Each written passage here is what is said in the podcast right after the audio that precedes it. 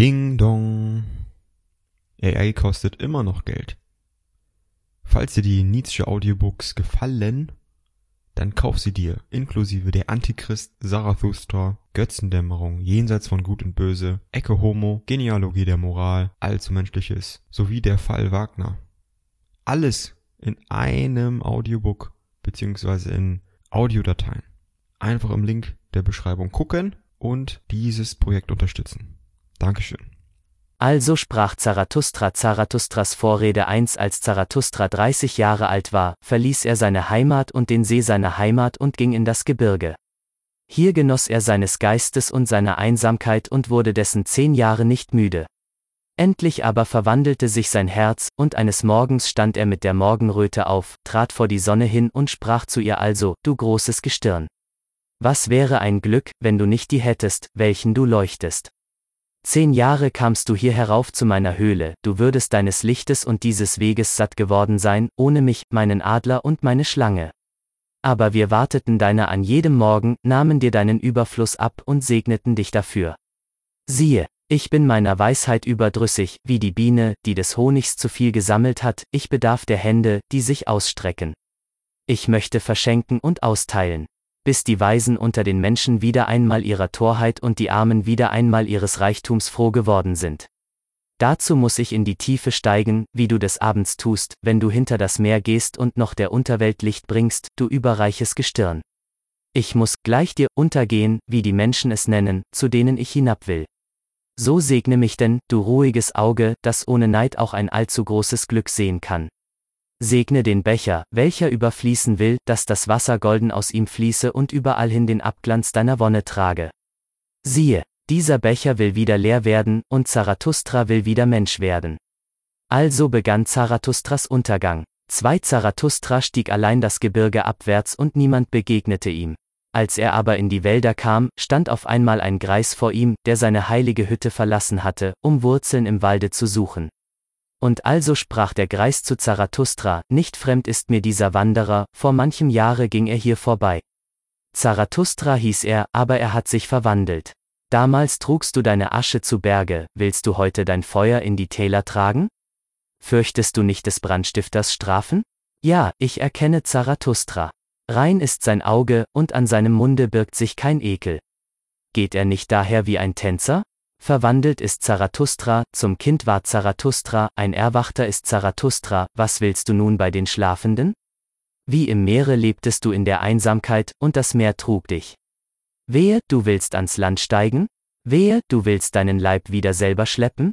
Zarathustra antwortete, ich liebe die Menschen. Warum, sagte der Heilige, ging ich doch in den Wald und in die Einöde? War es nicht, weil ich die Menschen allzu sehr liebte? Jetzt liebe ich Gott, die Menschen liebe ich nicht. Der Mensch ist mir eine zu unvollkommene Sache. Liebe zum Menschen würde mich umbringen.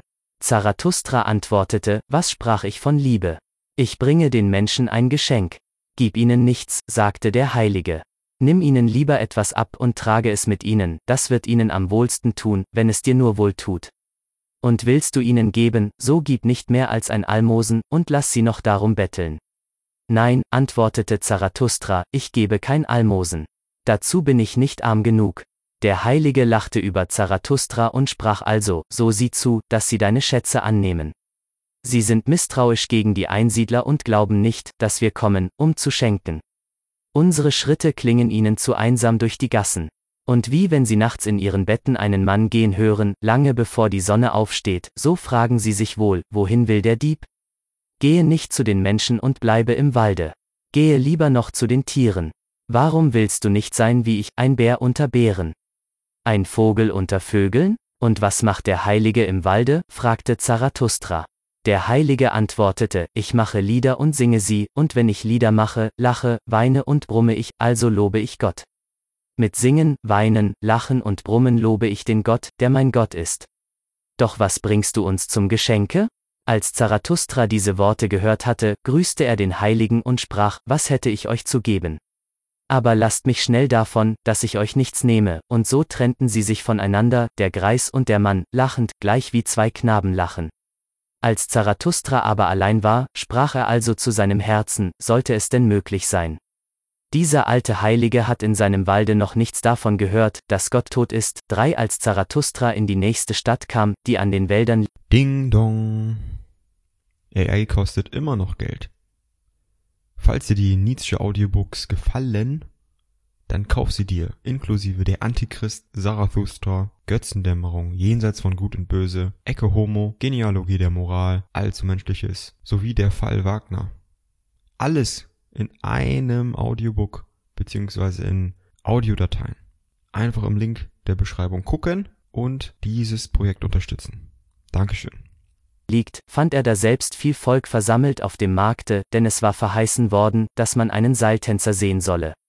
Und Zarathustra sprach also zum Volke, ich lehre euch den Übermenschen.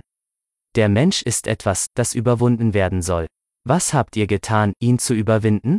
Alle Wesen bisher schufen etwas über sich hinaus, und ihr wollt die Ebbe dieser großen Flut sein und lieber noch zum Tiere zurückgehen, als den Menschen überwinden? Was ist der Affe für den Menschen? Ein Gelächter oder eine schmerzliche Scham. Und eben das soll der Mensch für den Übermenschen sein, ein Gelächter oder eine schmerzliche Scham. Ihr habt den Weg vom Wurme zum Menschen gemacht, und vieles ist in euch noch Wurm. Einst wart ihr Affen, und auch jetzt noch ist der Mensch mehr Affe, als irgendein Affe. Wer aber der Weiseste von euch ist, der ist auch nur ein Zwiespalt und Zwitter von Pflanze und von Gespenst. Aber heiße ich euch zu Gespenstern oder Pflanzen werden? Seht, ich lehre euch den Übermenschen. Der Übermensch ist der Sinn der Erde. Euer Wille sage, der Übermensch sei der Sinn der Erde.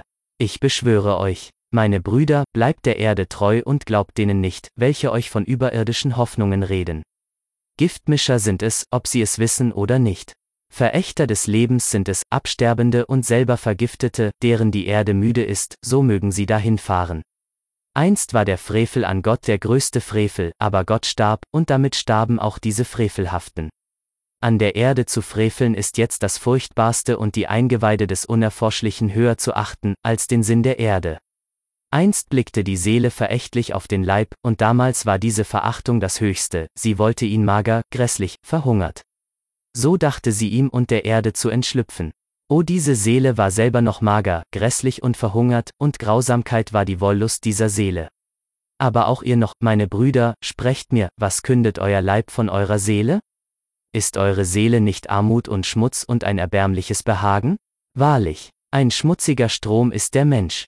Man muss schon ein Meer sein, um einen schmutzigen Strom aufnehmen zu können, ohne unrein zu werden. Seht, ich lehre euch den Übermenschen, der ist dies Meer, in ihm kann eure große Verachtung untergehen.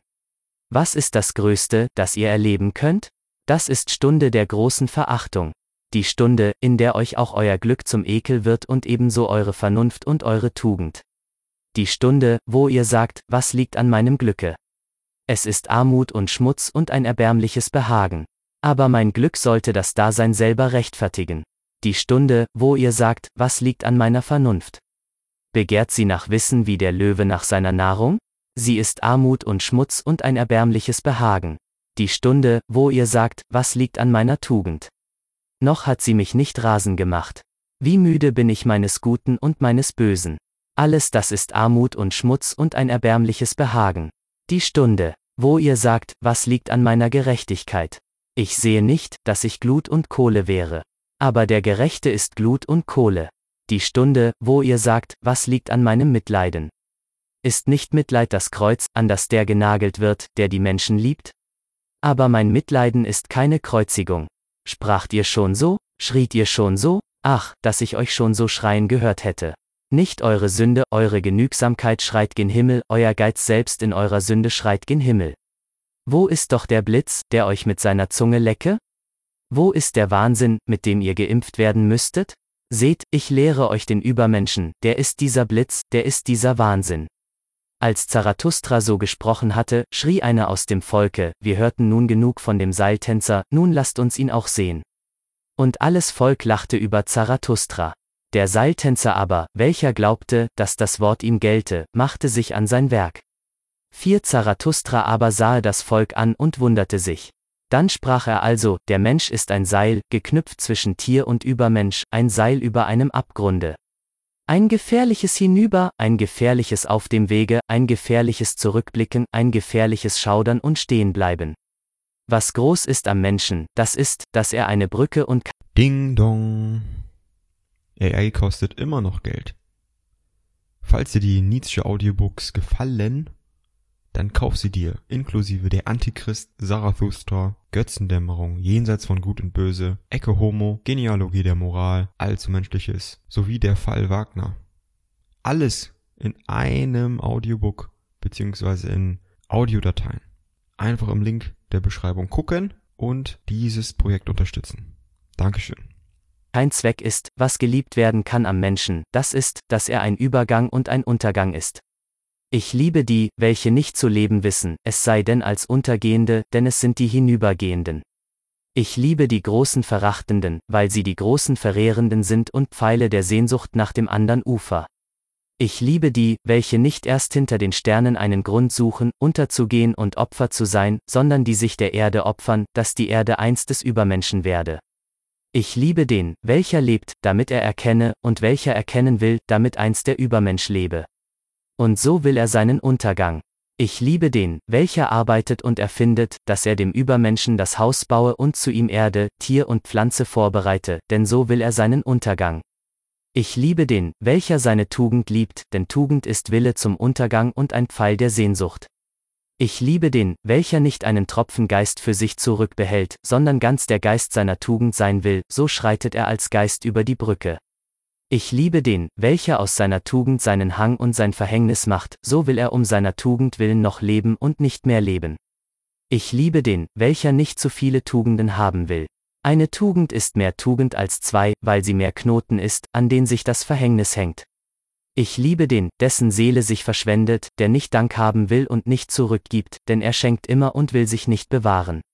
Ich liebe den, welcher sich schämt. Wenn der Würfel zu seinem Glücke fällt und der dann fragt, bin ich denn ein falscher Spieler? Denn er will zugrunde gehen. Ich liebe den, welcher goldene Worte seinen Taten vorauswirft und immer noch mehr hält, als er verspricht, denn er will seinen Untergang. Ich liebe den, welcher die zukünftigen rechtfertigt und die vergangenen erlöst, denn er will an den gegenwärtigen zugrunde gehen. Ich liebe den, welcher seinen Gott züchtigt, weil er seinen Gott liebt, denn er muss am Zorne seines Gottes zugrunde gehen. Ich liebe den, dessen Seele tief ist auch in der Verwundung, und der an einem kleinen Erlebnisse zugrunde gehen kann, so geht er gerne über die Brücke. Ich liebe den, dessen Seele übervoll ist, so dass er sich selber vergisst, und alle Dinge in ihm sind, so werden alle Dinge sein Untergang. Ich liebe den, der freien Geistes und freien Herzens ist, so ist sein Kopf nur das Eingeweide seines Herzens, sein Herz aber treibt ihn zum Untergang. Ich liebe alle die, welche wie schwere Tropfen sind, einzeln fallend aus der dunklen Wolke, die über den Menschen hängt, sie verkündigen, dass der Blitz kommt, und gehen als Verkündiger zugrunde. Seht, ich bin ein Verkündiger des Blitzes, und ein schwerer Tropfen aus der Wolke, dieser Blitz aber heißt Übermensch 5 Als Zarathustra diese Worte gesprochen hatte, sah er wieder das Volk an und schwieg. Da stehen sie, sprach er zu seinem Herzen, da lachen sie, sie verstehen mich nicht, ich bin nicht der Mund für diese Ohren. Muss man ihnen erst die Ohren zerschlagen, dass sie lernen, mit den Augen hören? Muss man rasseln gleich Pauken und Bußpredigern? Oder glauben sie nur dem Stammelnden? Sie haben etwas, worauf Sie stolz sind. Wie nennen Sie es doch, was Sie stolz macht? Bildung nennen Sie's, es zeichnet Sie aus vor den Ziegenhirten. Drum hören Sie ungern von sich das Wort Verachtung. So will ich denn zu Ihrem Stolze reden. So will ich Ihnen vom Verächtlichsten sprechen, das aber ist der letzte Mensch. Und also sprach Zarathustra zum Volke, es ist an der Zeit, dass der Mensch sich sein Ziel stecke. Es ist an der Zeit, dass der Mensch den Keim seiner höchsten Hoffnung pflanze. Noch ist sein Boden dazu reich genug. Aber dieser Boden wird einst arm und zahm sein, und kein hoher Baum wird mehr aus ihm wachsen können. Wehe, es kommt die Zeit, wo der Mensch nicht sehr den Pfeil seiner Sehnsucht über den Menschen hinauswirft und die Sehne seines Bogens verlernt hat, zu schwirren. Ich sage euch, man muss noch Chaos in sich haben, um einen tanzenden Stern gebären zu können. Ich sage euch, ihr habt noch Chaos in euch. Wehe, es kommt die Zeit, wo der Mensch keinen Stern mehr gebären wird.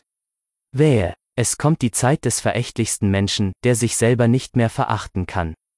Seht, ich zeige euch den letzten Menschen. Was ist Liebe? Was ist Schöpfung? Was ist Sehnsucht? Was ist Stern? So fragt der letzte Mensch und blinzelt. Die Erde ist dann klein geworden. Und auf ihr hüpft der letzte Mensch, der alles klein macht. Sein Geschlecht ist unaustilgbar wie der Erdfloh, der letzte Mensch lebt am längsten. Wir haben das Glück erfunden, sagen die letzten Menschen und blinzeln. Sie haben die Gegenden verlassen, wo es hart war zu leben, denn man braucht Wärme. Man liebt noch den Nachbar und reibt sich an ihm, denn man braucht Wärme.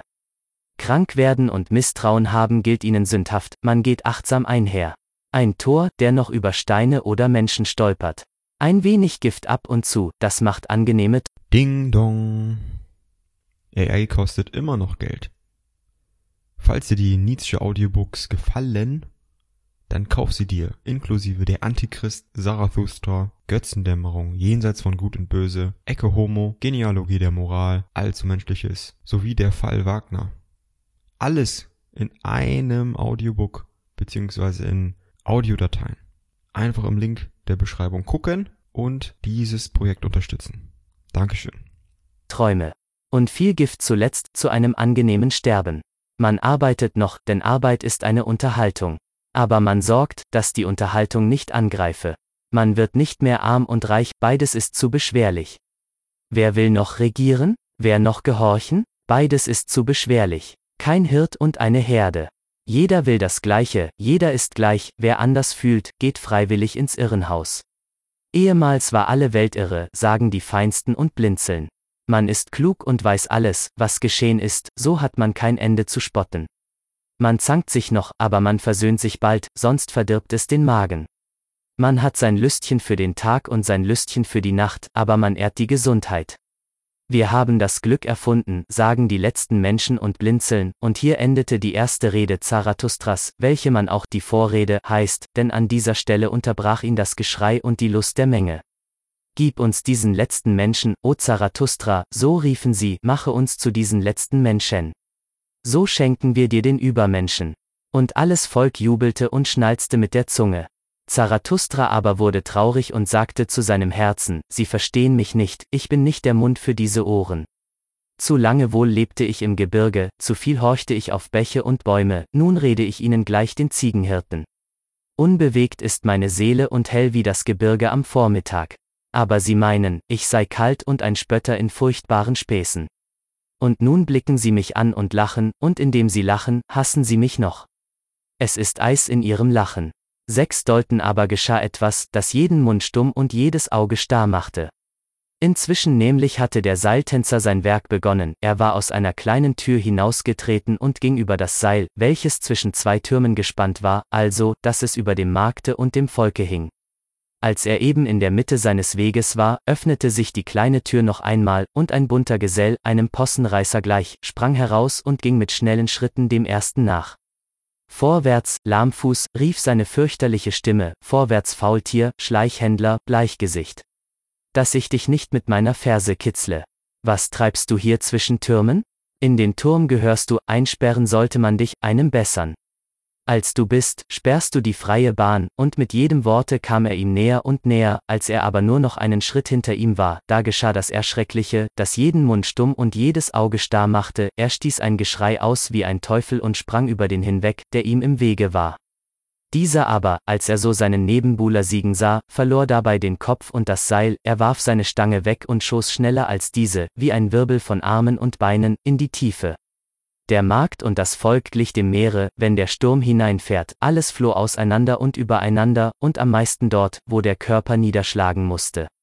Zarathustra aber blieb stehen, und gerade neben ihn fiel der Körper hin, übel zugerichtet und zerbrochen, aber noch nicht tot. Nach einer Weile kam dem Zerschmetterten das Bewusstsein zurück, und er sah Zarathustra neben sich knien. Was machst du da? sagte er endlich, ich wusste es lange. Dass mir der Teufel ein Bein stellen werde. Nun schleppt er mich zur Hölle, willst du's ihm wehren? Bei meiner Ehre, Freund, antwortete Zarathustra, das gibt es alles nicht, wovon du sprichst, es gibt keinen Teufel und keine Hölle. Deine Seele wird noch schneller tot sein als dein Leib, fürchte nun nichts mehr. Der Mann blickte misstrauisch auf. Wenn du die Wahrheit sprichst, sagte er dann, so verliere ich nichts, wenn ich das Leben verliere. Ich bin nicht viel mehr als ein Tier, das man tanzen gelehrt hat, durch Schläge und schmale Bissen. Nicht doch, sprach Zarathustra, du hast aus der Gefahr deinen Beruf gemacht, daran ist nichts zu verachten. Nun gehst du an deinem Beruf zugrunde, dafür will ich dich mit meinen Händen begraben. Als Zarathustra dies gesagt hatte, antwortete der Sterbende nicht mehr, aber er bewegte die Hand, wie als ob er die Hand Zarathustras zum Danke suche. Sieben Inzwischen kam der Abend, und der Markt barg sich in Dunkelheit, da verlief sich das Volk. Denn selbst Neugierde und Schrecken werden müde. Zarathustra aber saß neben dem Toten der Erde und war in Gedanken versunken, so vergaß er die Zeit. Endlich aber wurde es Nacht, und ein kalter Wind blies über den Einsamen. Da erhob sich Zarathustra und sagte zu seinem Herzen, wahrlich, einen schönen Fischfang tat heute Zarathustra. Keinen Menschen fing er, wohl aber einen Leichnam. Unheimlich ist das menschliche Dasein und immer noch ohne Sinn, ein Possenreißer kann ihm zum Verhängnis werden. Ich will die Menschen den Sinn ihres Seins lehren, welcher ist der Übermensch, der Blitz aus der dunklen Wolke Mensch. Aber noch bin ich ihnen ferne, und ein Sinn redet nicht zu ihren Sinnen. Eine Mitte bin ich noch den Menschen zwischen einem Narren und einem Leichnam. Dunkel ist die Nacht, dunkel sind die Wege Zarathustras. Komm, du kalter und steifer Gefährte. Ich trage dich dorthin, wo ich dich mit meinen Händen begrabe. Acht als Zarathustra dies zu seinem Herzen gesagt hatte, lud er den Leichnam auf seinen Rücken und machte sich auf den Weg. Und noch nicht war er hundert Schritte gegangen, da schlich ein Mensch an ihn heran und flüsterte ihm ins Ohr, und siehe, der, welcher redete, war der Possenreißer vom Turme. Geh weg von dieser Stadt, o Zarathustra, sprach er, es hassen dich hier zu viele. Es hassen dich die Guten und Gerechten, und sie nennen dich ihren Feind und Verächter, es hassen dich die Gläubigen des rechten Glaubens, und sie nennen dich die Gefahr der Ding dong.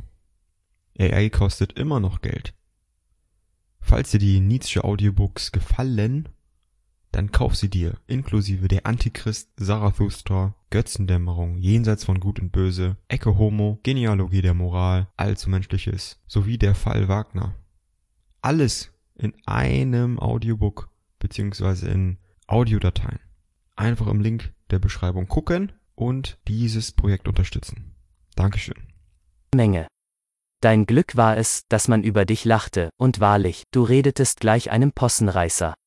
Dein Glück war es, dass du dich dem toten Hunde geselltest, als du dich so erniedrigtest, hast du dich selber für heute errettet. Geh aber fort aus dieser Stadt, oder morgen springe ich über dich hinweg, ein Lebendiger über einen Toten. Und als er dies gesagt hatte, verschwand der Mensch, Zarathustra aber ging weiter durch die dunklen Gassen. Am Tore der Stadt begegneten ihm die Totengräber, sie leuchteten ihm mit der Fackel ins Gesicht, erkannten Zarathustra und spotteten sehr über ihn. Zarathustra trägt den toten Hund davon, brav, dass Zarathustra zum Totengräber wurde. Denn unsere Hände sind zu reinlich für diesen Braten. Will Zarathustra wohl dem Teufel seinen Bissen stehlen? Nun wohlan, und gut Glück zur Mahlzeit. Wenn nur nicht der Teufel ein besserer Dieb ist, als Zarathustra. Er stiehlt sie beide, er frisst sie beide. Und sie lachten miteinander und steckten die Köpfe zusammen. Zarathustra sagte dazu kein Wort und ging seines Weges. Als er zwei Stunden gegangen war, an Wäldern und Sümpfen vorbei, da hatte er zu viel das hungrige Geheul der Wölfe gehört, und ihm selber kam der Hunger. So blieb er an einem einsamen Hause stehen, in dem ein Licht brannte. Der Hunger überfällt mich, sagte Zarathustra, wie ein Räuber. In Wäldern und Sümpfen überfällt mich mein Hunger, und in tiefer Nacht. Wunderliche Launen hat mein Hunger. Oft kommt er mir erst nach der Mahlzeit, und heute kam er den ganzen Tag nicht, wo weilte er doch? Und damit schlug Zarathustra an das Tor des Hauses. Ein alter Mann erschien, er trug das Licht und fragte, wer kommt zu mir und zu meinem schlimmen Schlafe? Ein Lebendiger und ein Toter, sagte Zarathustra. Gebt mir zu essen und zu trinken, ich vergaß es am Tage. Der, welcher den Hungrigen speiset, erquickt seine eigene Seele, so spricht die Weisheit.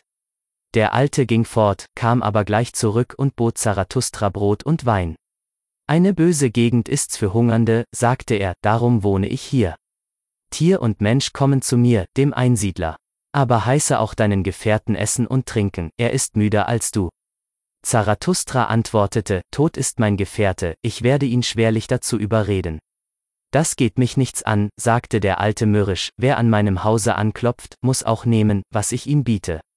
Esst und gehabt euch wohl. Darauf ging Zarathustra wieder zwei Stunden und vertraute dem Wege und dem Lichte der Sterne, denn er war ein gewohnter Nachtgänger und liebte. Ding dong. AI kostet immer noch Geld. Falls dir die Nietzsche Audiobooks gefallen, dann kauf sie dir, inklusive der Antichrist, Zarathustra, Götzendämmerung, Jenseits von Gut und Böse, Ecke Homo, Genealogie der Moral, Allzu Menschliches, sowie der Fall Wagner. Alles in einem Audiobook beziehungsweise in Audiodateien. Einfach im Link der Beschreibung gucken und dieses Projekt unterstützen. Dankeschön. Es allem Schlafenden ins Gesicht zu sehen. Als aber der Morgen graute, fand sich Zarathustra in einem tiefen Walde, und kein Weg zeigte sich ihm mehr. Da legte er den Toten in einen hohlen Baum sich zu Häupten, denn er wollte ihn vor den Wölfen schützen, und sich selber auf den Boden und das Moos. Und alsbald schlief er ein, müden Leibes, aber mit einer unbewegten Seele. Neun lange schlief Zarathustra, und nicht nur die Morgenröte ging über sein Antlitz, sondern auch der Vormittag. Endlich aber tat sein Auge sich auf, verwundert sah Zarathustra in den Wald und die Stille, verwundert sah er in sich hinein. Dann erhob er sich schnell, wie ein Seefahrer, der mit einem Male Land sieht, und jauchzte, denn er sah eine neue Wahrheit. Und also redete er dann zu seinem Herzen, ein Licht ging mir auf, Gefährten brauche ich. Und lebendige, nicht tote Gefährten und Leichname, die ich mit mir trage, wohin ich will sondern lebendige Gefährten brauche ich, die mir folgen, weil sie sich selber folgen wollen, und dorthin, wohin ich will. Ein Licht ging mir auf, nicht zum Volke redet Zarathustra, sondern zu Gefährten. Nicht soll Zarathustra einer Herde Hirt und Hund werden. Viele wegzulocken von der Herde, dazu kam ich. Zürnen soll mir Volk und Herde, Räuber will Zarathustra den Hirten heißen. Hirten sage ich, aber sie nennen sich die Guten und Gerechten. Hirten sage ich, aber sie nennen sich die Gläubigen des rechten Glaubens. Siehe die Guten und Gerechten. Wen hassen sie am meisten? Den, der zerbricht ihre Tafeln der Werte, den Brecher, den Verbrecher, das aber ist der Schaffende. Siehe die Gläubigen aller Glauben. Wen hassen sie am meisten? Den, der zerbricht ihre Tafeln der Werte, den Brecher, den Verbrecher, das aber ist der Schaffende. Gefährten sucht der Schaffende und nicht Leichname. Und auch nicht Herden und Gläubige. Die Mitschaffenden sucht der Schaffende, die, welche neue Werte auf neue Tafeln schreiben. Gefährten sucht der Schaffende, und Mietantende, denn alles steht bei ihm reif zur Ernte. Aber ihm fehlen die hundert Sicheln, so rauft er Ehren aus und ist ärgerlich. Gefährten sucht der Schaffende, und solche, die ihre Sicheln zu wetzen wissen.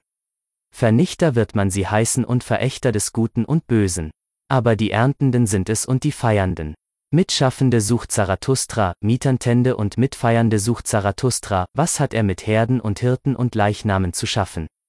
Und du, mein erster Gefährte, gehab dich wohl.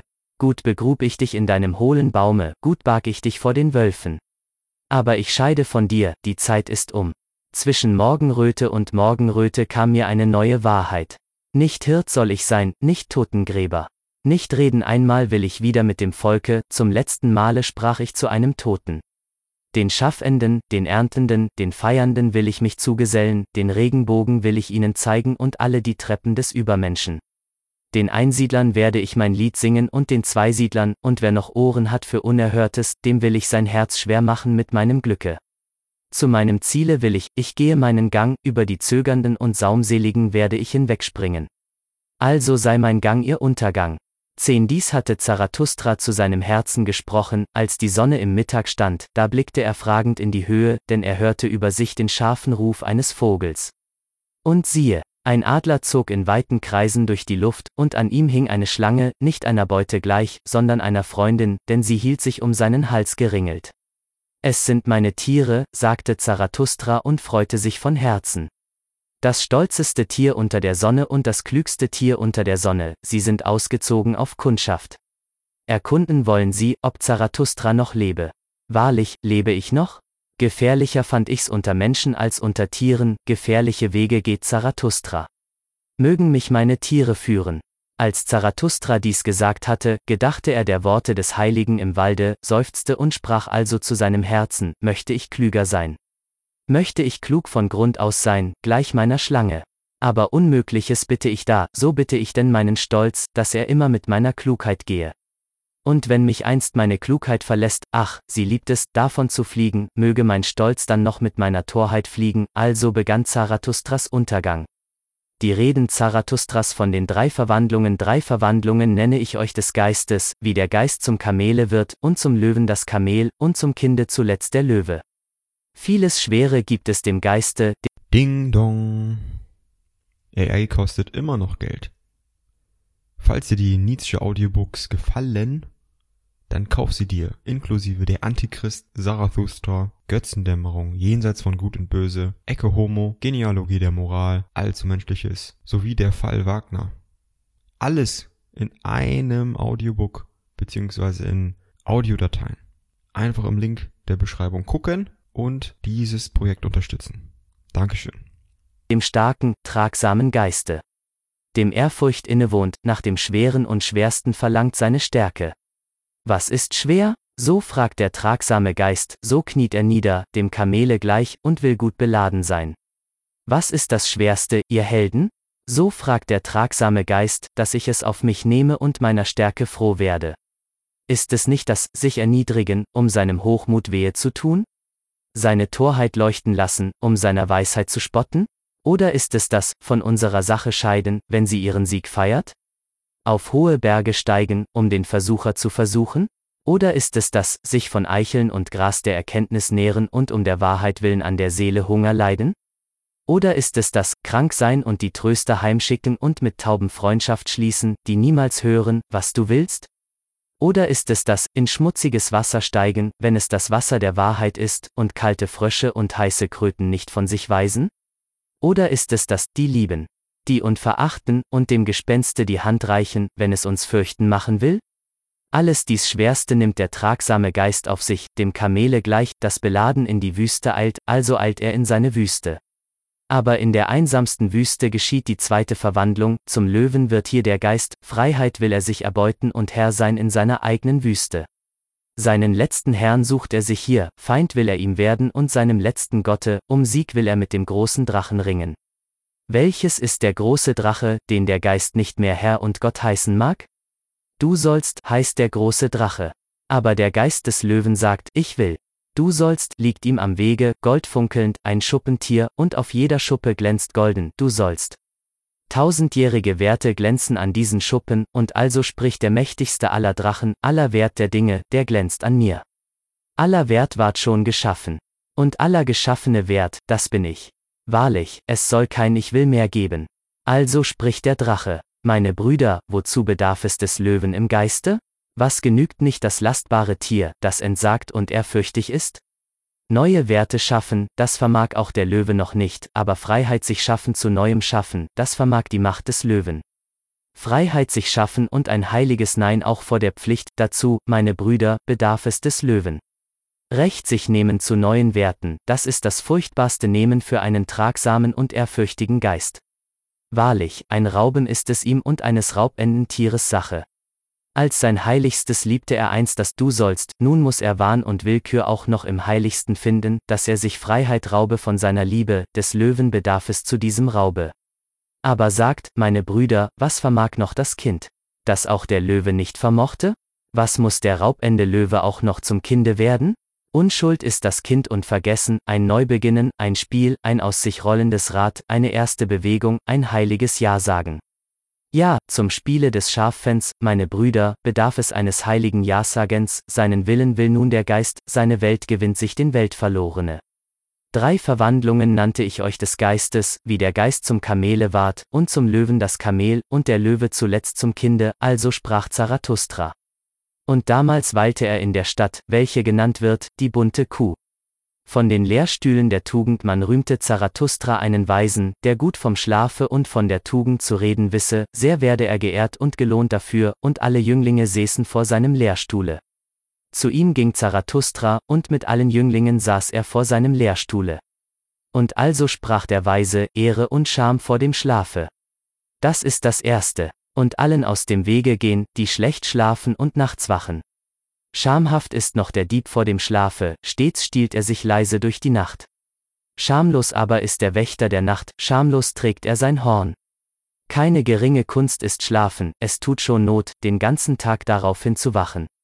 Zehnmal musst du des Tages dich selber überwinden, das macht eine gute Müdigkeit und ist Mohn der Seele. Zehnmal musst du dich wieder mit dir selber versöhnen, denn Überwindung ist Bitternis, und schlecht schläft der Unversöhnte. Zehn Wahrheiten musst du des Tages finden, sonst suchst du noch des Nachts nach Wahrheit, und deine Seele blieb hungrig. Zehnmal musst du lachen am Tage und heiter sein, sonst stört dich der Magen in der Nacht, dieser Vater der Trübsal. Wenige wissen das, aber man muss alle Tugenden haben, um gut zu schlafen. Werde ich falsch Zeugnis reden? Werde ich Ehe brechen? Werde ich mich gelüsten lassen meines nächsten Magd? Das alles. Ding dong. AI kostet immer noch Geld. Falls dir die Nietzsche Audiobooks gefallen, dann kauf sie dir, inklusive der Antichrist, Zarathustra, Götzendämmerung, Jenseits von Gut und Böse, Ecke Homo, Genealogie der Moral, Allzu Menschliches, sowie der Fall Wagner. Alles in einem Audiobook beziehungsweise in Audiodateien. Einfach im Link der Beschreibung gucken und dieses Projekt unterstützen. Dankeschön. vertrüge sich schlecht mit gutem Schlafe. Und selbst wenn man alle Tugenden hat, muss man sich noch auf eins verstehen, selber die Tugenden zur rechten Zeit schlafen schicken. Dass sie sich nicht miteinander zanken, die artigen Weiblein. Und über dich, du Unglückseliger. Friede mit Gott und dem Nachbar, so will es der gute Schlaf. Und Friede auch noch mit des Nachbars Teufel. Sonst geht er bei dir des Nachts um. Ehre der Obrigkeit und Gehorsam und auch der krummen Obrigkeit. So will es der gute Schlaf. Was kann ich dafür, dass die Macht gerne auf krummen Beinen wandelt? Der soll mir immer der beste Hirt heißen, der sein Schaf auf die grünste Aue führt, so verträgt es sich mit gutem Schlafe. Viel Ehren will ich nicht noch große Schätze, das entzündet die Milz. Aber schlecht schläft es sich ohne einen guten Namen und einen kleinen Schatz. Eine kleine Gesellschaft ist mir willkommener als eine böse, doch muss sie gehen und kommen zur rechten Zeit. So verträgt es sich mit gutem Schlafe. Sehr gefallen mir auch die geistig Armen, sie fördern den Schlaf selig sind die, sonderlich wenn man ihnen immer recht gibt. Also läuft der Tag dem Tugendsamen. Kommt nun die Nacht, so hüte ich mich wohl, den Schlaf zu rufen. Nicht will er gerufen sein, der Schlaf, der der Herr der Tugenden ist. Sondern ich denke, was ich des Tages getan und gedacht. Wiederkäuend frage ich mich, geduldsam gleich einer Kuh, welches waren doch deine zehn Überwindungen? Und welches waren die zehn Versöhnungen und die zehn Wahrheiten und die zehn Gelächter, mit denen sich mein Herz gütlich tat? Solcherlei erwägend und gewiegt von vierzig Gedanken, überfällt mich auf einmal der Schlaf, der Ungerufene, der Herr der Tugenden. Der Schlaf klopft mir auf mein Auge, da wird es schwer. Der Schlaf berührt mir den Mund, da bleibt er offen. Wahrlich, auf weichen Sohlen kommt er mir, der Liebste der Diebe, und stiehlt mir meine Gedanken, dumm stehe ich da wie dieser Lehrstuhl. Aber nicht lange mehr stehe ich dann, da liege ich schon, als Zarathustra den Weisen also sprechen hörte, lachte er bei sich im Herzen, denn ihm war dabei ein Licht aufgegangen. Und also sprach er zu seinem Herzen, ein Narr ist mir dieser Weise da mit seinen vierzig Gedanken, aber ich glaube, dass er sich wohl auf das Schlafen versteht. Glücklich schon, wer in der Nähe dieses Weisen wohnt. Solch ein Schlaf steckt an, noch durch eine dicke Wand hindurch steckt er an. Ein Zauber wohnt selbst in seinem Lehrstuhle. Und nicht vergebens saßen die Jünglinge vor dem Prediger der Tugend. Seine Weisheit heißt, wachen, um gut zu schlafen. Und wahrlich, hätte das Leben keinen Sinn und müsste ich Unsinn wählen, so wäre auch mir dies der wählenswürdigste Unsinn. Jetzo verstehe ich klar, was einst man vor allem suchte, wenn man Lehrer der Tugend suchte. Guten Schlaf suchte man sich und mohnblumige Tugenden dazu. Allen diesen gelobten Weisen der Lehrstühle war Weisheit der Schlaf ohne Träume, sie kannten keinen bessern Sinn des Lebens. Auch noch heute wohl gibt es einige, wie diesen Prediger der Tugend, und nicht immer so ehrliche, aber ihre Zeit ist um. Und nicht mehr lange stehen sie noch, da liegen sie schon. Selig sind diese Schläfrigen, denn sie sollen bald einnicken, also sprach Zarathustra. Von den Hinterweltlern einst warf auch Zarathustra seinen Wahn jenseits des Menschen, gleich allen Hinterweltlern. Eines leidenden und zerquälten Gottes Werk schien mir da die Welt. Traum schien mir da die Welt, und Dichtung eines Gottes, farbiger Rauch vor den Augen eines göttlich Unzufriedenen. Gut und Böse und Lust und Leid und ich und du, farbiger Rauch dünkte mich's vor schöpferischen Augen. Wegsehen wollte der Schöpfer von sich, da schuf er die Welt. Trunkne Lust ist's im Leidenden. Wegzusehen von seinem Leiden und sich zu verlieren. Trunkne Lust und selbst sich verlieren dünkte mich einst die Welt. Diese Welt, die ewig unvollkommene, eines ewigen Widerspruches Abbild und unvollkommenes Abbild, eine trunkne Lust ihrem unvollkommenen Schöpfer, also dünkte mich einst die Welt. Also warf auch ich einst meinen Wahn jenseits des Menschen, gleich allen Hinterweltlern. Jenseits des Menschen in Wahrheit? Ach, ihr Brüder, dieser Gott, den ich schuf, war Menschenwerk und Wahnsinn, gleich allen Göttern. Mensch war er, und nur ein armes Stück Mensch und ich, aus der eigenen Asche und Glut kam es mir, dieses Gespenst, und wahrlich. Nicht kam es mir von jenseits. Was geschah, meine Brüder? Ich überwand mich, den Leidenden, ich trug meine eigene Asche zu Berge, eine hellere Flamme erfand ich mir. Und siehe, da wich das Gespenst von mir. Leiden wäre es mir jetzt. Ding dong. AI kostet immer noch Geld. Falls dir die Nietzsche Audiobooks gefallen, dann kauf sie dir, inklusive der Antichrist, Zarathustra, Götzendämmerung, Jenseits von Gut und Böse, Ecke Homo, Genealogie der Moral, Allzu Menschliches, sowie der Fall Wagner. Alles in einem Audiobook beziehungsweise in Audiodateien. Einfach im Link der Beschreibung gucken und dieses Projekt unterstützen. Dankeschön. Jetzt und qua dem Genesennen, solche Gespenster zu glauben, leiden wäre es mir jetzt und Erniedrigung. Also rede ich zu den Hinterweltlern.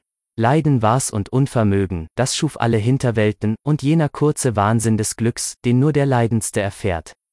Müdigkeit, die mit einem Sprunge zum letzten will, mit einem Todessprunge, eine arme unwissende Müdigkeit, die nicht einmal mehr wollen will, die schuf alle Götter und Hinterwelten.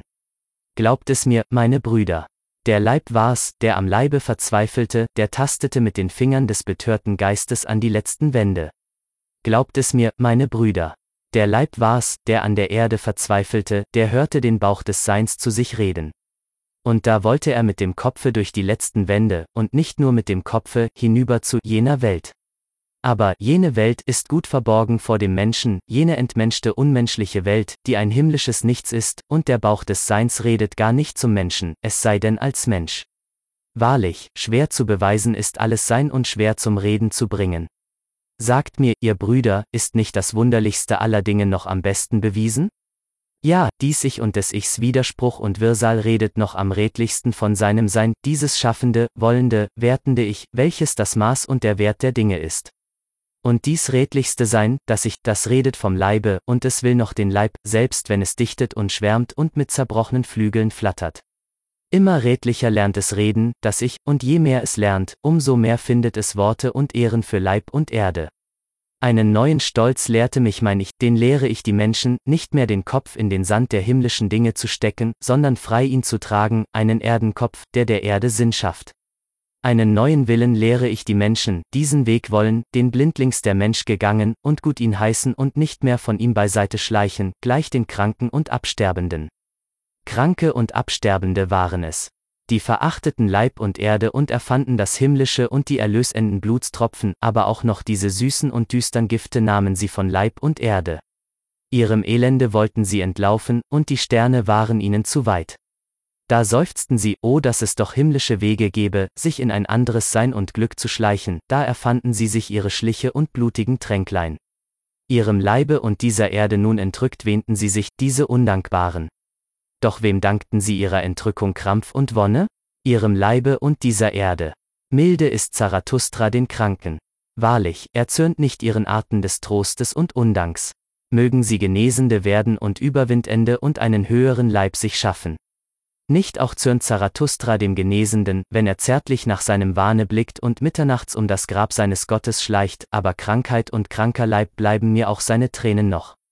Vieles krankhafte Volk gab es immer unter denen, welche dichten und gottsüchtig sind, wütend hassen sie den Erkenenden und jene jüngste der Tugenden, welche heißt Redlichkeit.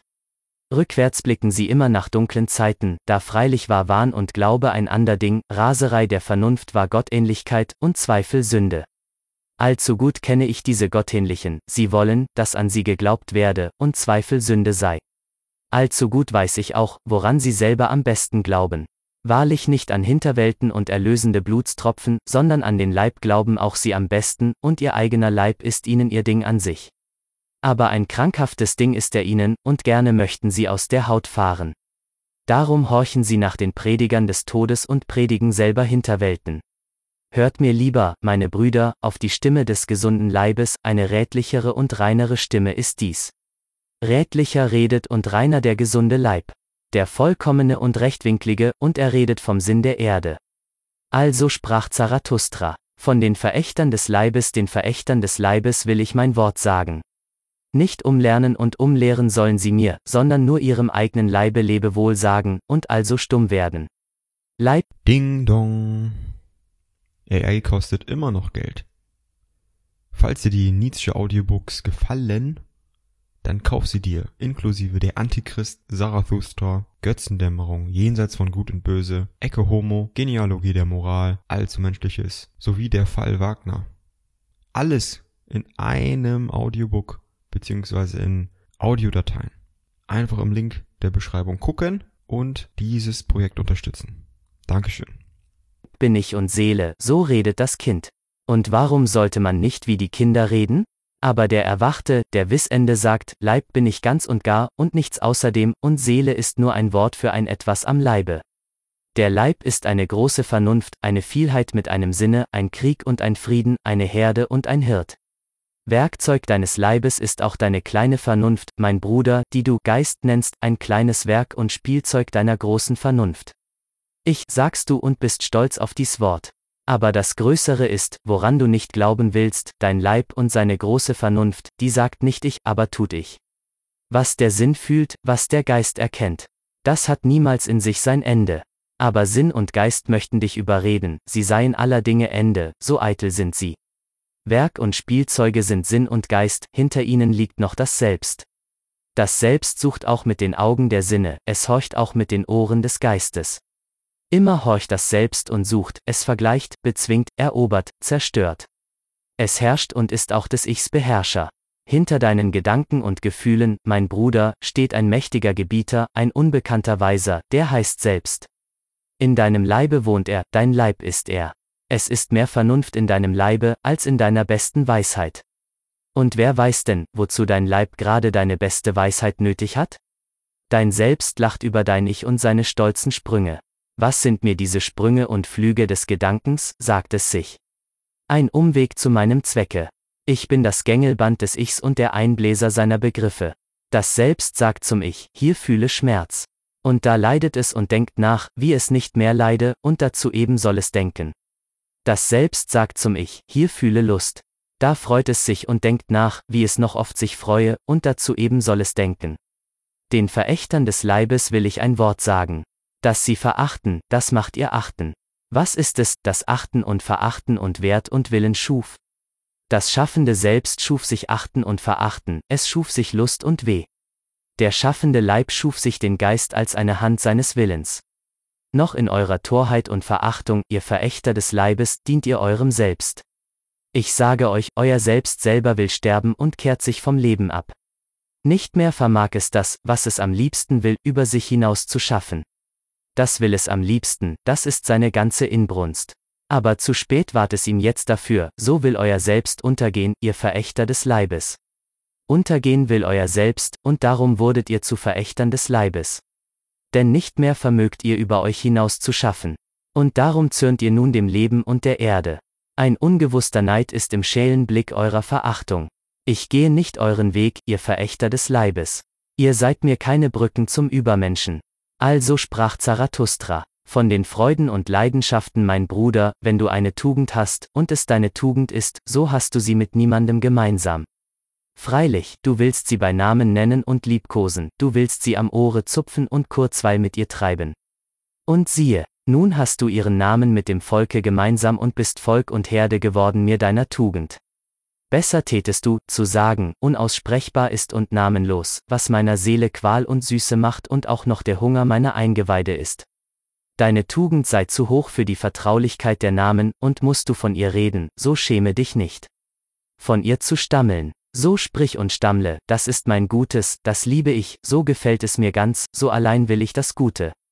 Nicht will ich es als eines Gottes Gesetz, nicht will ich es als eine Menschensatzung und Notdurft, kein Wegweiser sei es mir für Übererden und Paradiese. Eine irdische Tugend ist es, die ich liebe, wenig Klugheit ist darin, und am wenigsten die Vernunft aller. Aber dieser Vogel baute bei mir sich das Nest, darum liebe und herze ich ihn, nun sitzt er bei mir auf seinen goldenen Eiern. So sollst du stammeln und deine Tugend loben. Einst hattest du Leidenschaften und nanntest sie böse. Aber jetzt hast du nur noch deine Tugenden, die wuchsen aus deinen Leidenschaften. Du legtest dein höchstes Ziel diesen Leidenschaften ans Herz, da wurden sie deine Tugenden und Freudenschaften. Und ob du aus dem Geschlechte der Jezornigen wärest oder aus dem der Wollüstigen oder der Glaubenswütigen oder der Rachs. Ding dong. AI kostet immer noch Geld. Falls dir die Nietzsche Audiobooks gefallen, dann kauf sie dir, inklusive der Antichrist, Zarathustra, Götzendämmerung, Jenseits von Gut und Böse, Ecke Homo, Genealogie der Moral, Allzu Menschliches, sowie der Fall Wagner. Alles in einem Audiobook, beziehungsweise in Audiodateien. Einfach im Link der Beschreibung gucken und dieses Projekt unterstützen. Dankeschön. Süchtigen, am Ende wurden alle deine Leidenschaften zu Tugenden und alle deine Teufel zu Engeln. Einst hattest du wilde Hunde in deinem Keller, aber am Ende verwandelten sie sich zu Vögeln und lieblichen Sängerinnen. Aus deinen Giften brautest du dir deinen Balsam, deine Kuhtrübsal melktest du, nun trinkst du die süße Milch ihres Euters.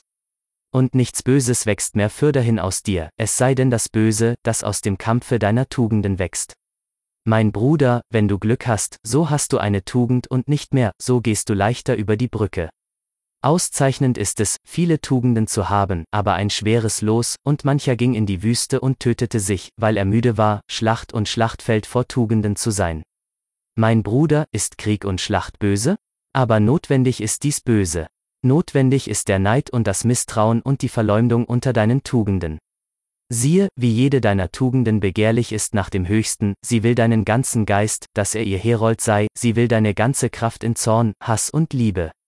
Eifersüchtig ist jede Tugend auf die andere, und ein furchtbares Ding ist Eifersucht. Auch Tugenden können an der Eifersucht zugrunde gehen. Wen die Flamme der Eifersucht umringt, der wendet zuletzt, gleich dem Skorpione, gegen sich selber den vergifteten Stachel. Ach, mein Bruder, sahst du noch nie eine Tugend sich selber verleumden und erstechen? Der Mensch ist etwas, das überwunden werden muss, und darum sollst du deine Tugenden lieben, denn du wirst an ihnen zugrunde gehen, also sprach Zarathustra. Vom bleichen Verbrecher ihr wollt nicht töten, ihr Richter und Opferer, bevor das Tier nicht genickt hat? Seht, der bleiche Verbrecher hat genickt, aus seinem Auge redet die große Verachtung. Mein Ich ist etwas, das überwunden werden soll, mein Ich ist mir die große Verachtung des Menschen, so redet es aus diesem Auge dass er sich selber richtete, war sein höchster Augenblick, lasst den Erhabenen nicht wieder zurück in sein Niederes. Es gibt keine Erlösung für den, der so an sich selber leidet, es sei denn der schnelle Tod. Euer Töten, ihr Richter, soll ein Mitleid sein und keine Rache. Und indem ihr tötet, seht zu, dass ihr selber das Leben rechtfertiget. Es ist nicht genug, dass ihr euch mit dem versöhnt, den ihr tötet.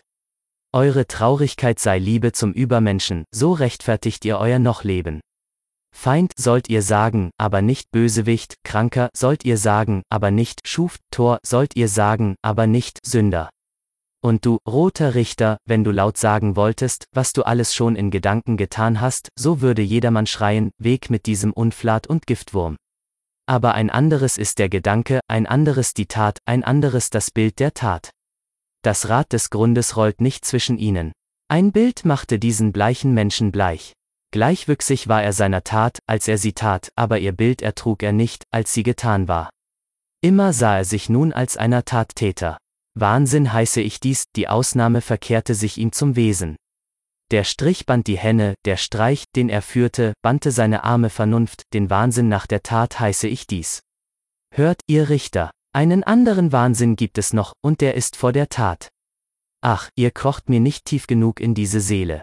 So spricht der rote Richter, was mordete doch dieser Verbrecher? Er wollte rauben. Aber ich sage euch, seine Seele wollte Blut, nicht Raub, er dürstete nach dem Glück des Messers. Seine arme Vernunft aber begriff diesen Wahnsinn nicht und überredete ihn. Was liegt an Blut, sprach sie, willst du nicht zum mindesten einen Raub dabei machen? Eine Rache nehmen? Und er horchte auf seine arme Vernunft, wie Blei lag ihre Rede auf ihm, da raubte er, als er mordete. Er wollte sich nicht seines Wahnsinns schämen. Und nun wieder liegt das Blei seiner Schuld auf ihm, und wieder ist seine arme Vernunft so steif, so gelähmt, so schwer. Wenn er nur den Kopf schütteln könnte, so würde seine Last herabrollen, aber wer schüttelt diesen Kopf? Was ist dieser Mensch? Ein Haufen von Krankheiten, welche durch den Geist in die Welt hinausgreifen, da wollen sie ihre Beute machen. Was ist dieser Mensch? Ein Knäuel wilder Schlangen, welche selten beieinander Ruhe haben, da gehen sie für sich fort und suchen Beute in der Welt. Seht diesen armen Leib. Was er litt und begehrte, das deutete sich diese arme Seele, sie deutete es als mörderische Lust und Gier nach dem Glück des Messers. Wer jetzt krank wird, den überfällt das Böse. Das jetzt böse ist, wehe will er tun, mit dem, was ihm wehe tut. Aber es gab andere Zeiten und ein anderes Böses und Gutes. Einst war der Zweifel böse und der Wille zum Selbst. Damals wurde der Kranke zum Ketzer und zur Hexe, als Ketzer und Hexe litt er und wollte Leiden machen. Aber dies will nicht in eure Ohren, euren guten schade es, sagt Ding Dong. AI kostet immer noch Geld. Falls dir die Nietzsche Audiobooks gefallen, dann kauf sie dir, inklusive der Antichrist, Zarathustra, Götzendämmerung, Jenseits von Gut und Böse, Ecke Homo, Genealogie der Moral, Allzu Menschliches, sowie der Fall Wagner. Alles in einem Audiobook, beziehungsweise in Audiodateien. Einfach im Link der Beschreibung gucken und dieses Projekt unterstützen. Dankeschön. dir mir. Aber was liegt mir an euren Guten? Vieles an euren Guten macht mir Ekel, und wahrlich nicht ihr Böses. Wollte ich doch, sie hätten einen Wahnsinn, an dem sie zugrunde gingen, gleich diesem bleichen Verbrecher. Wahrlich, ich wollte, ihr Wahnsinn hieße Wahrheit oder Treue oder Gerechtigkeit, aber sie haben ihre Tugend, um lange zu leben, und in einem erbärmlichen Behagen. Ich bin ein Geländer am Strome, fasse mich, wer mich fassen kann. Eure Krücke aber bin ich nicht, also sprach Zarathustra. Vom Lesen und Schreiben von allem Geschriebenen liebe ich nur das, was einer mit seinem Blute schreibt. Schreibe mit Blut, und du wirst erfahren. Das Blut Geist ist. Es ist nicht leicht möglich, fremdes Blut zu verstehen, ich hasse die lesenden Müßiggänger. Wer den Leser kennt, der tut nichts mehr für den Leser. Noch ein Jahrhundert Leser, und der Geist selber wird stinken. Dass jedermann lesen lernen darf, verdirbt auf die Dauer nicht allein das Schreiben, sondern auch das Denken. Einst war der Geist Gott, dann wurde er zum Menschen, und jetzt wird er gar noch Pöbel.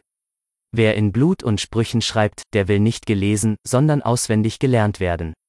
Im Gebirge ist der nächste Weg von Gipfel zu Gipfel, aber dazu musst du lange Beine haben.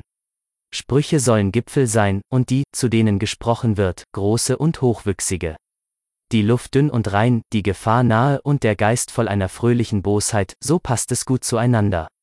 Ich will Kobolde um mich haben, denn ich bin mutig. Mut, der die Gespenster verscheucht, schafft sich selber Kobolde, der Mut will lachen. Ich empfinde nicht mehr mit euch, diese Wolke, die ich unter mir sehe, diese Schwärze und Schwere, über die ich lache, gerade das ist eure Gewitterwolke. Ihr seht nach oben, wenn ihr nach Erhebung verlangt. Und ich sehe hinab, weil ich erhoben bin. Wer von euch kann zugleich lachen und erhoben sein? Wer auf den höchsten Bergen steigt, der lacht über alle Trauerspiele und Trauerernste. Mutig, unbekümmert, spöttisch, gewalttätig, so will uns die Weisheit, sie ist ein Weib und liebt immer nur einen Kriegsmann. Ihr sagt mir, das Leben ist schwer zu tragen. Aber wozu hättet ihr vormittags euren Stolz und abends eure Ergebung? Das Leben ist schwer zu tragen, aber so tut mir doch nicht so zärtlich. Wir sind allesamt hübsche lastbare Esel und Eselinnen. Was haben wir gemein mit der Rosenknospe, welche zittert, weil ihr ein Tropfen Tau auf dem Leibe liegt? Es ist wahr, wir lieben das Leben, nicht, weil wir ans Leben, sondern weil wir ans Lieben gewöhnt sind. Es ist immer etwas Wahnsinn in der Liebe. Es ist aber immer auch etwas Vernunft im Wahnsinn. Und auch mir, der ich dem Leben gut bin, scheinen Schmetterlinge und Seifenblasen und was ihre Art unter Menschen ist, am meisten vom Glücke zu wissen. Diese leichten, törichten, zierlichen, beweglichen Sälchen flattern zu sehen, das verführt Zarathustra zu Tränen und Liedern. Ich würde nur an einen Gott glauben, der zu tanzen verstünde. Und als ich meinen Teufel sah, da fand ich ihn ernst, gründlich, tief, feierlich, es war der Geist der Schwere, durch ihn fallen alle Dinge. Nicht durch Zorn, sondern durch Lachen tötet man. Auf, lasst uns den Geist der Schwere töten. Ich habe gehen gelernt, seitdem lasse ich mich laufen. Ich habe fliegen gelernt, seitdem will ich nicht erst gestoßen sein, um von der Stelle zu kommen. Jetzt bin ich leicht, jetzt fliege ich, jetzt sehe ich mich unter mir, jetzt tanzt ein Gott durch mich. Also sprach Zarathustra. Vom Baum am Berge Zarathustras Auge hatte gesehen, dass ein Jüngling ihm auswich. Und als er eines Abends allein durch die Berge ging, welche die Stadt umschließen, die genannt wird, die bunte Kuh, siehe, da fand er im Gehen diesen Jüngling, wie er an einen Baum gelehnt saß und müden Blickes in das Tal schaute. Zarathustra fasste den Baum an, bei welchem der Jüngling saß, und sprach also, wenn ich diesen Baum da mit meinen Händen schütteln wollte, ich würde es nicht vermögen. Aber der Wind, den wir nicht sehen, der quält und biegt ihn, wohin er will. Wir werden am schlimmsten von unsichtbaren Händen gebogen und gequält. Da erhob sich der Jüngling bestürzt und sagte, ich höre Zarathustra und eben dachte ich an ihn. Zarathustra entgegnete, was erschrickst du deshalb? Aber es ist mit dem Menschen wie mit dem Baume. Je mehr er hinauf in die Höhe und Helle will, umso stärker streben seine Wurzeln erdwärts, abwärts, ins Dunkle, Tiefe, ins Böse. Ja, ins Böse, rief der Jüngling. Wie ist es möglich, dass du meine Seele entdecktest? Zarathustra lächelte und sprach, manche Seele wird man nie entdecken, es sei denn, dass man sie zuerst erfindet. Ja, ins Böse, rief der Jüngling nochmals. Du sagtest die Wahrheit, Zarathustra. Ich traue mir selber nicht mehr, seitdem ich in die Höhe will, und niemand traut mir mehr, wie geschieht dies doch? Ich verwandele mich zu schnell, mein Heute widerlegt mein Gestern. Ich überspringe oft die Stufen, wenn ich steige, das verzeiht mir keine Stufe. Bin ich oben, so finde ich mich immer allein. Niemand redet mit mir, der Frost der Einsamkeit macht mich zittern. Was will ich doch in der Höhe? Meine Verachtung und meine Sehnsucht wack. Ding dong. AI kostet immer noch Geld. Falls dir die Nietzsche Audiobooks gefallen, dann kauf sie dir, inklusive der Antichrist, Zarathustra, Götzendämmerung, Jenseits von Gut und Böse, Ecke Homo, Genealogie der Moral, Allzu Menschliches, sowie der Fall Wagner. Alles in einem Audiobook beziehungsweise in Audiodateien. Einfach im Link der Beschreibung gucken und dieses Projekt unterstützen. Dankeschön. Miteinander, je höher ich steige, umso mehr verachte ich den, der steigt. Was will er doch in der Höhe? Wie schäme ich mich meines Steigens und Stolperns? Wie spotte ich meines heftigen Schnaubens? Wie hasse ich den Fliegenden? Wie müde bin ich in der Höhe? Hier schwieg der Jüngling. Und Zarathustra betrachtete den Baum, an dem sie standen, und sprach also, dieser Baum steht einsam hier am Gebirge, er wuchs hoch hinweg über Mensch und Tier. Und wenn er reden wollte, er würde niemanden haben, der ihn verstünde, so hoch wuchs er. Nun wartet er und wartet, worauf wartet er doch? Er wohnt dem Sitze der Wolken zu nahe, er wartet wohl auf den ersten Blitz? Als Zarathustra dies gesagt hatte, rief der Jüngling mit heftigen Gebärden, Ja, Zarathustra, du sprichst die Wahrheit. Nach meinem Untergange verlangte ich, als ich in die Höhe wollte, und du bist der Blitz, auf den ich wartete. Siehe, was bin ich noch, seitdem du uns erschienen bist? Der Neid auf dich ist's, der mich zerstört hat. So sprach der Jüngling und weinte bitterlich. Zarathustra aber legte seinen Arm um ihn und führte ihn mit sich fort. Und als sie eine Weile miteinander gegangen waren, hob Zarathustra also an zu sprechen, es zerreißt mir das Herz. Besser als deine Worte es sagen sagt mir dein Auge alle deine Gefahr. Noch bist du nicht frei, du suchst noch nach Freiheit. Übernächtig machte dich dein Suchen und überwach. In die freie Höhe willst du, nach Sternen dürstet deine Seele. Aber auch deine schlimmen Triebe dürsten nach Freiheit. Deine wilden Hunde wollen in die Freiheit, sie bellen vor Lust in ihrem Keller, wenn dein Geist alle Gefängnisse zu lösen trachtet. Noch bist du mir ein Gefangener, der sich Freiheit ersinnt, ach, klug wird solchen Gefangenen die Seele, aber auch arglistig und schlecht. Reinigen muss sich noch der Befreite des Geistes. Viel Gefängnis und Moder ist noch in ihm zurück, rein muss noch sein Auge werden. Ja, ich kenne deine Gefahr. Aber bei meiner Liebe und Hoffnung beschwöre ich dich, wirf deine Liebe und Hoffnung nicht weg. Edel fühlst du dich noch, und edel fühlen dich auch die anderen noch, die dir gram sind und böse Blicke senden. Wisse, dass allen ein Edler im Wege steht. Auch den Guten steht ein Edler im Wege, und selbst wenn sie ihn einen Guten nennen, so wollen sie ihn damit beiseite bringen. Neues will der Edle schaffen und eine neue Tugend. Altes will der Gute, und das Altes erhalten bleibe. Aber nicht das ist die Gefahr des Edlen, dass er ein Guter werde, sondern ein Frecher, ein Höhnender, ein Vernichter. Ach, ich kannte Edle, die verloren ihre höchste Hoffnung. Und nun verleumdeten sie alle hohen Hoffnungen. Nun lebten sie frech in kurzen Lüsten, und über den Tag hin warfen sie kaum noch Ziele. Geist ist auch Wollust, so sagten sie. Da zerbrachen ihrem Geiste die Flügel, nun kriecht er herum und beschmutzt im Nagen. Einst dachten sie Helden zu werden, Lüstlinge sind es jetzt. Ein Gram und ein Grauen ist ihnen der Held. Aber bei meiner Liebe und Hoffnung beschwöre ich dich, wirf den Helden in deiner Seele nicht weg. Halte heilig deine höchste Hoffnung. Also sprach Zarathustra. Es gibt Prediger des Todes, und die Erde ist voll von solchen. Denen Abkehr gepredigt werden muss vom Leben. Voll ist die Erde von Überflüssigen, verdorben ist das Leben durch die viel zu vielen. Möge man sie mit dem ewigen Leben aus diesem Leben weglocken. Gelbe, so nennt man die Prediger des Todes, oder schwarze. Aber ich will sie euch noch in anderen Farben zeigen. Da sind die fürchterlichen, welche in sich das Raubtier herumtragen und keine Wahl haben, es sei denn Lüste oder Selbstzerfleischung. Und auch ihre Lüste sind noch Selbstzerfleischung. Sie sind noch nicht einmal Menschen geworden, diese fürchterlichen, mögen sie Abkehr predigen vom Leben und selber dahinfahren. Da sind die Schwindsüchtigen der Seele, kaum sind sie geboren, so fangen sie schon an zu sterben und sehnen sich nach Lehren der Müdigkeit und Entsagung. Sie wollen gerne tot sein, und wir sollten ihren Willen gut heißen. Hüten wir uns, diese Toten zu erwecken und diese lebendigen Särge zu versehren. Ihnen begegnet ein Kranker oder ein Greis oder ein Leichnam, und gleich sagen sie, das Leben ist widerlegt. Aber nur sie sind widerlegt und ihr Auge, welches nur das eine Gesicht sieht am Dasein. Eingehüllt in dicke Schwermut und begierig auf die kleinen Zufälle, welche den Tod bringen, so warten sie und beißen die Zähne aufeinander. Oder aber, sie greifen nach Zuckerwerk und spotten ihrer Kinderei dabei, sie hängen an ihrem Strohhalm leben und spotten, das Ding Dong. AI kostet immer noch Geld. Falls dir die Nietzsche Audiobooks gefallen, dann kauf sie dir, inklusive der Antichrist, Zarathustra, Götzendämmerung, Jenseits von Gut und Böse, Ecke Homo, Genealogie der Moral, Allzu Menschliches, sowie der Fall Wagner. Alles in einem Audiobook, beziehungsweise in Audiodateien. Einfach im Link der Beschreibung gucken und dieses Projekt unterstützen. Dankeschön. sie noch an einem Strohhalm hängen. Ihre Weisheit lautet, ein Tor, der Leben bleibt, aber so sehr sind wir Toren. Und das eben ist das Törichtste am Leben, das Leben ist nur Leiden, so sagen André und lügen nicht, so sorgt doch, dass ihr aufhört. So sorgt doch, dass das Leben aufhört, welches nur Leiden ist. Und also laute die Lehre eurer Tugend, du sollst dich selber töten.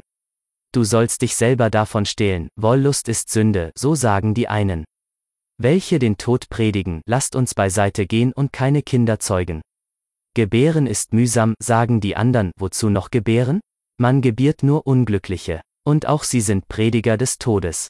Mitleid tut Not, so sagen die Dritten. Nehmt hin, was ich habe. Nehmt hin, was ich bin. Umso weniger bindet mich das Leben. Wären sie Mitleidige von Grund aus, so würden sie ihren Nächsten das Leben verleiden. Böse sein, das wäre ihre rechte Güte. Aber sie wollen loskommen vom Leben, was schiert es sie, dass sie André mit ihren Ketten und Geschenken noch fester binden, und auch ihr, denen das Leben wilde Arbeit und Unruhe ist, seid ihr nicht sehr müde des Lebens? Seid ihr nicht sehr reif für die Predigt des Todes?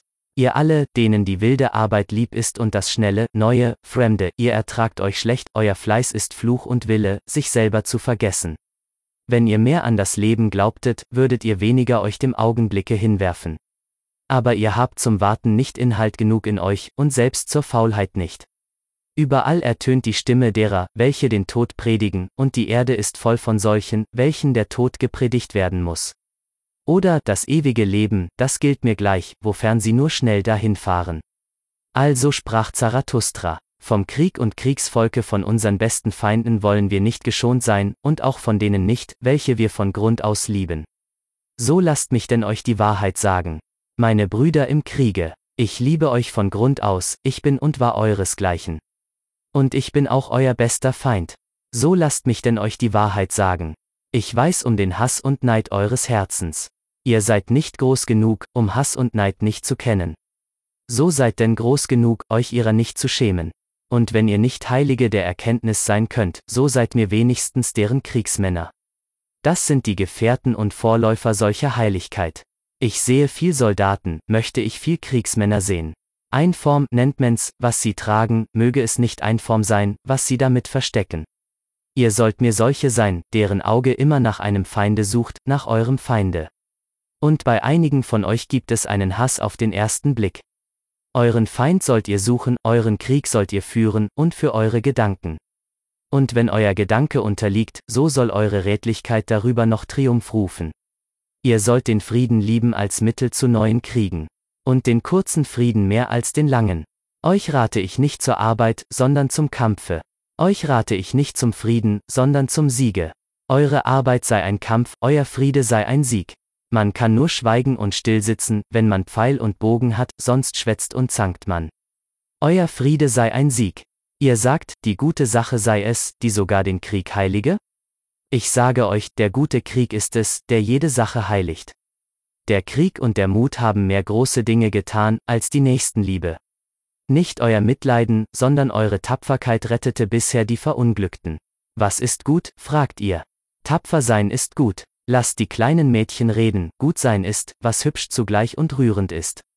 Man nennt euch herzlos, aber euer Herz ist echt, und ich liebe die Scham eurer Herzlichkeit. Ihr schämt euch eurer Flut, und andere schämen sich ihrer Ebbe. Ihr seid hässlich? Nun wohlan, meine Brüder. So nehmt das Erhabne um euch, den Mantel des Hässlichen. Und wenn eure Seele groß wird, so wird sie übermütig, und in eurer Erhabenheit ist Bosheit. Ich kenne euch, in der Bosheit begegnet sich der Übermütige mit dem Schwächlinge.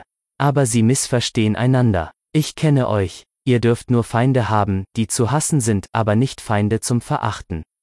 Ihr müsst stolz auf euren Feind sein, dann sind die Erfolge eures Feindes auch eure Erfolge. Auflehnung, das ist die Vornehmheit am Sklaven. Eure Vornehmheit sei Gehorsam, euer Befehlen selber sei ein Gehorchen. Einem guten Kriegsmanne klingt, du sollst, angenehmer als ich will. Und alles, was euch lieb ist, sollt ihr euch erst noch befehlen lassen. Eure Liebe zum Leben sei Liebe zu eurer höchsten Hoffnung, und eure höchste Hoffnung sei der höchste Gedanke des Lebens. Euren höchsten Gedanken aber sollt ihr euch von mir befehlen lassen, und er lautet, der Mensch ist etwas, das überwunden werden soll. So lebt euer Leben des Gehorsams und des Krieges. Was liegt am Langleben? Welcher Krieger will geschont sein? Ich schone euch nicht, ich liebe euch von Grund aus, meine Brüder im Kriege. Also sprach Zarathustra. Vom neuen Götzen irgendwo gibt es noch Völker und Herden, doch nicht bei uns, meine Brüder, da gibt es Staaten. Staat, was ist das? Wohlan? Jetzt tut mir die Ohren auf, denn jetzt sage ich euch mein Wort vom Tode der Völker. Staat heißt das kälteste aller kalten Ungeheuer. Kalt lügt es auch, und diese Lüge kriecht aus seinem Munde, ich, der Staat, bin das Volk. Lüge ist's, Schaffende waren es, die schufen die Völker und hängten einen Glauben und eine Liebe über sie hin, also dienten sie dem Leben. Vernichter sind es, die stellen Fallen auf für viele und heißen sie Staat, sie hängen ein Schwert und hundert Begierden über sie hin. Wo es noch Volk gibt, da versteht es den Staat nicht und hasst ihn als bösen Blick und Sünde an Sitten und Rechten. Dieses Zeichen gebe ich euch, jedes Volk spricht seine Zunge des Guten und Bösen, die versteht der Nachbar nicht. Seine Sprache erfand es sich in Sitten und Rechten. Aber der Staat lügt in allen Zungen der Guten und Bösen, und was er auch redet, er lügt, und was er auch hat, gestohlen hat er's. Falsch ist alles an ihm, mit gestohlenen Zähnen beißt er, der Bissige. Ding dong. AI kostet immer noch Geld. Falls dir die Nietzsche Audiobooks gefallen, dann kauf sie dir, inklusive der Antichrist, Zarathustra, Götzendämmerung, Jenseits von Gut und Böse, Ecke Homo, Genealogie der Moral, Allzu Menschliches, sowie der Fall Wagner.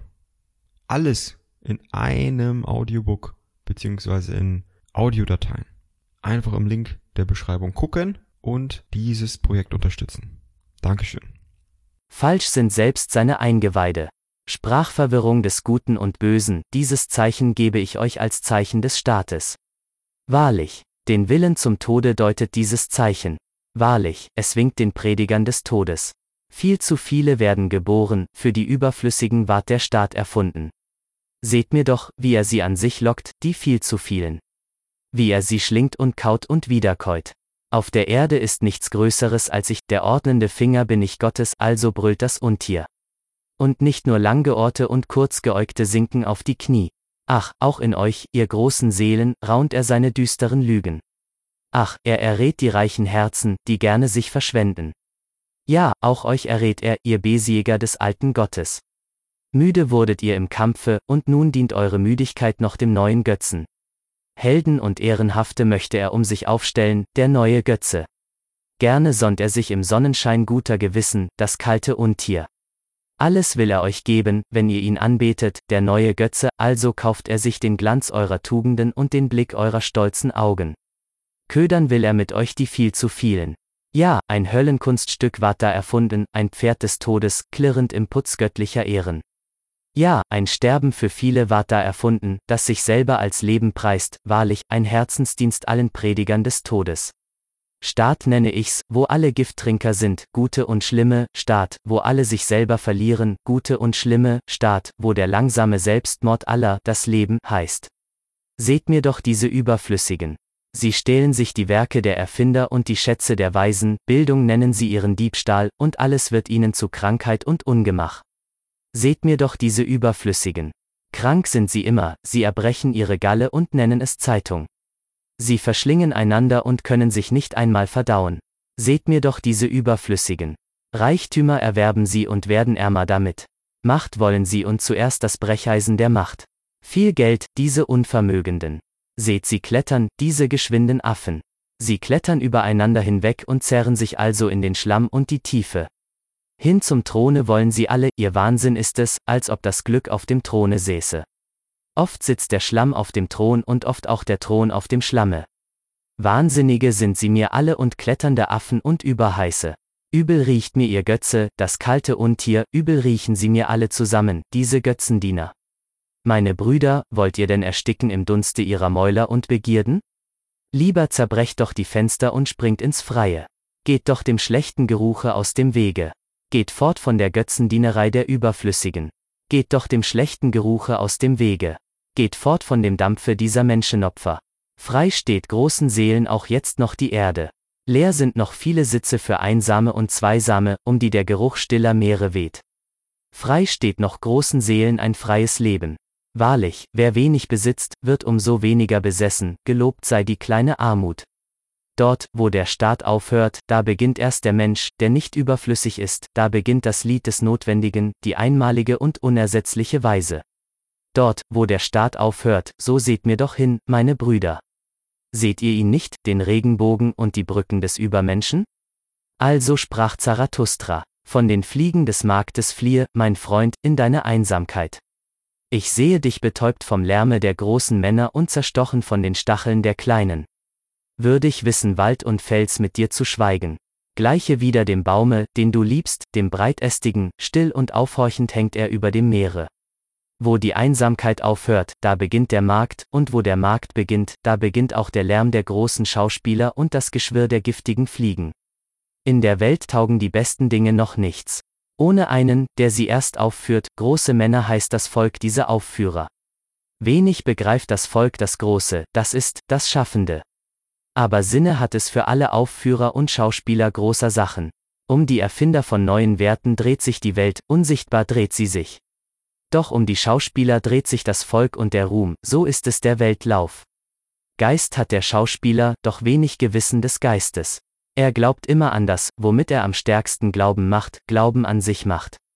Morgen hat er einen neuen Glauben und übermorgen einen neueren.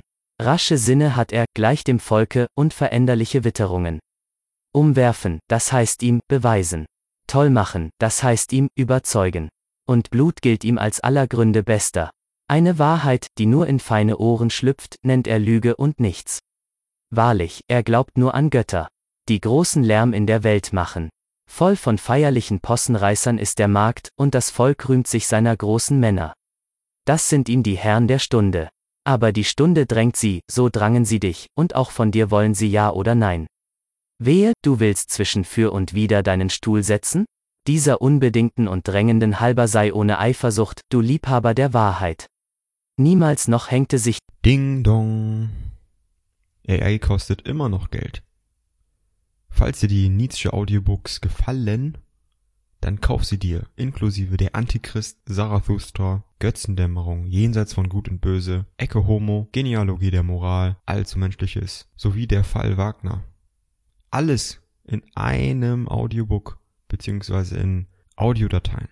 Einfach im Link der Beschreibung gucken und dieses Projekt unterstützen. Dankeschön. die Wahrheit an den Arm eines Unbedingten.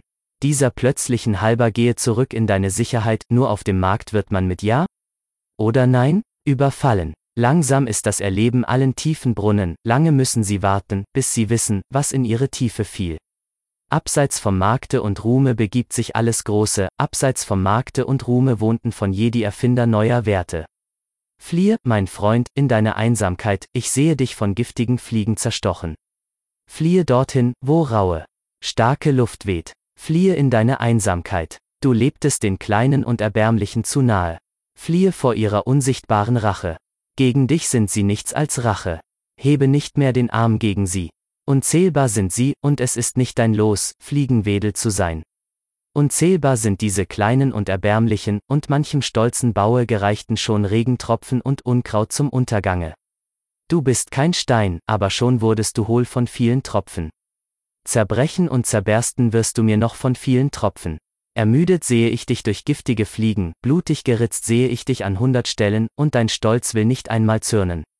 Blut möchten sie von dir in aller Unschuld, Blut begehren ihre blutlosen Seelen, und sie stechen daher in aller Unschuld. Aber du tiefer, du leidest zu tief auch an kleinen Wunden, und ehe du dich noch geheilt hast, kroch dir der gleiche Giftwurm über die Hand. Zu stolz bist du mir dafür, diese Naschhaften zu töten. Hüte dich aber, dass es nicht dein Verhängnis werde, all ihr giftiges Unrecht zu tragen. Sie summen um dich auch mit ihrem Lobe, Zudringlichkeit ist ihr Loben. Sie wollen die Nähe deiner Haut und deines Blutes. Sie schmeicheln dir wie einem Gotte oder Teufel, sie winseln vor dir wie vor einem Gotte oder Teufel. Was macht es? Schmeichler sind es und Winsler, und nicht mehr. Auch geben sie sich dir oft als liebenswürdige. Aber das war immer die Klugheit der Feigen. Ja, die Feigen sind klug. Sie denken viel über dich mit ihrer engen Seele, bedenklich bist du ihnen stets. Alles, was viel bedacht wird, wird bedenklich. Sie bestrafen dich für alle deine Tugenden. Sie verzeihen dir von Grund aus nur deine Fehlgriffe. Weil du milde bist und gerechten Sinnes, sagst du, unschuldig sind sie an ihrem kleinen Dasein. Aber ihre enge Seele denkt, Schuld ist alles große Dasein. Auch wenn du ihnen milde bist. Fühlen sie sich noch von dir verachtet, und sie geben dir deine Wohltat zurück mit versteckten Wetatten. Dein wortloser Stolz geht immer wieder ihren Geschmack, sie frohlocken, wenn du einmal bescheiden genug bist, eitel zu sein. Das, was wir an einem Menschen erkennen, das entzünden wir an ihm auch. Also hüte dich vor den Kleinen. Vor dir fühlen sie sich klein, und ihre Niedrigkeit glimmt und glüht gegen dich in unsichtbarer Rache. Merktest du nicht, wie oft sie stumm wurden, wenn du zu ihnen tratest, und wie ihre Kraft von ihnen ging wie der Rauch von einem erlöschenden Feuer? Ja, mein Freund, das böse Gewissen bist du deinen Nächsten, denn sie sind deiner unwert. Also hassen sie dich und möchten gerne an deinem Blute saugen. Deine Nächsten werden immer giftige Fliegen sein, das, was groß an dir ist, das selber muss sie giftiger machen und immer fliegenhafter. Fliehe, mein Freund, in deine Einsamkeit und dorthin, wo eine raue, starke Luft weht. Nicht ist es dein Los. Fliegenwedel zu sein. Also sprach Zarathustra. Von der Keuschheit ich liebe den Wald. In den Städten ist schlecht zu leben, da gibt es zu viele der Brünstigen. Ist es nicht besser, in die Hände eines Mörders zu geraten, als in die Träume eines brünstigen Weibes? Und seht mir doch diese Männer an, ihr Auge sagt es, sie wissen nichts Besseres auf Erden, als bei einem Weibe zu liegen.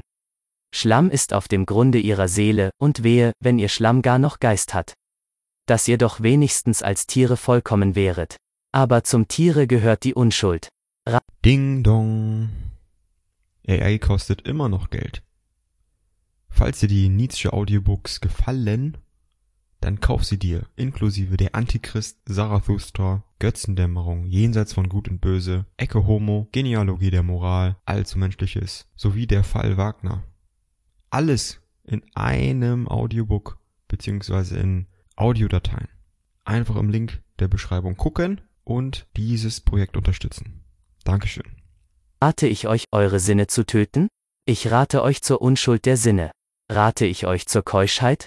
Die Keuschheit ist bei einigen eine Tugend, aber bei vielen beinahe ein Laster.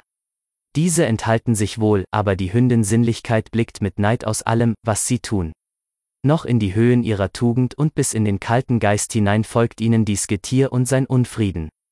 Und wie artig weiß die Hündin Sinnlichkeit um ein Stück Geist zu betteln, wenn ihr ein Stück Fleisch versagt wird.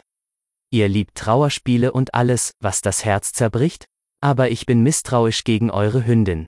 Ihr habt mir zu grausame Augen und blickt lüstern nach Leidenden.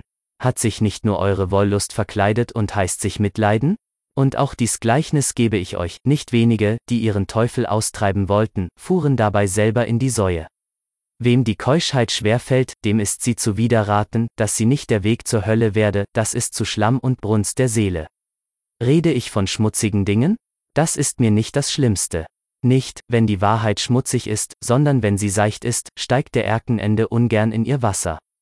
Wahrlich, es gibt Keusche von Grund aus, sie sind milder von Herzen, sie lachen lieber und reichlicher als ihr. Sie lachen auch über die Keuschheit und fragen, was ist Keuschheit? Ist Keuschheit nicht Torheit? Aber diese Torheit kam zu uns, und nicht wir zu ihr. Wir boten diesem Gaste Herberge und Herz, nun wohnt er bei uns, mag er bleiben, wie lange er will.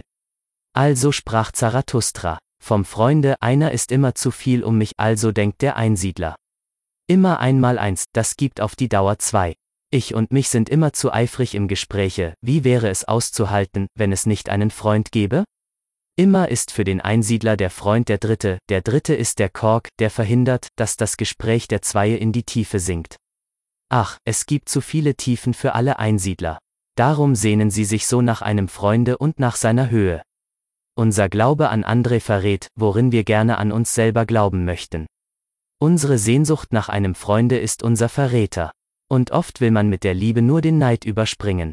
Und oft greift man an und macht sich einen Feind, um zu verbergen, dass man angreifbar ist. Sei wenigstens mein Feind, so spricht die wahre Ehrfurcht, die nicht um Freundschaft zu bitten wagt. Will man einen Freund haben, so muss man auch für ihn Krieg führen wollen, und um Krieg zu führen, muss man Feind sein können. Man soll in seinem Freunde noch den Feind ehren. Kannst du an deinen Freund dicht herantreten, ohne zu ihm überzutreten? In seinem Freunde soll man seinen besten Feind haben. Du sollst ihm am nächsten mit dem Herzen sein, wenn du ihm widerstrebst. Du willst vor deinem Freunde kein Kleid tragen? Es soll deines Freundes Ehre sein, dass du dich ihm gibst, wie du bist? Aber er wünscht dich darum zum Teufel. Wer aus sich kein Hehl macht, empört, so sehr habt ihr Grund, die Nacktheit zu fürchten. Ja, wenn ihr Götter wäret. Da dürftet ihr euch eurer Kleider schämen. Du kannst dich für deinen Freund nicht schön genug putzen, denn du sollst ihm ein Pfeil und eine Sehnsucht nach dem Übermenschen sein. Sahst du deinen Freund schon schlafen, damit du erfahrest, wie er aussieht? Was ist doch sonst das Gesicht deines Freundes? Es ist dein eigenes Gesicht auf einem rauen und unvollkommenen Spiegel. Sahst du deinen Freund schon schlafen? Erschrakst du nicht, dass dein Freund so aussieht? Oh, mein Freund, der Mensch ist etwas, das überwunden werden muss. Im Erraten und Stillschweigen soll der Freund Meister sein, nicht alles musst du sehen wollen. Dein Traum soll dir verraten, was dein Freund im Wachen tut. Ein Erraten sei dein Mitleiden, dass du erst wissest, ob dein Freund mitleiden wolle. Vielleicht liebt er an dir das ungebrochene Auge und den Blick der Ewigkeit. Das Mitleiden mit dem Freunde berge sich unter einer harten Schale, an ihm sollst du dir einen Zahn ausbeißen. So wird es seine Feinheit und Süße haben. Bist du reine Luft und Einsamkeit und Brot und Arznei deinem Freunde? Mancher kann seine eigenen Ketten nicht lösen und doch ist er dem Freunde ein Erlöser. Bist du ein Sklave? So kannst du nicht Freund sein. Bist du ein Tyrann? So kannst du nicht Freunde haben. Allzu lange war im Weibe ein Sklave und ein Tyrann versteckt. Deshalb ist das Weib noch nicht der Freundschaft fähig, es kennt nur die Liebe. In der Liebe des Weibes ist Ungerechtigkeit und Blindheit gegen alles, was es nicht liebt. Und auch in der wissenden Liebe des Weibes ist immer noch Überfall und Blitz und Nacht neben dem Lichte. Noch ist das Weib nicht der Freundschaft fähig, Katzen sind immer noch die Weiber und Vögel. Oder, besten Falles, Kühe.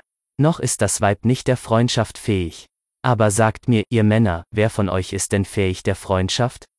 O über eure Armut, ihr Männer, und euren Geiz der Seele. Wie viel ihr dem Freunde gebt, das will ich noch meinem Feinde geben. Und will auch nicht ärmer damit geworden sein. Es gibt Kameradschaft, möge es Freundschaft geben. Also sprach Zarathustra. Von tausend und einem Ziele viele Länder sah Zarathustra und viele Völker, so entdeckte er vieler Völker Gutes und Böses. Keine größere Macht fand Zarathustra auf Erden als Gut und Böse. Leben könnte kein Volk, das nicht erst schätzte, will es sich aber erhalten, so darf es nicht schätzen, wie der Nachbar schätzt. Vieles, das diesem Volke gut hieß, hieß einem andern Hohn und Schmach, also fand ich's. Vieles fand ich hier böse genannt und dort mit purpurnen Ehren geputzt. Nie verstand ein Nachbar den andern, stets verwunderte sich seine Seele ob des Nachbarn Wahn und Bosheit. Eine Tafel der Güter hängt über jedem Volke. Siehe, es ist seiner Überwindungen Tafel, siehe, es ist die Stimme seines Willens zur Macht. Löblich ist, was ihm schwer gilt, was unerlässlich und schwer, heißt gut, und was aus der höchsten Not noch befreit, das Seltene. schwerste, das preist es heilig. Was da macht, dass es herrscht und siegt und glänzt, seinem Nachbarn zu Grauen und Neide, das gilt ihm das Hohe, das Erste, das Messende, der Sinn aller Dinge. Ding dong. AI kostet immer noch Geld. Falls dir die Nietzsche Audiobooks gefallen, dann kauf sie dir, inklusive der Antichrist, Zarathustra, Götzendämmerung, Jenseits von Gut und Böse, Ecke Homo, Genealogie der Moral, Allzu Menschliches, sowie der Fall Wagner. Alles in einem Audiobook beziehungsweise in Audiodateien. Einfach im Link der Beschreibung gucken und dieses Projekt unterstützen. Dankeschön. Wahrlich, mein Bruder, erkanntest du erst eines Volkes Not und Land und Himmel und Nachbar, so errätst du wohl das Gesetz seiner Überwindungen und warum es auf dieser Leiter zu seiner Hoffnung steigt. Immer sollst du der Erste sein und den anderen vorragen, niemanden soll deine eifersüchtige Seele lieben, es sei denn den Freund, dies machte einem Griechen die Seele zittern, dabei ging er seinen Pfad der Größe. Wahrheit reden und gut mit Bogen und Pfeil verkehren, so dünkte es jenem Volke zugleich lieb und schwer, aus dem mein Name kommt, der Name, welcher mir zugleich lieb und schwer ist. Vater und Mutter ehren und bis in die Wurzel der Seele hinein ihnen zu Willen sein, diese Tafel der Überwindung hängte ein anderes Volk über sich auf und wurde mächtig und ewig damit. Treue üben und um der Treue willen Ehre und Blut auch an böse und gefährliche Sachen setzen, also sich lehrend bezwang sich ein anderes Volk, und also sich bezwingend wurde es schwanger und schwer von großen Hoffnungen. Wahrlich, die Menschen gaben sich alles ihr Gutes und Böses. Wahrlich, sie nahmen es nicht, sie fanden es nicht, nicht fiel es ihnen als Stimme vom Himmel. Werte legte erst der Mensch in die Dinge, sich zu erhalten, er schuf erst den Dingen Sinn, einen Menschensinn. Darum nennt er sich Mensch, das ist der Schätzende. Schätzen ist Schaffen, hört es, ihr Schaffenden. Schätzen selber ist aller geschätzten Dinge Schatz und Kleinod. Durch das Schätzen erst gibt es Wert, und ohne das Schätzen wäre die Nuss des Daseins hohl. Hört es, ihr Schaffenden. Wandel der Werte, das ist Wandel der Schaffenden. Immer vernichtet, wer ein Schöpfer sein muss. Schaffende waren erst Völker, und spät erst Einzelne, wahrlich, der Einzelne selber ist noch die jüngste Schöpfung. Völker hängten sich einst eine Tafel des Guten über sich. Liebe, die herrschen will, und Liebe, die gehorchen will, erschufen sich zusammen solche Tafeln. Älter ist an der Herde die Lust, als die Lust am Ich, und solange das gute Gewissen Herde heißt, sagt nur das schlechte Gewissen, Ich. Wahrlich, das schlaue Ich, das Lieblose, das seinen Nutzen im Nutzen vieler will, das ist nicht der Herde Ursprung, sondern ihr Untergang. Liebende waren es stets und Schaffende, die schufen Gut und Böse. Feuer der Liebe glüht in aller Tugenden Namen und Feuer des Zorns. Viele Länder sah Zarathustra und viele Völker, keine größere Macht fand Zarathustra auf Erden, als die Werke der Liebenden, Gut und Böse ist ihr Name. Wahrlich, ein Ungetüm ist die Macht dieses Lobens und Tadelns. Sagt, wer bezwingt es mir, ihr Brüder? Sagt, wer wirft diesem Tier die Fessel über die tausend Nacken? Tausend Ziele gab es bisher, denn tausend Völker gab es. Nur die Fessel der tausend Nacken fehlt noch. Es fehlt das eine Ziel. Noch hat die Menschheit kein Ziel. Aber sagt mir doch, meine Brüder, wenn der Menschheit das Ziel noch fehlt, fehlt da nicht auch sie selber noch? Also sprach Zarathustra, von der Nächstenliebe ihr drängt euch um den Nächsten und habt schöne Worte dafür. Aber ich sage euch, eure Nächstenliebe ist eure schlechte Liebe zu euch selber. Ihr flüchtet zum Nächsten vor euch selber und möchtet euch daraus eine Tugend machen, aber ich durchschaue euer Selbstloses. Das Du ist älter als das Ich, das Du ist heilig gesprochen, aber noch nicht das Ich, so drängt sich der Mensch hin zum Nächsten.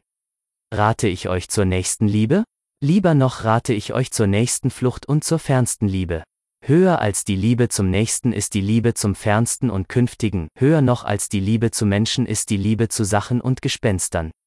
Dies Gespenst, das vor dir herläuft, mein Bruder, ist schöner als du, warum gibst du ihm nicht dein Fleisch und seine Knochen? Aber du fürchtest dich und läufst zu deinem Nächsten. Ihr haltet es mit euch selber nicht aus und liebt euch nicht genug, nun wollt ihr den Nächsten zur Liebe verführen und euch mit seinem Irrtum vergolden. Ich wollte, ihr hieltet es nicht aus mit allerlei Nächsten und deren Nachbarn, so müsstet ihr aus euch selber euren Freund und sein überwallendes Herz schaffen.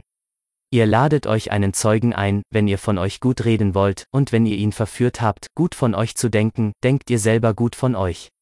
Nicht nur der lügt, welcher wieder sein Wissen redet, sondern erst recht der, welcher wieder sein Nichtwissen redet. Und so redet ihr von euch. Ding dong. AI kostet immer noch Geld.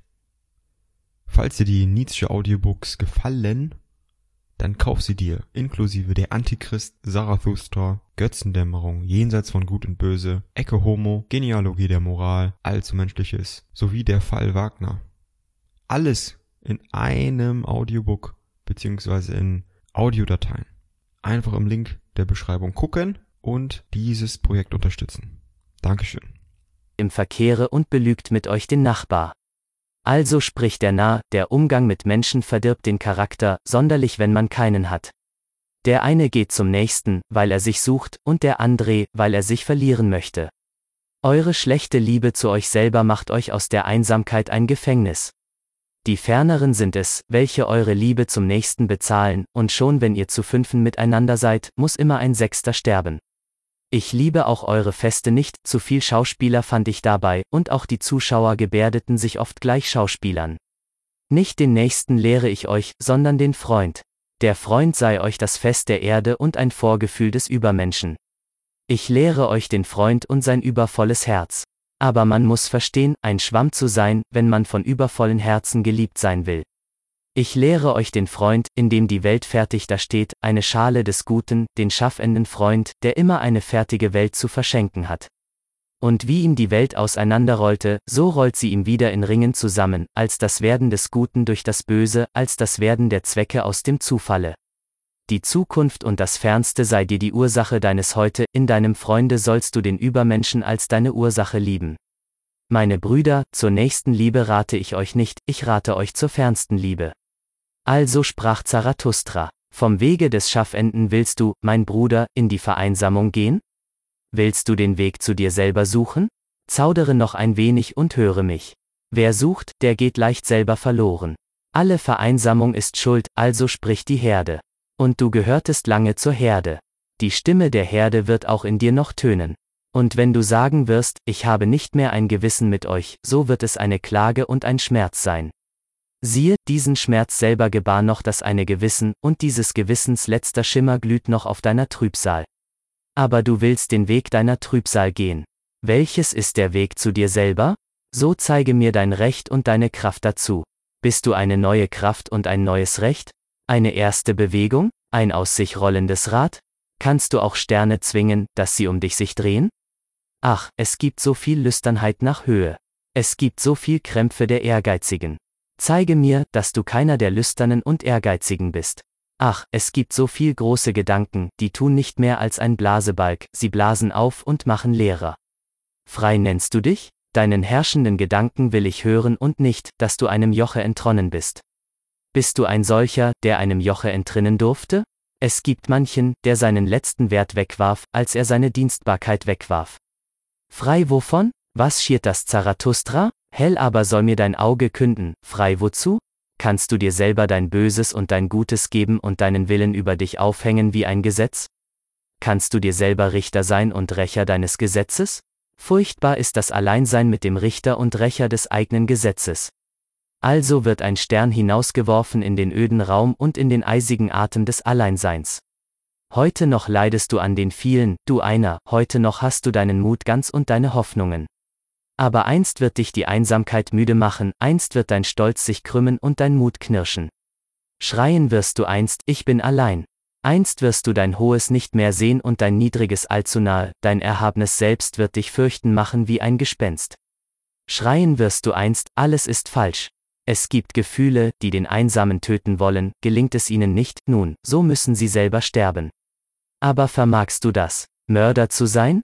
Kennst du, mein Bruder, schon das Wort Verachtung? Und die Qual deiner Gerechtigkeit, solchen gerecht zu sein, die dich verachten? Du zwingst viele, über dich umzulernen, das rechnen sie dir hart an. Du kamst ihnen nahe und gingst doch vorüber, das verzeihen sie dir niemals. Du gehst über sie hinaus, aber je höher du steigst, umso kleiner sieht dich das Auge des Neides. Am meisten aber wird der Fliegende gehasst. Wie wolltet ihr gegen mich gerecht sein, musst du sprechen, ich erwähle mir eure Ungerechtigkeit als den mir zugemessenen Teil. Ungerechtigkeit und Schmutz werfen sie nach dem Einsamen, aber mein Bruder, wenn du ein Stern sein willst, so musst du ihnen deshalb nicht weniger leuchten. Und hüte dich vor den Guten und Gerechten. Sie kreuzigen gerne die, welche sich ihre eigene Tugend erfinden, sie hassen den Einsamen. Hüte dich auch vor der heiligen Einfalt. Alles ist ihr unheilig. Was nicht einfältig ist, sie spielt auch gerne mit dem Feuer, der Scheiterhaufen. Und hüte dich auch vor den Anfällen deiner Liebe.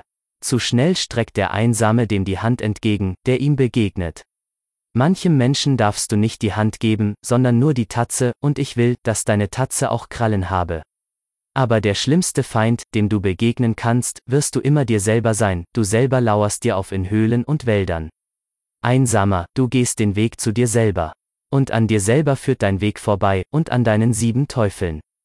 Ketzer wirst du dir selber sein und Hexe und Wahrsager und Narr und Zweifler und Unheiliger und Bösewicht. Verbrennen musst du dich wollen in deiner eigenen Flamme, wie wolltest du neu werden, wenn du nicht erst Asche geworden bist? Einsamer, du gehst den Weg des Schaffenden, einen Gott willst du dir schaffen aus deinen sieben Teufeln. Einsamer, Du gehst den Weg des Liebenden, dich selber liebst du und deshalb verachtest du dich, wie nur Liebende verachten. Schaffen will der Liebende, weil er verachtet. Was weiß der von Liebe, der nicht gerade verachten musste, was er liebte? Mit deiner Liebe gehe in deine Vereinsamung und mit deinem Schaffen, mein Bruder, und spät erst wird die Gerechtigkeit dir nachhinken. Mit meinen Tränen gehe in deine Vereinsamung, mein Bruder. Ich liebe den, der über Ding dong. AI kostet immer noch Geld. Falls dir die Nietzsche Audiobooks gefallen, dann kauf sie dir, inklusive der Antichrist, Zarathustra, Götzendämmerung, Jenseits von Gut und Böse, Ecke Homo, Genealogie der Moral, Allzu Menschliches, sowie der Fall Wagner. Alles in einem Audiobook beziehungsweise in Audiodateien. Einfach im Link der Beschreibung gucken und dieses Projekt unterstützen.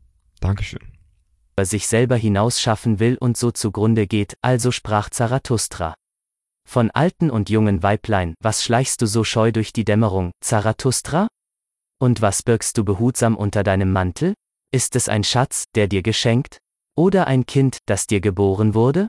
Oder gehst du jetzt selber auf den Wegen der Diebe, du Freund der Bösen, wahrlich, mein Bruder? Sprach Zarathustra, es ist ein Schatz, der mir geschenkt wurde, eine kleine Wahrheit ist's, die ich trage. Aber sie ist ungebärdig wie ein junges Kind, und wenn ich ihr nicht den Mund halte, so schreit sie überlaut. Als ich heute allein meines Weges ging, zur Stunde, wo die Sonne sinkt, begegnete mir ein altes Weiblein und redete also zu meiner Seele, vieles sprach Zarathustra auch zu uns Weibern, doch nie sprach er uns über das Weib. Und ich entgegnete ihr, über das Weib soll man nur zu Männern reden. Rede auch zu mir vom Weibe, sprach sie, ich bin alt genug, um es gleich wieder zu vergessen. Und ich willfahrte dem alten Weiblein und sprach also zu ihm, alles am Weibe ist ein Rätsel, und alles am Weibe hat eine Lösung, sie heißt Schwangerschaft. Der Mann ist für das Weib ein Mittel, der Zweck ist immer das Kind. Aber was ist das Weib für den Mann? Zweierlei will der echte Mann, Gefahr und Spiel. Deshalb will er das Weib als das gefährlichste Spielzeug. Der Mann soll zum Kriege erzogen werden und das Weib zur Erholung des Kriegers, alles andere ist Torheit. Allzu süße Früchte, die mag der Krieger nicht. Darum mag er das Weib, bitter ist auch noch das süßeste Weib. Besser als ein Mann versteht das Weib die Kinder, aber der Mann ist kindlicher als das Weib. Im echten Manne ist ein Kind versteckt, das will spielen. Auf, ihr Frauen, so entdeckt mir doch das Kind im Manne. Ein Spielzeug sei das Weib, rein und fein, dem Edelsteine gleich, bestrahlt von den Tugenden einer Welt, welche noch nicht da ist. Der Strahl eines Sternes glänze in eurer Liebe. Eure Hoffnung heiße, möge ich den Übermenschen gebären. In eurer Liebe sei Tapferkeit. Mit eurer Liebe sollt ihr auf den losgehen, der euch Furcht einflößt. In eurer Liebe sei eure Ehre. Wenig versteht sich sonst das Weib auf Ehre. Aber dies sei eure Ehre, immer mehr zu lieben, als ihr geliebt werdet, und nie die Zweiten zu sein. Der Mann fürchte sich vor dem Weibe, wenn es liebt, da bringt es jedes Opfer, und jedes andre Ding gilt ihm ohne Wert. Der Mann fürchte sich vor dem Weibe, wenn es hasst, denn der Mann ist im Grunde der Seele nur böse, das Weib aber ist dort schlecht. Wen hasst das Weib am meisten? Also sprach das Eisen zum Magneten, ich hasse dich am meisten, weil du anziehst, aber nicht stark genug bist, an dich zu ziehen. Das Glück des Mannes heißt, ich will. Das Glück des Weibes heißt, er will. Siehe, jetzt eben ward die Welt vollkommen, also denkt ein jedes Weib, wenn es aus ganzer Liebe gehorcht. Und gehorchen muss das Weib und eine Tiefe finden zu seiner Oberfläche. Oberfläche ist des Weibes Gemüt, eine bewegliche stürmische Haut auf einem seichten Gewässer. des Mannes Gemüt aber ist tief, sein Strom rauscht in unterirdischen Höhlen, das Weib ahnt seine Kraft, aber begreift sie nicht, da entgegnete mir das alte Weiblein, vielesartige sagte Zarathustra und sonderlich für die, welche jung genug dazu sind. Seltsam ist's, Zarathustra kennt wenig die Weiber, und doch hat er über sie recht. Geschieht dies deshalb, weil beim Weibe kein Ding unmöglich ist? Und nun nimm zum Danke eine kleine Wahrheit. Bin ich doch alt genug für sie. Wickle sie ein und halte ihr den Mund, sonst schreit sie überlaut, diese kleine Wahrheit. Gib mir, Weib, deine kleine Wahrheit, sagte ich. Und also sprach das alte Weiblein, du gehst zu Frauen? Vergiss die Peitsche nicht, also sprach Zarathustra. Vom Biss der Natter eines Tages war Zarathustra unter einem Feigenbaume eingeschlafen, da es heiß war, und hatte seine Arme über das Gesicht gelegt. Da kam eine Natter und biss ihn in den Hals, so dass Zarathustra vor Schmerz aufschrie. Als er den Arm vom Gesicht genommen hatte, sah er die Schlange an, da erkannte sie die Augen Zarathustras, wand sich ungeschickt und wollte davon. Nicht doch, sprach Zarathustra, noch nahmst du meinen Dank nicht an. Du wecktest mich zur Zeit, mein Weg ist noch lang. Dein Weg ist noch kurz, sagte die Natter traurig, mein Gift tötet. Zarathustra lächelte. Wann starb wohl je ein Drache am Gift einer Schlange? sagte er. Aber nimm dein Gift zurück. Du bist nicht reich genug, es mir zu schenken. Da fiel ihm die Natter von neuem um den Hals. Ding dong. AI kostet immer noch Geld. Falls dir die Nietzsche Audiobooks gefallen, dann kauf sie dir, inklusive der Antichrist, Zarathustra, Götzendämmerung, Jenseits von Gut und Böse, Ecke Homo, Genealogie der Moral, Allzu Menschliches, sowie der Fall Wagner. Alles in einem Audiobook, beziehungsweise in Audiodateien. Einfach im Link der Beschreibung gucken und dieses Projekt unterstützen. Dankeschön. Und leckte ihm seine Wunde.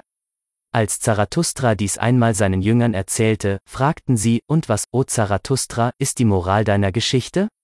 Zarathustra antwortete darauf also, den Vernichter der Moral heißen mich die Guten und Gerechten, meine Geschichte ist unmoralisch. So ihr aber einen Feind habt, so vergeltet ihm nicht Böses mit Gutem, denn das würde beschämen. Sondern beweist, dass er euch etwas Gutes angetan hat. Und lieber zürnt noch, als dass ihr beschämt. Und wenn euch geflucht wird, so gefällt es mir nicht, dass ihr dann segnen wollt. Lieber ein wenig mitfluchen. Und geschah euch ein großes Unrecht, so tut mir geschwind fünf kleine dazu. Grässlich ist der anzusehen, den allein das Unrecht drückt. Wusstet ihr dies schon? Geteiltes Unrecht ist halbes Recht. Und der soll das Unrecht auf sich nehmen, der es tragen kann. Eine kleine Rache ist menschlicher als gar keine Rache. Und wenn die Strafe nicht auch ein Recht und eine Ehre ist für den Übertretenden, so mag ich auch euer Strafen nicht. Vornehmer ist's, sich Unrecht zu geben als Recht zu behalten, sonderlich, wenn man Recht hat. Nur muss man reich genug dazu sein. Ich mag eure kalte Gerechtigkeit nicht, und aus dem Auge eurer Richter blickt mir immer der Henker und sein kaltes Eisen. Sagt, wo findet sich die Gerechtigkeit, welche Liebe mit sehenden Augen ist? So erfindet mir doch die Liebe, welche nicht nur alle Strafe, sondern auch alle Schuld trägt. So erfindet mir doch die Gerechtigkeit, die jeden freispricht, ausgenommen den Richtenden. Wollt ihr auch dies noch hören? An dem, der von Grund aus gerecht sein will, wird auch noch die Lüge zur Menschenfreundlichkeit. Aber wie wollte ich gerecht sein von Grund aus? Wie kann ich jedem das Seine geben? Dies sei mir genug, ich gebe jedem das meine. Endlich, meine Brüder, hütet euch, Unrecht zu tun allen Einsiedlern. Wie könnte ein Einsiedler vergessen? Wie könnte er vergelten? Wie ein tiefer Brunnen ist ein Einsiedler. Leicht ist es, einen Stein hineinzuwerfen, sank er aber bis zum Grunde, sagt, wer will ihn wieder herausbringen? Hütet euch, den Einsiedler zu beleidigen. Tatet ihr's aber, nun, so tötet ihn auch noch. Also sprach Zarathustra. Von Kind und Ehe ich habe eine Frage für dich allein, mein Bruder, wie ein Senkblei werfe ich diese Frage in deine Seele, dass ich wisse, wie tief sie sei. Du bist jung und wünschest dir Kind und Ehe. Aber ich frage dich, bist du ein Mensch, der ein Kind sich wünschen darf? Bist du der Siegreiche, der Selbstbezwinger, der Gebieter der Sinne, der Herr deiner Tugenden? Also frage ich dich, oder redet aus deinem Wunsche das Tier und die Notdurft? Oder Vereinsamung? Oder Unfriede mit dir? Ich will, dass dein Sieg und deine Freiheit sich nach einem Kinde sehne. Lebendige Denkmale sollst du bauen deinem Siege und deiner Befreiung. Über dich sollst du hinausbauen. Aber erst musst du mir selber gebaut sein, rechtwinklig an Leib und Seele. Nicht nur fort sollst du dich pflanzen, sondern hinauf. Dazu helfe dir der Garten der Ehe. Einen höheren Leib sollst du schaffen, eine erste Bewegung, ein aus sich rollendes Rad, einen Schaffenden sollst du schaffen. Ehe, so heiße ich den Willen zu zweien, das eine zu schaffen, das mehr ist, als die es schufen. Ehrfurcht voreinander nenne ich Ehe als vor den Wollenden eines solchen Willens. Dies sei der Sinn und die Wahrheit deiner Ehe. Aber das, was die viel zu vielen Ehen nennen, diese überflüssigen, ach, wie nenne ich das? Ach, diese Armut der Seele zu zweien. Ach, dieser Schmutz der Seele zu zweien. Ach, dies erbärmliche Behagen zu zweien. Ehe nennen sie dies alles, und sie sagen, ihre Ehen seien im Himmel geschlossen. Nun, ich mag ihn nicht, diesen Himmel der Überflüssigen. Nein, ich mag sie nicht, diese im himmlischen Netz verschlungenen Tiere. Ferne bleibe mir auch der Gott, der heranhinkt, zu segnen, was er nicht zusammenfügte. Lacht mir nicht über solche Ehen. Welches Kind hätte nicht Grund, über seine Eltern zu weinen? Würdig schien mir dieser Mann und reif für den Sinn der Erde, aber als ich sein Weib sah, schien mir die Erde ein Haus für Unsinnige. Ja, ich wollte, dass die Erde in Krämpfen bebte, wenn sich ein Heiliger und eine Gans miteinander paaren. Dieser ging wie ein Held auf Wahrheiten aus, und endlich erbeutete er sich eine kleine geputzte Lüge. Seine Ehe nennt er's. Jener war spröde im Verkehre und wählte wählerisch. Aber mit einem Male verdarb er für alle Male seine Gesellschaft, seine Ehe nennt er's. Jener suchte eine Magd mit den Tugenden eines Engels. Aber mit einem Male wurde er die Magd eines Weibes, und nun täte es Not, dass er darüber noch zum Engel werde. Sorgsam fand ich jetzt alle Käufer, und alle haben listige Augen. Aber seine Frau kauft auch der listigste noch im Sack. Viele kurze Torheiten, das heißt bei euch Liebe. Und eure Ehe macht vielen kurzen Torheiten ein Ende, als eine lange Dummheit. Eure Liebe zum Weibe und des Weibes Liebe zum Manne, ach, möchte sie doch Mitleiden sein mit leidenden und verhüllten Göttern. Aber zumeist erraten zwei Tiere einander. Aber auch noch eure beste Liebe ist nur ein verzücktes Gleichnis und eine schmerzhafte Glut. Eine Fackel ist sie, die euch zu höheren Wegen leuchten soll. Über euch hinaus sollt ihr einst lieben. So lernt erst lieben. Und darum musstet ihr den bittern Kelch eurer Liebe trinken. Bitternis ist im Kelch auch der besten Liebe, so macht sie Sehnsucht zum Übermenschen, so macht sie Durst dir, dem Schaffenden. Durst dem Schaffenden. Pfeil und Sehnsucht dem Übermenschen, sprich, mein Bruder, ist dies dein Wille zur Ehe? Heilig heißt mir solch ein Wille und solche Ehe, also sprach Zarathustra. Vom freien Tode viele sterben zu spät, und einige sterben zu früh. Noch klingt fremd die Lehre, stirb zur rechten Zeit. Stirb zur rechten Zeit, also lehrt es Zarathustra. Freilich, wer nie zur rechten Zeit lebt, wie sollte der je zur rechten Zeit sterben? Möchte er doch nie geboren sein. Also rate ich den Überflüssigen. Aber auch die Überflüssigen tun noch wichtig mit ihrem Sterben, und auch die hohlste Nuss will noch geknackt sein. Wichtig nehmen alle das Sterben, aber noch ist der Tod kein Fest. Noch erlernten die Menschen nicht, wie man die schönsten Feste weiht. Ding dong. AI kostet immer noch Geld. Falls dir die Nietzsche Audiobooks gefallen, dann kauf sie dir, inklusive der Antichrist, Zarathustra, Götzendämmerung, Jenseits von Gut und Böse, Ecke Homo, Genealogie der Moral, Allzu Menschliches, sowie der Fall Wagner. Alles in einem Audiobook, beziehungsweise in Audiodateien. Einfach im Link der Beschreibung gucken und dieses Projekt unterstützen. Dankeschön. Den vollbringenden Tod zeige ich euch, der den Lebenden ein Stachel und ein Gelöbnis wird. Seinen Tod stirbt der Vollbringende, siegreich, umringt von Hoffenden und Gelobenden. Also sollte man sterben lernen, und es sollte kein Fest geben. Wo ein solcher Sterbender nicht der Lebenden Schwüre weihte. Also zu sterben ist das Beste, das Zweite aber ist, im Kampfe zu sterben und eine große Seele zu verschwenden. Aber dem Kämpfenden gleich verhasst wie dem Sieger ist euer grinsender Tod, der heranschleicht wie ein Dieb und doch als Herr kommt. Meinen Tod lobe ich euch, den freien Tod, der mir kommt, weil ich will. Und wann werde ich wollen? Wer ein Ziel hat und einen Erben, der will den Tod zur rechten Zeit für Ziel und Erben. Und aus Ehrfurcht vor Ziel und Erben wird er keine dürren Kränze mehr im Heiligtum des Lebens aufhängen. Wahrlich, nicht will ich den Seildrehern gleichen, sie ziehen ihren Faden in die Länge und gehen dabei selber immer rückwärts. Mancher wird auch für seine Wahrheiten und Siege zu alt, ein zahnloser Mund hat nicht mehr das Recht zu jeder Wahrheit. Und jeder, der Ruhm haben will, muss sich beizeiten von der Ehre verabschieden und die schwere Kunst üben, zur rechten Zeit zu gehen. Man muss aufhören. Sich essen zu lassen, wenn man am besten schmeckt, das wissen die, welche lange geliebt werden wollen. Saure Äpfel gibt es freilich, deren Los will, dass sie bis auf den letzten Tag des Herbstes warten, und zugleich werden sie reif, gelb und runzelig. Andern altert das Herz zuerst und andern der Geist. Und einige sind greis in der Jugend, aber spätjung erhält lang jung. Manchem missrät das Leben, ein Giftwurm frisst sich ihm ans Herz. So möge er zusehen, dass ihm das Sterben umso mehr gerate. Mancher wird nie süß, er fault im Sommer schon. Feigheit ist es, die ihn an seinem Aste festhält. Viel zu viele leben und viel zu lange hängen sie an ihren Ästen. Möchte ein Sturm kommen, der all dies Faule und Wurmfressen vom Baume schüttelt. Möchten Prediger kommen des schnellen Todes. Das wären mir die rechten Stürme und Schüttler an Lebensbäumen. Aber ich höre nur den langsamen Tod predigen und Geduld mit allem Irdischen. Ach, ihr predigt Geduld mit dem Irdischen? Dieses Irdische ist es, das zu viel Geduld mit euch hat, ihr Lästermäuler. Wahrlich, zu früh starb jener Hebräer, den die Prediger des langsamen Todes ehren, und vielen ward es seitdem zum Verhängnis, dass er zu früh starb.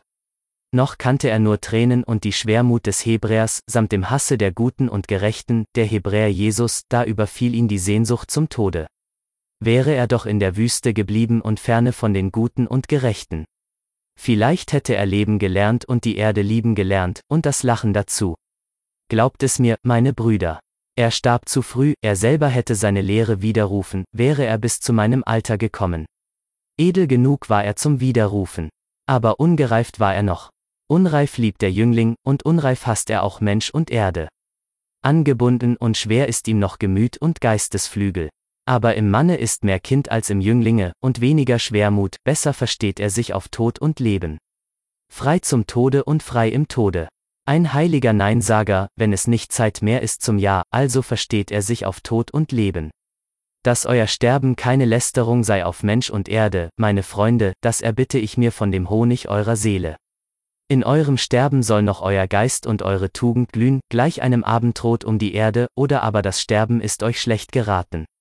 Also will ich selber sterben, dass ihr Freunde um meinetwillen die Erde mehr liebt, und zur Erde will ich wieder werden, dass ich in der Ruhe habe, die mich gebar. Wahrlich, ein Ziel hatte Zarathustra, er warf seinen Ball, nun seid ihr Freunde meines Zieles Erbe, euch werfe ich den goldenen Ball zu. Lieber als alles sehe ich euch, meine Freunde, den goldenen Ball werfen. Und so verziehe ich noch ein wenig auf Erden, verzeiht es mir. Also sprach Zarathustra, von der schenkenden Tugend als Zarathustra von der Stadt Abschied genommen hatte welcher sein Herz zugetan war und deren Name lautet, die bunte Kuh, folgten ihm viele, die sich seine Jünger nannten, und gaben ihm das Geleit. Also kamen sie an einen Kreuzweg, da sagte ihnen Zarathustra, dass er nunmehr allein gehen wolle, denn er war ein Freund des Alleingehens. Seine Jünger aber reichten ihm zum Abschiede einen Stab, an dessen goldnem Griffe sich eine Schlange um die Sonne ringelte. Zarathustra freute sich des Stabes und stützte sich darauf, dann sprach er also zu seinen Jüngern, sagt mir doch, wie kam Gold zum höchsten Werte? Darum, dass es ungemein ist und unnützlich und leuchtend und mild im Glanze, es schenkt sich immer. Nur als Abbild höchsten Tugend kam Gold zum höchsten Werte. Gold gleich leuchtet der Blick dem Schenkenden. Goldes Glanz schließt Friede zwischen Mond und Sonne. Ungemein ist die höchste Tugend und unnützlich, leuchtend ist sie und mild im Glanze, eine schenkende Tugend ist die höchste Tugend. Wahrlich, ich errate euch wohl, meine Jünger. Ihr trachtet, gleich mir, nach der schenkenden Tugend. Was hättet ihr mit Katzen und Wölfen gemeinsam?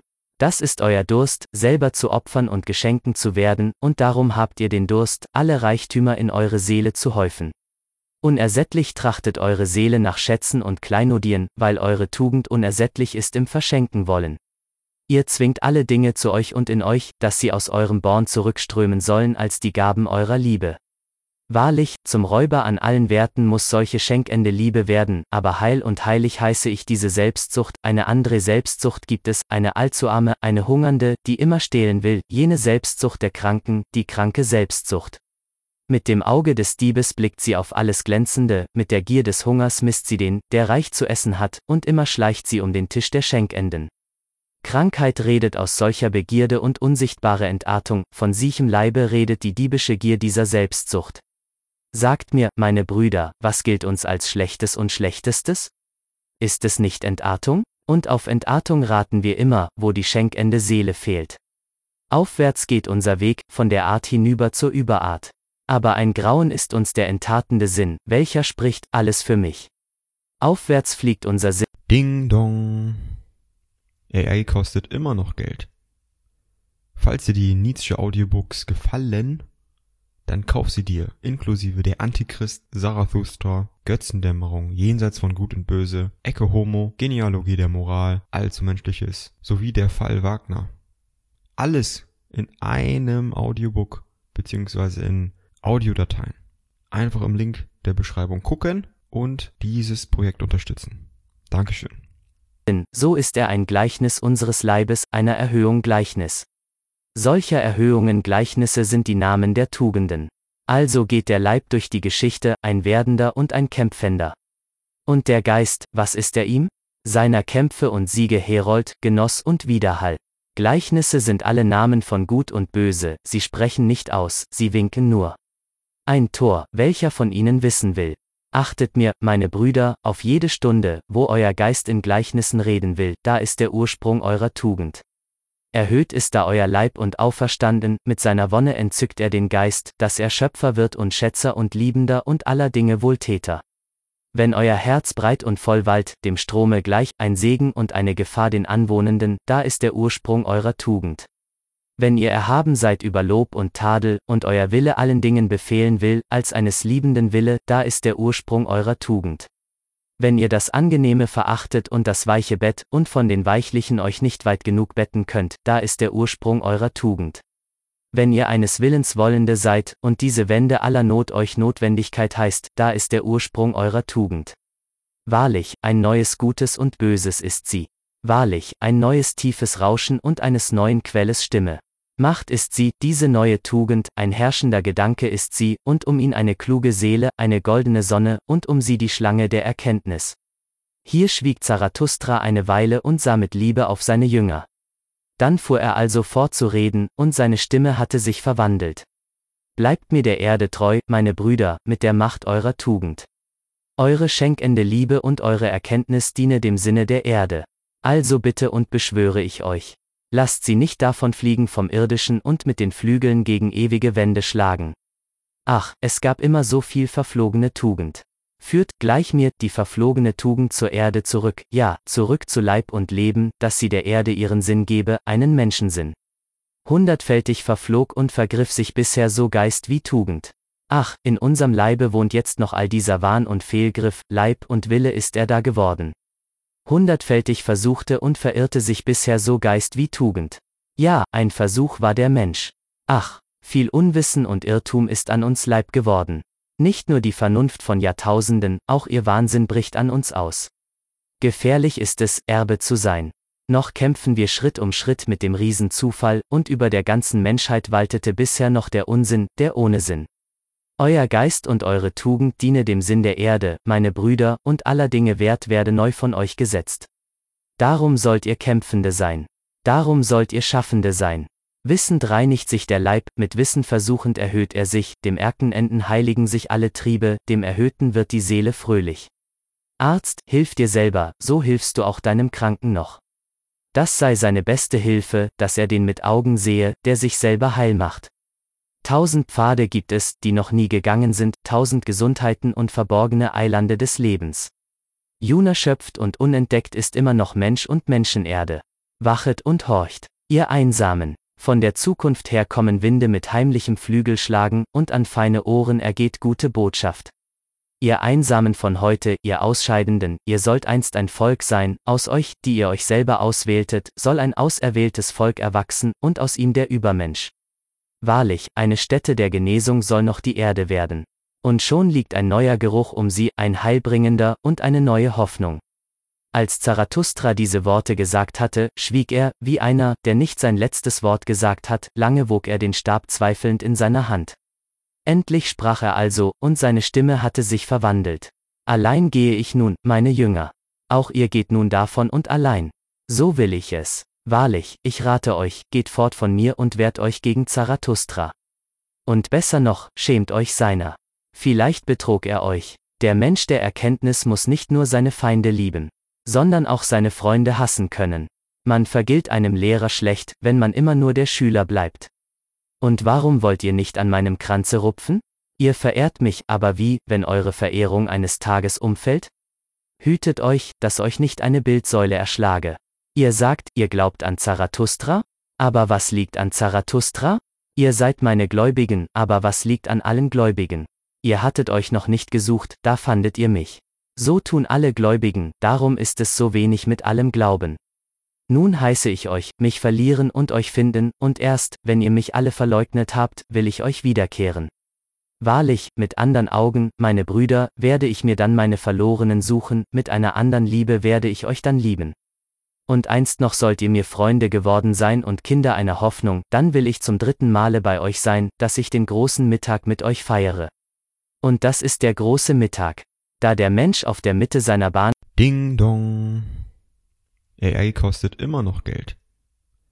Falls dir die Nietzsche Audiobooks gefallen, dann kauf sie dir, inklusive der Antichrist, Zarathustra, Götzendämmerung, Jenseits von Gut und Böse, Ecke Homo, Genealogie der Moral, Allzu Menschliches, sowie der Fall Wagner. Alles in einem Audiobook, beziehungsweise in Audiodateien. Einfach im Link der Beschreibung gucken und dieses Projekt unterstützen. Dankeschön. steht zwischen Tier und Übermensch und seinen Weg zum Abende als seine höchste Hoffnung feiert, denn es ist der Weg zu einem neuen Morgen. Alsda wird sich der Untergehende selber segnen, dass er ein Hinübergehender sei, und die Sonne seiner Erkenntnis wird ihm im Mittage stehen. Tot sind alle Götter, nun wollen wir, dass der Übermensch lebe, dies sei einst am großen Mittage unser letzter Wille. Also sprach Zarathustra. Zweiter Teil. Also sprach Zarathustra, und erst, wenn ihr mich alle verleugnet habt, will ich euch wiederkehren. Wahrlich, mit andern Augen, meine Brüder, werde ich mir dann meine Verlorenen suchen, mit einer andern Liebe werde ich euch dann lieben. Zarathustra, von der schenkenden Tugend das Kind mit dem Spiegel hierauf ging Zarathustra wieder zurück in das Gebirge und in die Einsamkeit seiner Höhle und entzog sich den Menschen, wartend gleich einem Seemann, der seinen Samen ausgeworfen hat. Seine Seele aber wurde voll von Ungeduld und Begierde nach denen, welche er liebte, denn er hatte ihnen noch viel zu geben. Dies nämlich ist das Schwerste, aus Liebe die offene Hand schließen und als Schenkender die Scham bewahren. Also vergingen dem einsamen Monde und Jahre, seine Weisheit aber wuchs und machte ihm Schmerzen durch ihre Fülle. Eines Morgens aber wachte er schon vor der Morgenröte auf, besann sich lange auf seinem Lager und sprach endlich zu seinem Herzen, was erschrak ich doch so in meinem Traume, dass ich aufwachte? Trat nicht ein Kind zu mir, das einen Spiegel trug? O Zarathustra sprach das Kind zu mir, schaue dich an im Spiegel. Aber als ich in den Spiegel schaute, da schrie ich auf, und mein Herz war erschüttert, denn nicht mich sahe ich darin, sondern eines Teufels Fratze und Hohnlachen. Wahrlich, allzu gut verstehe ich des Traumes Zeichen und Mahnung, meine Lehre ist in Gefahr. Unkraut will Weizen heißen. Meine Feinde sind mächtig worden und haben meiner Lehre Bildnis entstellt, also, dass meine Liebsten sich der Gaben schämen müssen, die ich ihnen gab. Verloren gingen mir meine Freunde, die Stunde kam mir, meine Verlorenen zu suchen, mit diesen Worten sprang Zarathustra auf, aber nicht wie ein Geängstigter, der nach Luft sucht, sondern eher wie ein Seher und Sänger, welchen der Geist anfällt. Verwundert sahen sein Adler und seine Schlange auf ihn hin, denn gleich dem Morgenrote lag ein kommendes Glück auf seinem Antlitze. Was geschah mir doch, meine Tiere? sagte Zarathustra. Bin ich nicht verwandelt? Kam mir nicht die Seligkeit wie ein Sturmwind? Töricht ist mein Glück und törichtes wird es reden, zu jung noch ist es, so habt Geduld mit ihm. Verwundet bin ich von meinem Glücke, alle Leidenden sollen mir Ärzte sein. Zu meinen Freunden darf ich wieder hinab und auch zu meinen Feinden. Zarathustra darf wieder reden und schenken und lieben das Liebste tun. Meine ungeduldige Liebe fließt über in Strömen, abwärts, nach Aufgang und Niedergang. Aus schweigsamem Gebirge und Gewittern des Schmerzes rauscht meine Seele in die Täler. Zu lange sehnte ich mich und schaute in die Ferne. Zu lange gehörte ich der Einsamkeit, so verlernte ich das Schweigen. Mund bin ich worden ganz und gar, und Brausen eines Bachs aus hohen Felsen, hinab will ich meine Rede stürzen in die Täler. Und mag mein Strom der Liebe in Unwegsames stürzen. Wie sollte ein Strom nicht endlich den Weg zum Meere finden? Wohl ist ein See in mir, ein einsiedlerischer. Selbst genugsamer, aber mein Strom der Liebe reißt ihn mit sich hinab, zum Meere. Neue Wege gehe ich, eine neue Rede kommt mir, müde wurde ich, gleich allen Schaffenden, der alten Zungen. Nicht will mein Geist mehr auf abgelaufenen Sohlen wandeln. Zu langsam läuft mir alles Reden, in deinen Wagen springe ich, Sturm. Und auch dich will ich noch peitschen mit meiner Bosheit. Wie ein Schrei und ein Jauchzen will ich über weite Meere hinfahren, bis ich die glückseligen Inseln finde, wo meine Freunde weilen und meine Feinde unter ihnen. Wie liebe ich nun jeden, zu dem ich nur reden darf. Auch meine Feinde gehören zu meiner Seligkeit.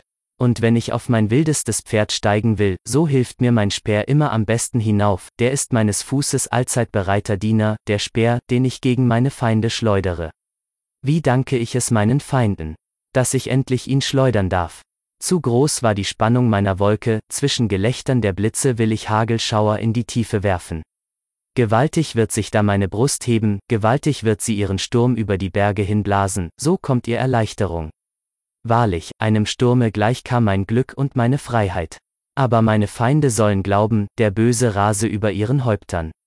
Ja, auch ihr werdet erschreckt sein, meine Freunde, ob meiner wilden Weisheit, und vielleicht flieht ihr davon samt meinen Feinden.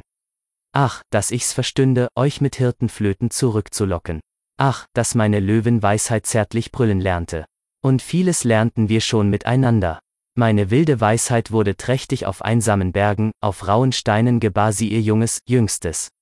Nun läuft sie närrisch durch die harte Wüste und sucht und sucht nach sanftem Rasen, meine alte wilde Weisheit.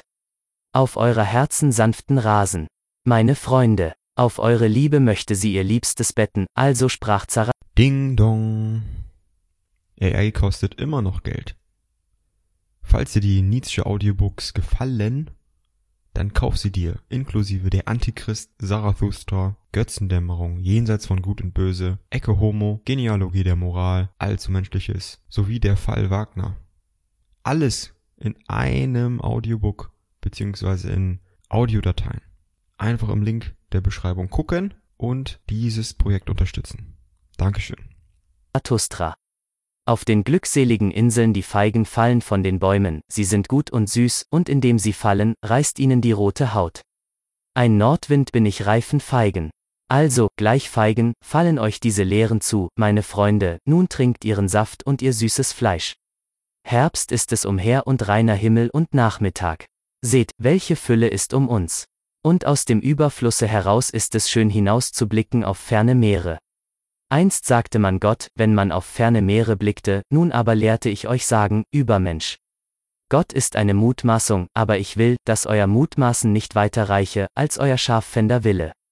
Könntet ihr einen Gott schaffen? So schweigt mir doch von allen Göttern. Wohl aber könntet ihr den Übermenschen schaffen. Nicht ihr vielleicht selber, meine Brüder, aber zu Vätern und Vorfahren könntet ihr euch umschaffen des Übermenschen, und dies sei euer bestes Schaffen. Gott ist eine Mutmaßung, aber ich will, dass euer Mutmaßen begrenzt sei in der Denkbarkeit. Könntet ihr einen Gott denken? Aber dies bedeute euch Wille zur Wahrheit, dass alles verwandelt werde in Menschendenkbares, Menschensichtbares, Menschenfühlbares. Eure eigenen Sinne sollt ihr zu Ende denken. Und was ihr Welt nanntet, das soll erst von euch geschaffen werden, eure Vernunft, euer Bild, euer Wille, eure Liebe soll es selber werden. Und wahrlich, zu eurer Seligkeit, ihr Erken enden. Und wie wolltet ihr das Leben ertragen ohne diese Hoffnung, ihr Erkenenden? Weder ins Unbegreifliche dürftet ihr eingeboren sein, noch ins Unvernünftige. Aber dass ich euch ganz mein Herz offenbare, ihr Freunde, wenn es Götter gäbe, wie hielte ich's aus, kein Gott zu sein? Also gibt es keine Götter. Wohl zog ich den Schluss, nun aber zieht er mich. Gott ist eine Mutmaßung, aber wer tränke alle Qual dieser Mutmaßung, ohne zu sterben?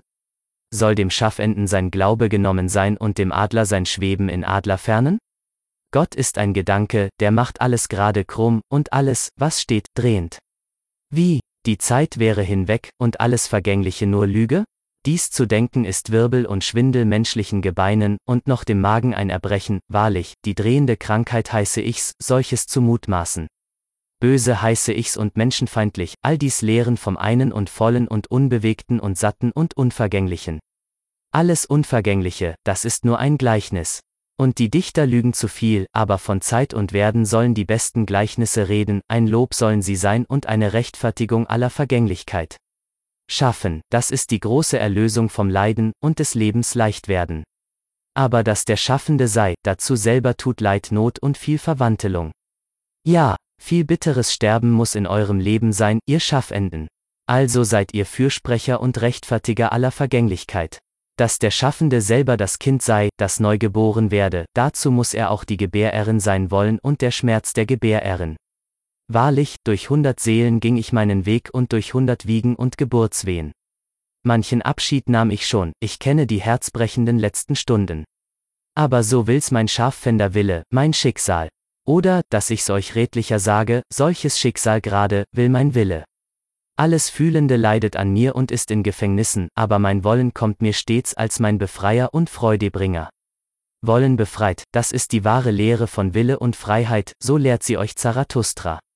Nicht mehr wollen und nicht mehr schätzen und nicht mehr schaffen. Ach, dass diese große Müdigkeit mir stets fern bleibe. Auch im Erkennen fühle ich nur meines Willens Zeuge und werde Lust, und wenn Unschuld in meiner Erkenntnis ist, so geschieht dies, weil Wille zur Zeugung in ihr ist. Hinweg von Gott und Göttern lockte mich dieser Wille, was wäre denn zu schaffen, wenn Götter da wären?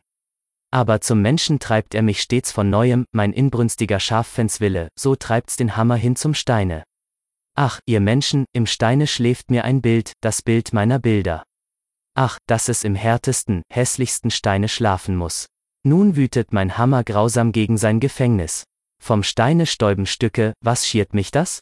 Vollenden will ich's, denn ein Schatten kam zu mir, aller Dinge stillstes und leichtestes kam einst zu mir. Des Übermenschen Schönheit kam zu mir als Schatten. Ach, meine Brüder, was gehen mich noch die Götter an? Also sprach Zarathustra, von den Mitleidigen meine Freunde. Es kam eine Spottrede zu eurem Freunde, seht nur Zarathustra. Wandelt er nicht unter uns wie unter Tieren? Aber so ist es besser geredet, der Erkenende wandelt unter Menschen als unter Tieren. Der Mensch selber aber heißt dem Erkenenden, das Tier, das rote Backen hat. Wie geschah ihm das? Ist es nicht, weil er sich zu oft hat schämen müssen? O meine Freunde, so spricht der Erkenende. Ding dong. AI kostet immer noch Geld. Falls dir die Nietzsche Audiobooks gefallen, dann kauf sie dir, inklusive der Antichrist, Zarathustra, Götzendämmerung, Jenseits von Gut und Böse, Ecke Homo, Genealogie der Moral, Allzu Menschliches, sowie der Fall Wagner. Alles in einem Audiobook, beziehungsweise in Audiodateien. Einfach im Link der Beschreibung gucken und dieses Projekt unterstützen. Dankeschön. Scham, Scham, Scham, das ist die Geschichte des Menschen. Und darum gebeut sich der Edle, nicht zu beschämen, Scham gebeut er sich vor allem Leidenden. Wahrlich, ich mag sie nicht, die Barmherzigen, die selig sind in ihrem Mitleiden, zu sehr gebricht es ihnen an Scham. Muss ich mitleidig sein, so will ich's doch nicht heißen, und wenn ich's bin, dann gern aus der Ferne. Gerne verhülle ich auch das Haupt und fliehe davon, bevor ich noch erkannt bin, und also heiße ich euch tun, meine Freunde. Möge mein Schicksal mir immer leidlose, gleich euch, über den Weg führen, und solche mit denen mir Hoffnung und Mahl und Honig gemein sein darf. Wahrlich, ich tat wohl das und jenes an Leidenden, aber Besseres schien ich mir stets zu tun, wenn ich lernte, mich besser freuen. Seit es Menschen gibt, hat der Mensch sich zu wenig gefreut, das allein, meine Brüder, ist unsere Erbsünde. Und lernen wir besser uns freuen, so verlernen wir am besten, andern Wehe zu tun und Wehes auszudenken. Darum wasche ich mir die Hand, die dem Leidenden half, darum wische ich mir auch noch die Seele ab. Denn dass ich den Leidenden leidend sah, dessen schämte ich mich um seiner Scham willen, und als ich ihm half, da verging ich mich hart an seinem Stolze. Große Verbindlichkeiten machen nicht dankbar, sondern rachsüchtig, und wenn die kleine Wohltat nicht vergessen wird, so wird noch ein Nagewurm daraus. Seid spröde im Annehmen. Zeichnet aus damit, dass ihr annehmt, also rate ich denen, die nichts zu verschenken haben. Ich aber bin ein Schenkender, gerne schenke ich. Als Freund den Freunden. Fremde aber und Arme mögen sich die Frucht selber von meinem Baume pflücken, so beschämt es weniger. Bettler aber sollte man ganz abschaffen. Wahrlich, man ärgert sich, ihnen zu geben und ärgert sich, ihnen nicht zu geben. Und insgleichen die Sünder und bösen Gewissen. Glaubt mir, meine Freunde, Gewissensbisse erziehen zum Beißen. Das Schlimmste aber sind die kleinen Gedanken. Wahrlich, besser noch bös getan, als klein gedacht. Zwar ihr sagt, die Lust an kleinen Bosheiten erspart uns manche große böse Tat. Aber hier sollte man nicht sparen wollen. Wie ein Geschwür ist die böse Tat, sie juckt und kratzt und bricht heraus, sie redet ehrlich. Siehe, ich bin Krankheit, so redet die böse Tat, das ist ihre Ehrlichkeit.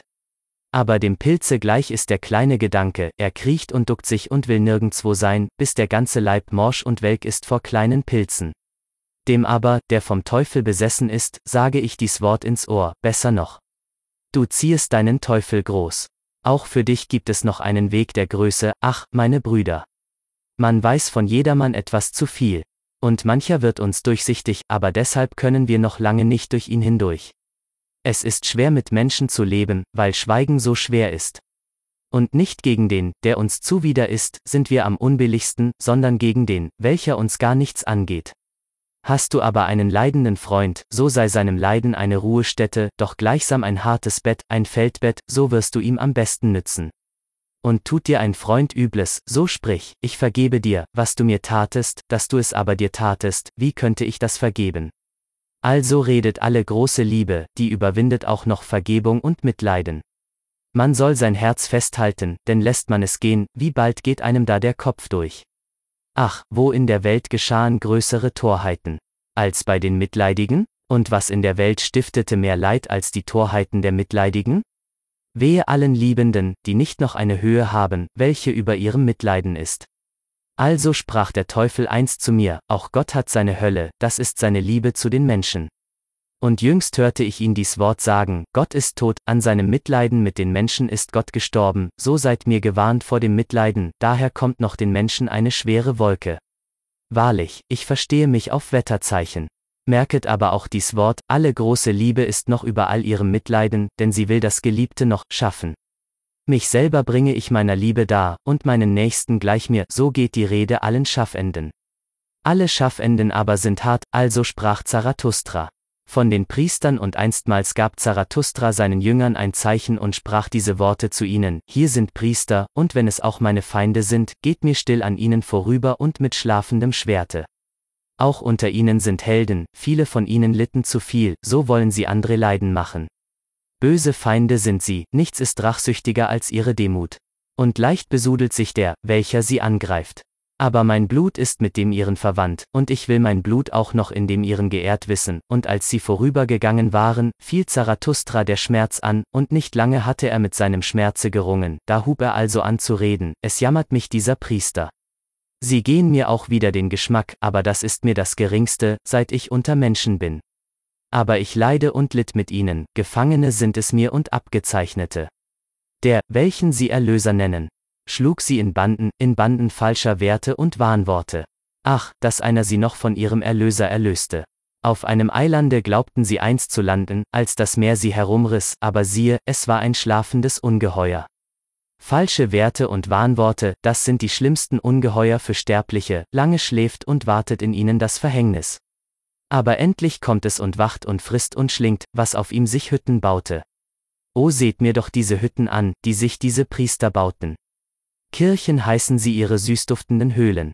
O über dies verfälschte Licht, diese verdumpfte Luft. Hier, wo die Seele zu ihrer Höhe hinauf nicht fliegen darf. Sondern also gebietet ihr Glaube, auf den Knien die Treppe hinan, ihr Sünder. Wahrlich, lieber sehe ich noch den Schamlosen, als die verrenkten Augen ihrer Scham und Andacht. Wer schuf sich solche Höhlen und Bußtreppen? Waren es nicht solche, die sich verbergen wollten und sich vor dem reinen Himmel schämten? Und erst wenn der reine Himmel wieder durch zerbrochene Decken blickt und hinab auf Gras und roten Mohn an zerbrochenen Mauern, will ich den Städten dieses Gottes wieder mein Herz zuwenden. Sie nannten Gott, was ihnen widersprach und wehe tat, und wahrlich, es war viel Heldenart in ihrer Anbetung. Und nicht anders wussten sie ihren Gott zu lieben, als indem sie den Menschen ans Kreuz schlugen. Als Leichname gedachten sie zu leben, schwarz schlugen sie ihren Leichnam aus, auch aus ihren Reden rieche ich noch die üble Würze von Totenkammern.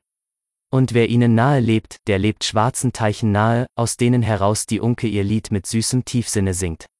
Bessere Lieder müssten sie mir singen, dass ich an ihren Erlöser glauben lerne, Erlöster müssten mir seine Jünger aussehen.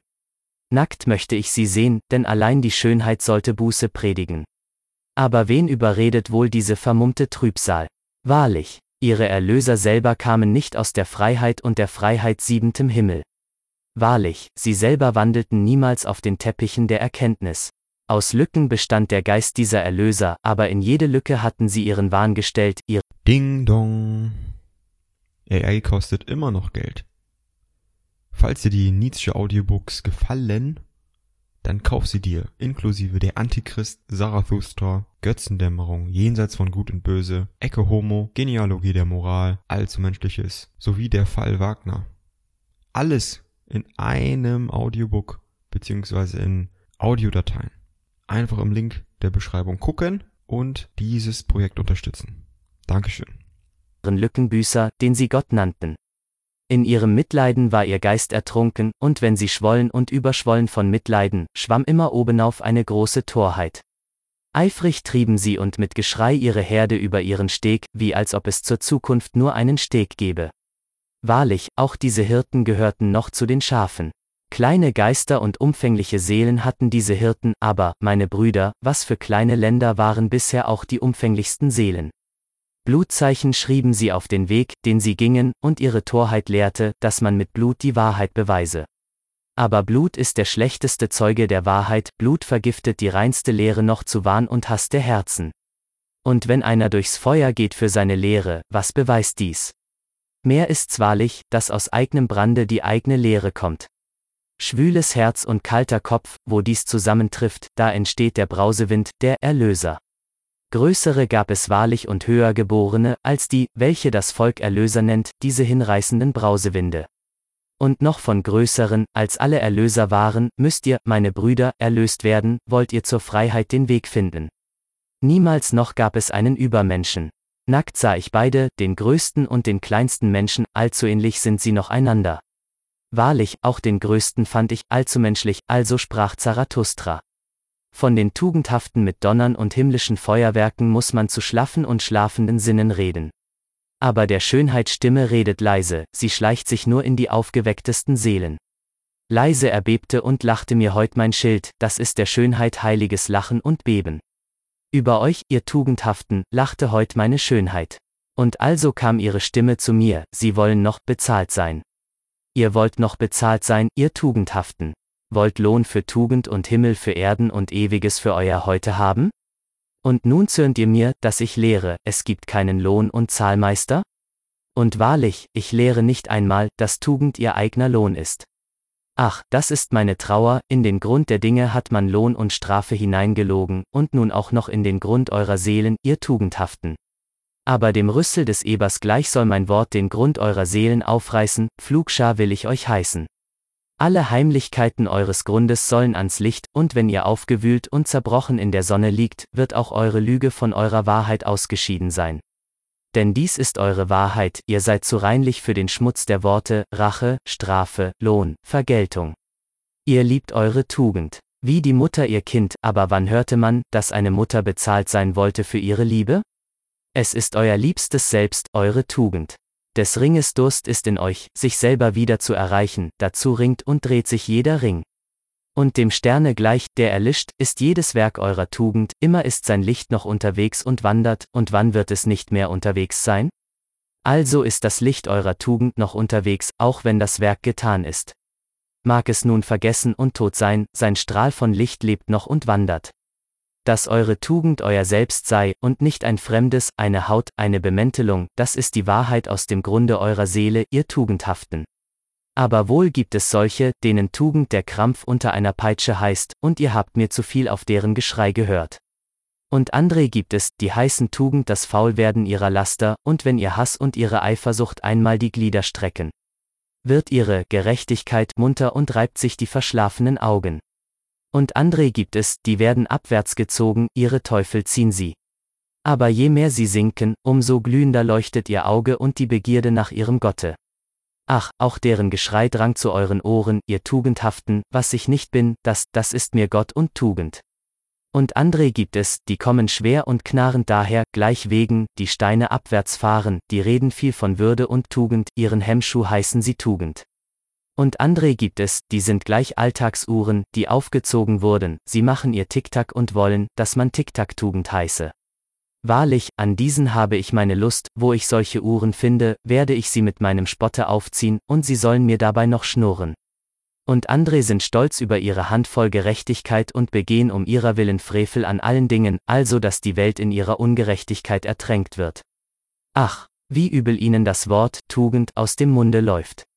Und wenn sie sagen, ich bin gerecht, so klingt es immer gleich wie, ich bin gerecht. Mit ihrer Tugend wollen sie ihren Feinden die Augen auskratzen, und sie erheben sich nur, um andere zu erniedrigen. Und wiederum gibt es solche, die sitzen in ihrem Sumpfe und reden also heraus aus dem Schilfrohr, Tugend, das ist still im Sumpfe sitzen.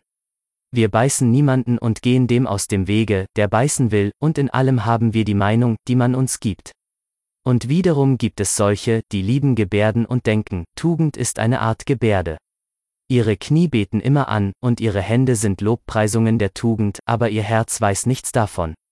Und wiederum gibt es solche, die halten es für Tugend, zu sagen, Tugend ist notwendig, aber sie glauben im Grunde nur daran, dass Polizei notwendig ist. Und mancher, der das Hohe an den Menschen nicht sehen kann, nennt es Tugend. Dass er ihr Niedriges allzu nahe sieht, also heißt er seinen bösen Blick Tugend. Und einige wollen erbaut und aufgerichtet sein und heißen es Tugend, und andere wollen umgeworfen sein und heißen es auch Tugend. Und derart glauben fast alle daran, Anteil zu haben an der Tugend, und zum mindesten will ein jeder Kenner sein über Gut und Böse. Aber nicht dazu kam Zarathustra, allen diesen Lügnern und Narren zu sagen, was wisst ihr von Tugend? Was könntet ihr von Tugend wissen, sondern, dass ihr, meine Freunde, der alten Worte müde würdet, welche ihr von den Narren und Lügnern gelernt habt, müde würdet der Worte, Lohn, Vergeltung, Strafe, Rache in der Gerechtigkeit, müde würdet zu sagen, dass eine Handlung gut ist, das macht, sie ist selbstlos. Ach, meine Freunde, dass euer Selbst in der Hand. Ding dong. AI kostet immer noch Geld. Falls dir die Nietzsche Audiobooks gefallen, dann kauf sie dir, inklusive der Antichrist, Zarathustra, Götzendämmerung, Jenseits von Gut und Böse, Ecke Homo, Genealogie der Moral, Allzu Menschliches, sowie der Fall Wagner. Alles in einem Audiobook beziehungsweise in Audiodateien. Einfach im Link der Beschreibung gucken und dieses Projekt unterstützen. Dankeschön. sei, wie die Mutter im Kinde ist, das sei mir euer Wort von Tugend. Wahrlich, ich nahm euch wohl hundert Worte und eurer Tugend liebste Spielwerke, und nun zürnt ihr mir. Wie Kinder zürnen. Sie spielten am Meere, da kam die Welle und riss ihnen ihr Spielwerk in der Tiefe, nun weinen sie. Aber dieselbe Welle soll ihnen neue Spielwerke bringen und neue bunte Muscheln vor sie hin ausschütten.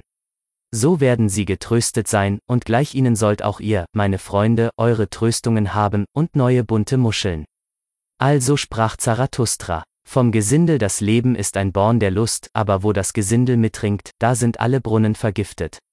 Allem Reinlichen bin ich hold, aber ich mag die grinsenden Mäuler nicht sehen und den Durst der Unreinen. Sie warfen ihr Auge hinab in den Brunnen, nun glänzt mir ihr widriges Lächeln herauf aus dem Brunnen. Das heilige Wasser haben sie vergiftet mit ihrer Lüsternheit, und als sie ihre schmutzigen Träume Lust nannten, vergifteten sie auch noch die Worte.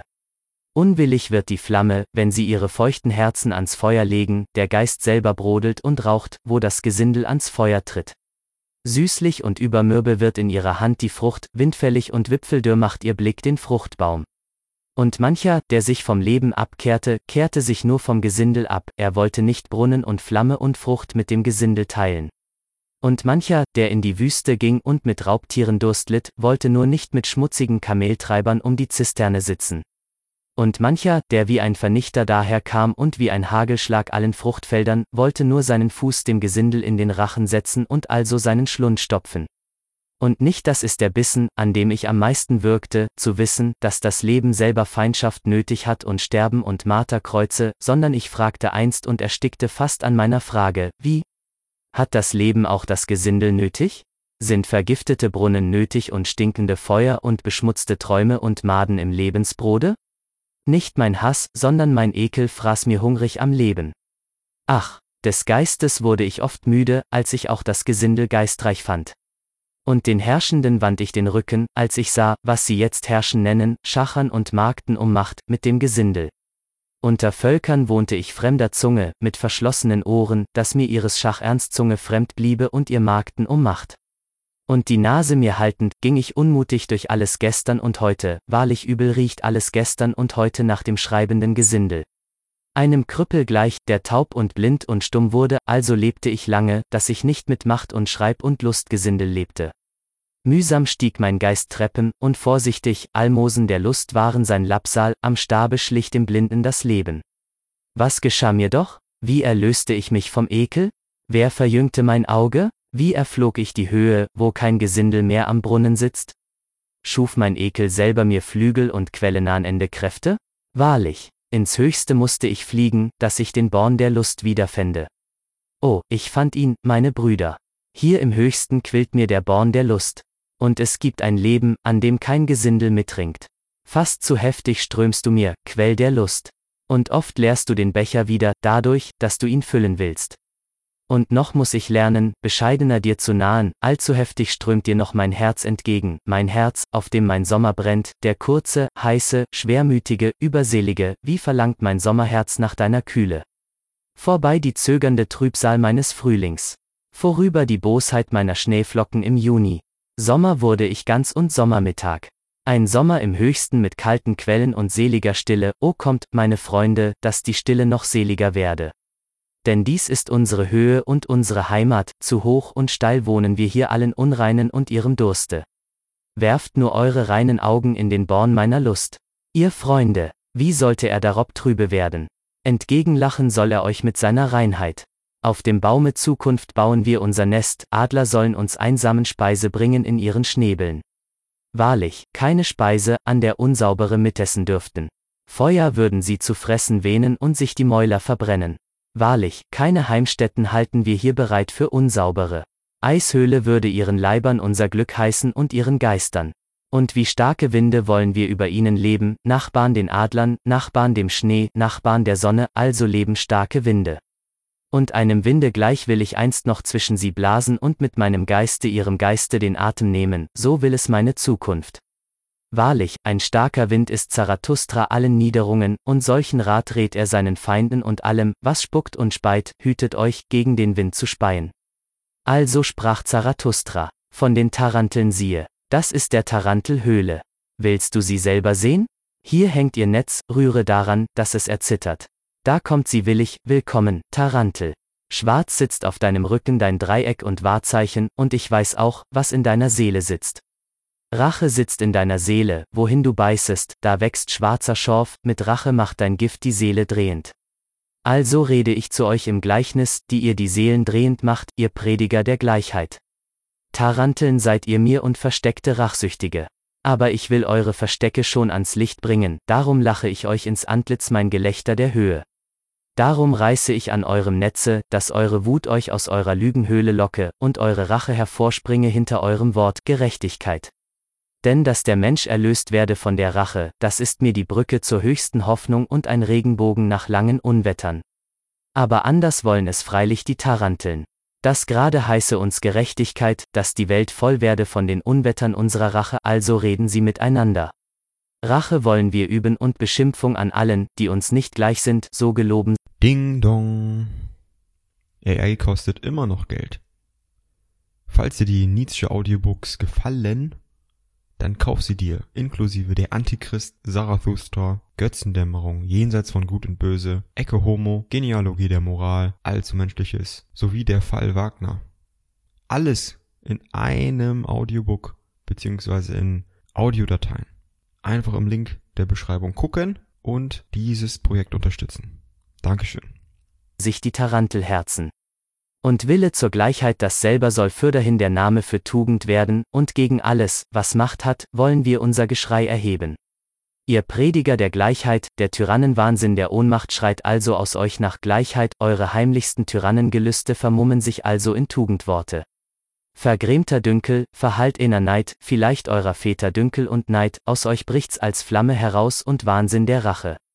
Was der Vater schwieg, das kommt im Sohne zum Reden, und oft fand ich den Sohn als des Vaters entblößtes Geheimnis. Den Begeisterten gleichen sie, aber nicht das Herz ist es, was sie begeistert, sondern die Rache. Und wenn sie fein und kalt werden, ist's nicht der Geist, sondern der Neid. Der sie fein und kalt macht. Ihre Eifersucht führt sie auch auf der Denkerpfade, und dies ist das Merkmal ihrer Eifersucht, immer gehen sie zu weit, dass ihre Müdigkeit sich zuletzt noch auf Schnee schlafen legen muss. Aus jeder ihrer Klagen tönt Rache, in jedem ihrer Lobsprüche ist ein Wehetun, und Richtersein scheint ihnen Seligkeit. Also aber rate ich euch, meine Freunde, misstraut allen, in welchen der Trieb, zu strafen, mächtig ist. Das ist Volk schlechter Art und Abkunft, aus ihren Gesichtern blickt der Henker und der Spürhund. Misstraut allen denen, die viel von ihrer Gerechtigkeit reden. Wahrlich, ihren Seelen fehlt es nicht nur an Honig. Und wenn sie sich selber die Guten und Gerechten nennen, so vergesst nicht, dass ihnen zum Pharisäer nichts fehlt als Macht. Meine Freunde, ich will nicht vermischt und verwechselt werden. Es gibt solche, die predigen meine Lehre vom Leben, und zugleich sind sie Prediger der Gleichheit und Taranteln. Dass sie dem Leben zu Willen reden. Ob sie gleich in ihrer Höhle sitzen, diese Giftspinnen, und abgekehrt vom Leben, das macht, sie wollen damit wehe tun. Solchen wollen sie damit wehe tun, die jetzt die Macht haben, denn bei diesen ist noch die Predigt vom Tode am besten zu Hause.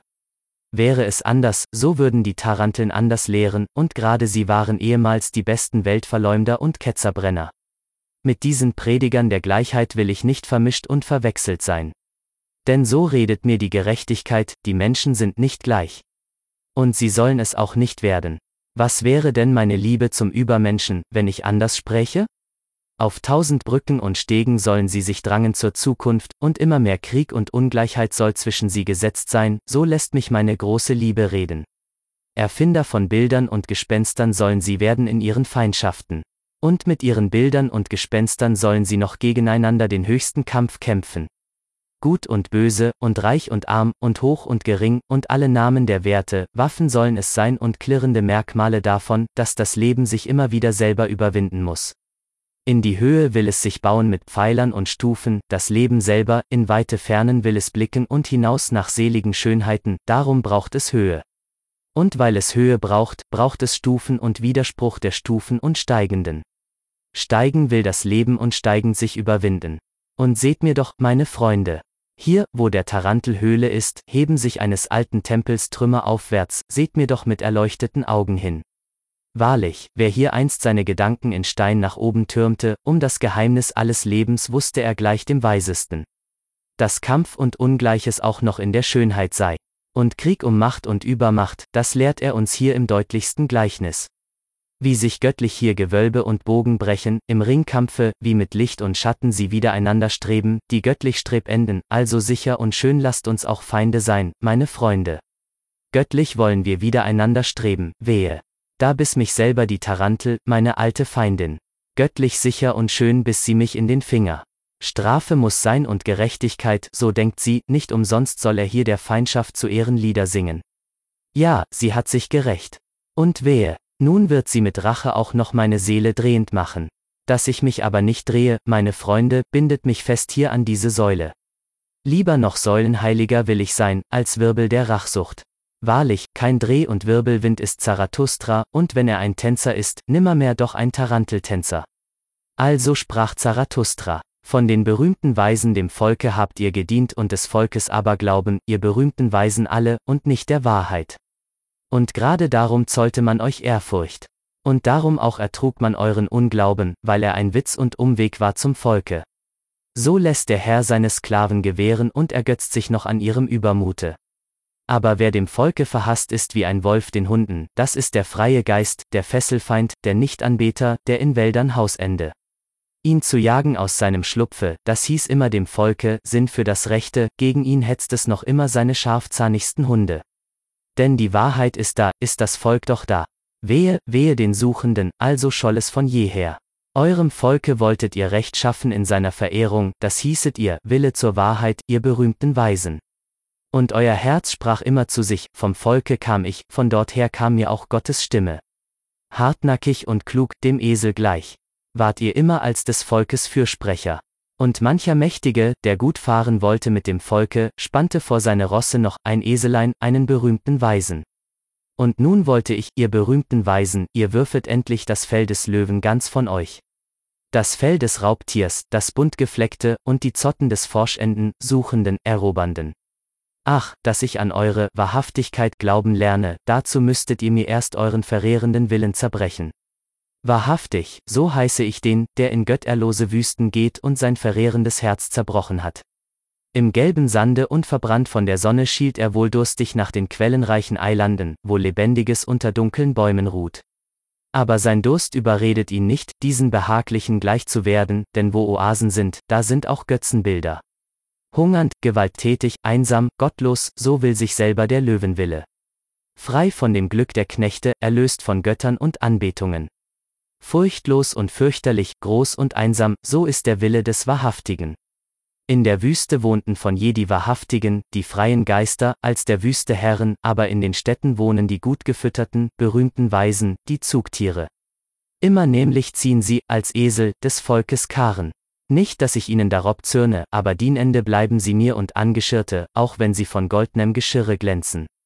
Und oft waren sie gute Diener und preiswürdige. Denn so spricht die Tugend, musst du Diener sein, so suche den, welchem dein Dienst am besten nützt. Der Geist und die Tugend deines Herrn sollen wachsen, dadurch, dass du sein Diener bist, so wächsest du selber mit seinem Geiste und seiner Tugend. Und wahrlich, ihr berühmten Weisen, ihr Diener des Volkes, ihr selber wuchset mit des Volkes Geist und Tugend, und das Volk durch euch. Zu euren Ehren sage ich, Ding dong. AI kostet immer noch Geld. Falls dir die Nietzsche Audiobooks gefallen, dann kauf sie dir, inklusive der Antichrist, Zarathustra, Götzendämmerung, Jenseits von Gut und Böse, Ecke Homo, Genealogie der Moral, Allzumenschliches, sowie der Fall Wagner. Alles in einem Audiobook, beziehungsweise in Audiodateien. Einfach im Link der Beschreibung gucken und dieses Projekt unterstützen. Dankeschön. das. Aber Volk bleibt ihr mir auch noch in euren Tugenden, Volk mit blöden Augen, Volk, das nicht weiß. Was Geist ist. Geist ist das Leben, das selber ins Leben schneidet, an der eigenen Qual mehrt es sich das eigene Wissen, wusstet ihr das schon? Und des Geistes Glück ist dies, gesalbt zu sein und durch Tränen geweiht zum Opfertier, wusstet ihr das schon? Und die Blindheit des Blinden und sein Suchen und Tappen soll noch von der Macht der Sonne zeugen, in die er schaute, wusstet ihr das schon? Und mit Bergen soll der Erkenende bauen lernen. Wenig ist es, dass der Geist Berge versetzt, wusstet ihr das schon? Ihr kennt nur des Geistes Funken, aber ihr seht den Amboss nicht, der er ist, und nicht die Grausamkeit seines Hammers. Wahrlich, ihr kennt des Geistes Stolz nicht. Aber noch weniger würdet ihr des Geistes Bescheidenheit ertragen, wenn sie einmal reden wollte. Und niemals noch durftet ihr euren Geist in eine Grube von Schnee werfen, ihr seid nicht heiß genug dazu. So kennt ihr auch die Entzückungen seiner Kälte nicht. In allem aber tut ihr mir zu vertraulich mit dem Geiste, und aus der Weisheit machtet ihr oft ein Armen- und Krankenhaus für schlechte Dichter.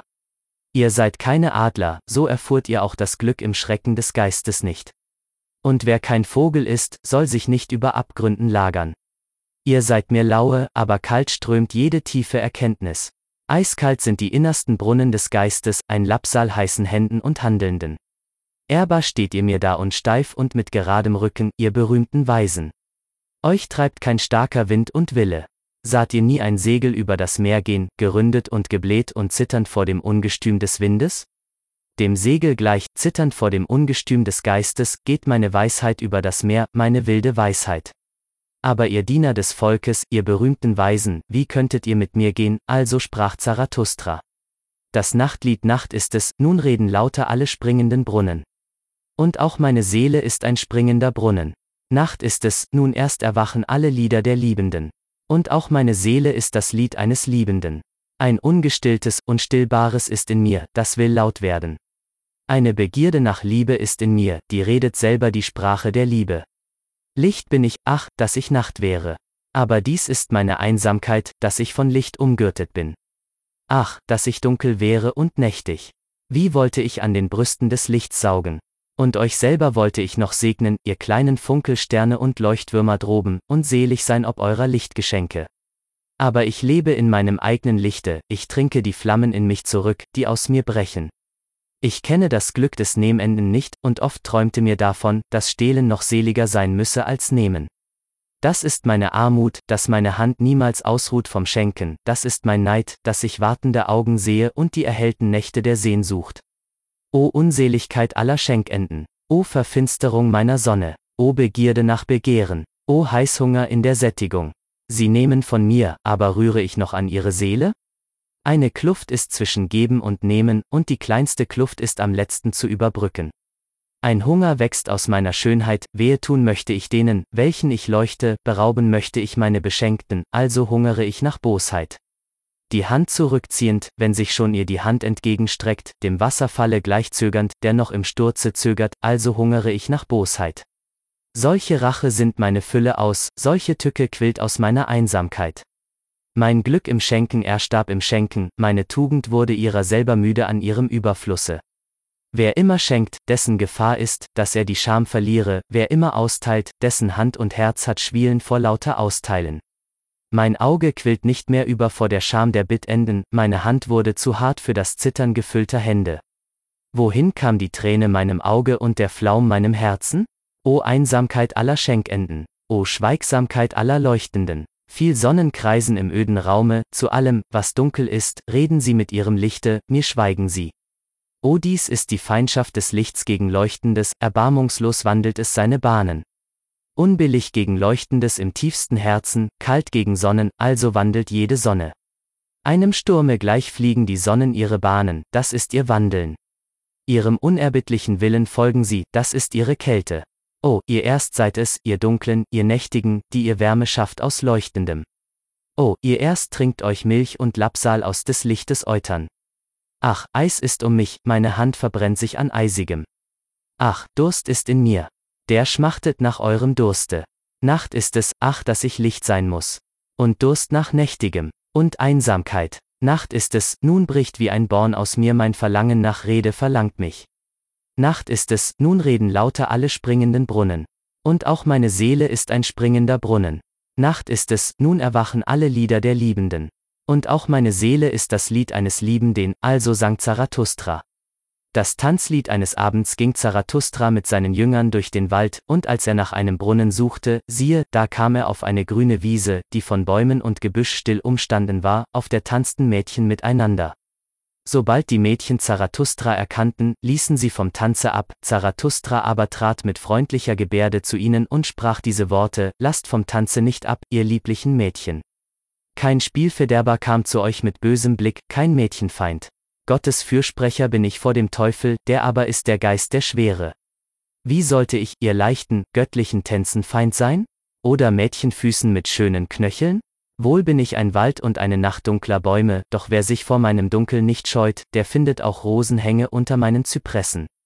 Und auch den kleinen Gott findet er wohl, der den Mädchen der Liebste ist, neben dem Brunnen liegt er, still, mit geschlossenen Augen. Wahrlich, am hellen Tage schlief er mir ein, der Tagedieb. Haschte er wohl zu viel nach Schmetterlingen? Zürnt mir nicht, ihr schönen Tanzenden, wenn ich den kleinen Gott ein wenig züchtige. Schreien wird er wohl und weinen, aber zum Lachen ist er noch im Weinen. Und mit Tränen im Auge soll er euch um einen Tanz bitten, und ich selber will ein Lied zu seinem Tanze singen, ein Tanz- und Spottlied auf den Geist der Schwere, meinen allerhöchsten großmächtigsten Teufel, von dem sie sagen, dass er der Herr der Welt sei. Und dies ist das Lied, welches Zarathustra sang, als Cupido und die Mädchen zusammen tanzten, in dein Auge schaute ich jüngst, o Leben. Und ins Unergründliche schien ich mir da zu sinken.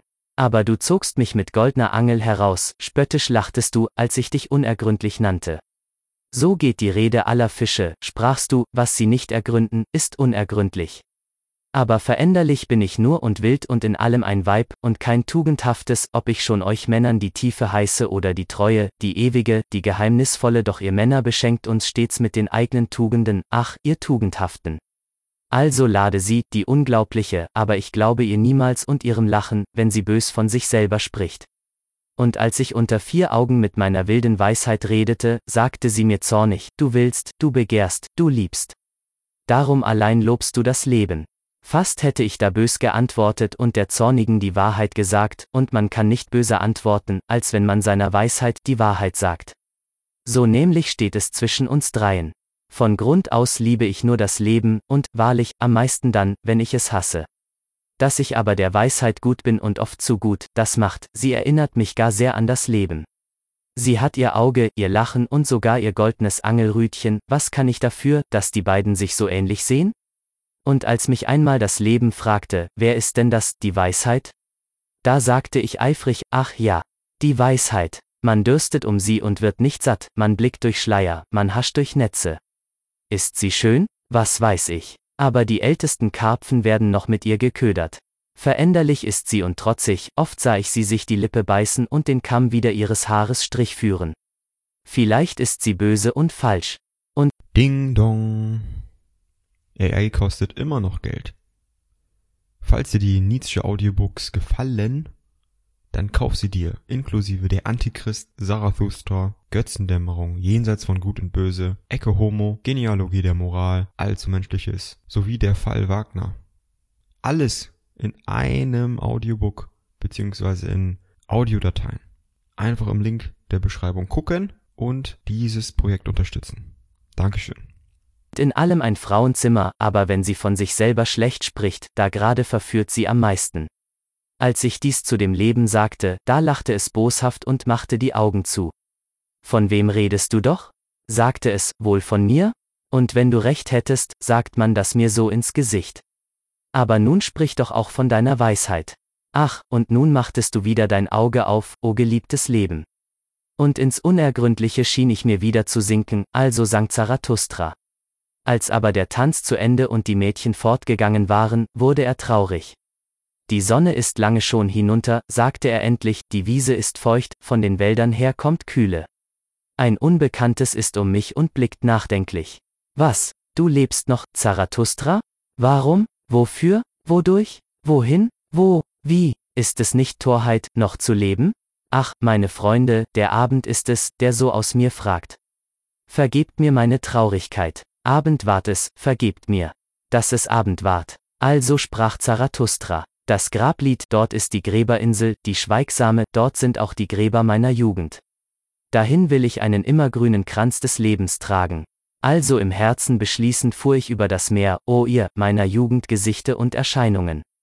O, ihr Blicke der Liebe alle, ihr göttlichen Augenblicke. Wie starbt ihr mir so schnell? Ich gedenke eurer heute wie meiner Toten. Von euch her, meinen liebsten Toten, kommt mir ein süßer Geruch, ein Herz und Tränenlösender. Wahrlich, er erschüttert und löst das Herz dem einsam Schiffenden. Immer noch bin ich der reichste und bestzubeneidende, ich der einsamste. Denn ich hatte euch doch, und ihr habt mich noch, sagt, wem fielen, wie mir, solche Rosenäpfel vom Baume? Immer noch bin ich eurer Liebe Erbe und erdreich, blühend zu eurem Gedächtnisse von bunten wildwachsenen Tugenden, o ihr Geliebtesten. Ach, wir waren gemacht, einander nahe zu bleiben. Ihr holden fremden Wunder, und nicht schüchternen Vögeln gleich kamt ihr zu mir und meiner Begierde, nein, als Trauende zu dem Trauenden. Ja, zur Treue gemacht, gleich mir, und zu zärtlichen Ewigkeiten, muss ich nun euch nach eurer Untreue heißen, ihr göttlichen Blicke und Augenblicke, keinen andern Namen lernte ich noch. Wahrlich, zu schnell starbt ihr mir, ihr Flüchtlinge. Doch floht ihr mich nicht, noch floh ich euch, unschuldig sind wir einander in unserer Untreue. Mich zu töten, erwürgte man euch, ihr Singvögel meiner Hoffnungen. Ja, nach euch, ihr Liebsten, schoss immer die Bosheit Pfeile, mein Herz zu treffen. Und sie traf. Wart ihr doch stets mein Herzlichstes, mein Besitz und mein Besessensein, darum musstet ihr jung sterben und allzu frühe. Nach dem Verwundbarsten, das ich besaß, schoss man den Pfeil, das waret ihr, denen die Haut einem Pflaume gleich ist und mehr noch dem Lächeln. Das an einem Blick erstirbt. Aber dies Wort will ich zu meinen Feinden reden, was ist alles Menschenmorden gegen das, was ihr mir tatet? Böseres tatet ihr mir, als aller Menschenmord ist, Unwiederbringliches nahmt ihr mir, also rede ich zu euch, meine Feinde. Mordetet ihr doch meiner Jugend Gesichte und liebste Wunder. Meine Gespielen nahmt ihr mir, die seligen Geister. Ihrem Gedächtnisse lege ich diesen Kranz und diesen Fluch nieder. Diesen Fluch gegen euch, meine Feinde.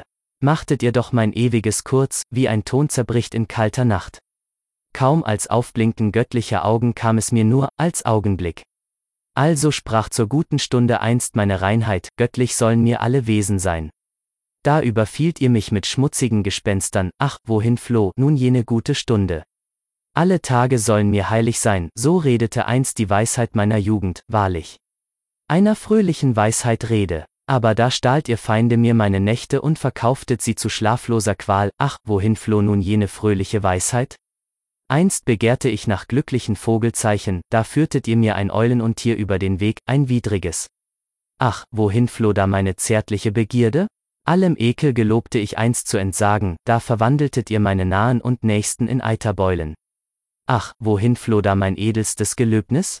Als Blinder ging ich einst selige Wege, da warft ihr Unflat auf den Weg des Blinden, und nun ekelt ihn des alten Blindenfußsteigs.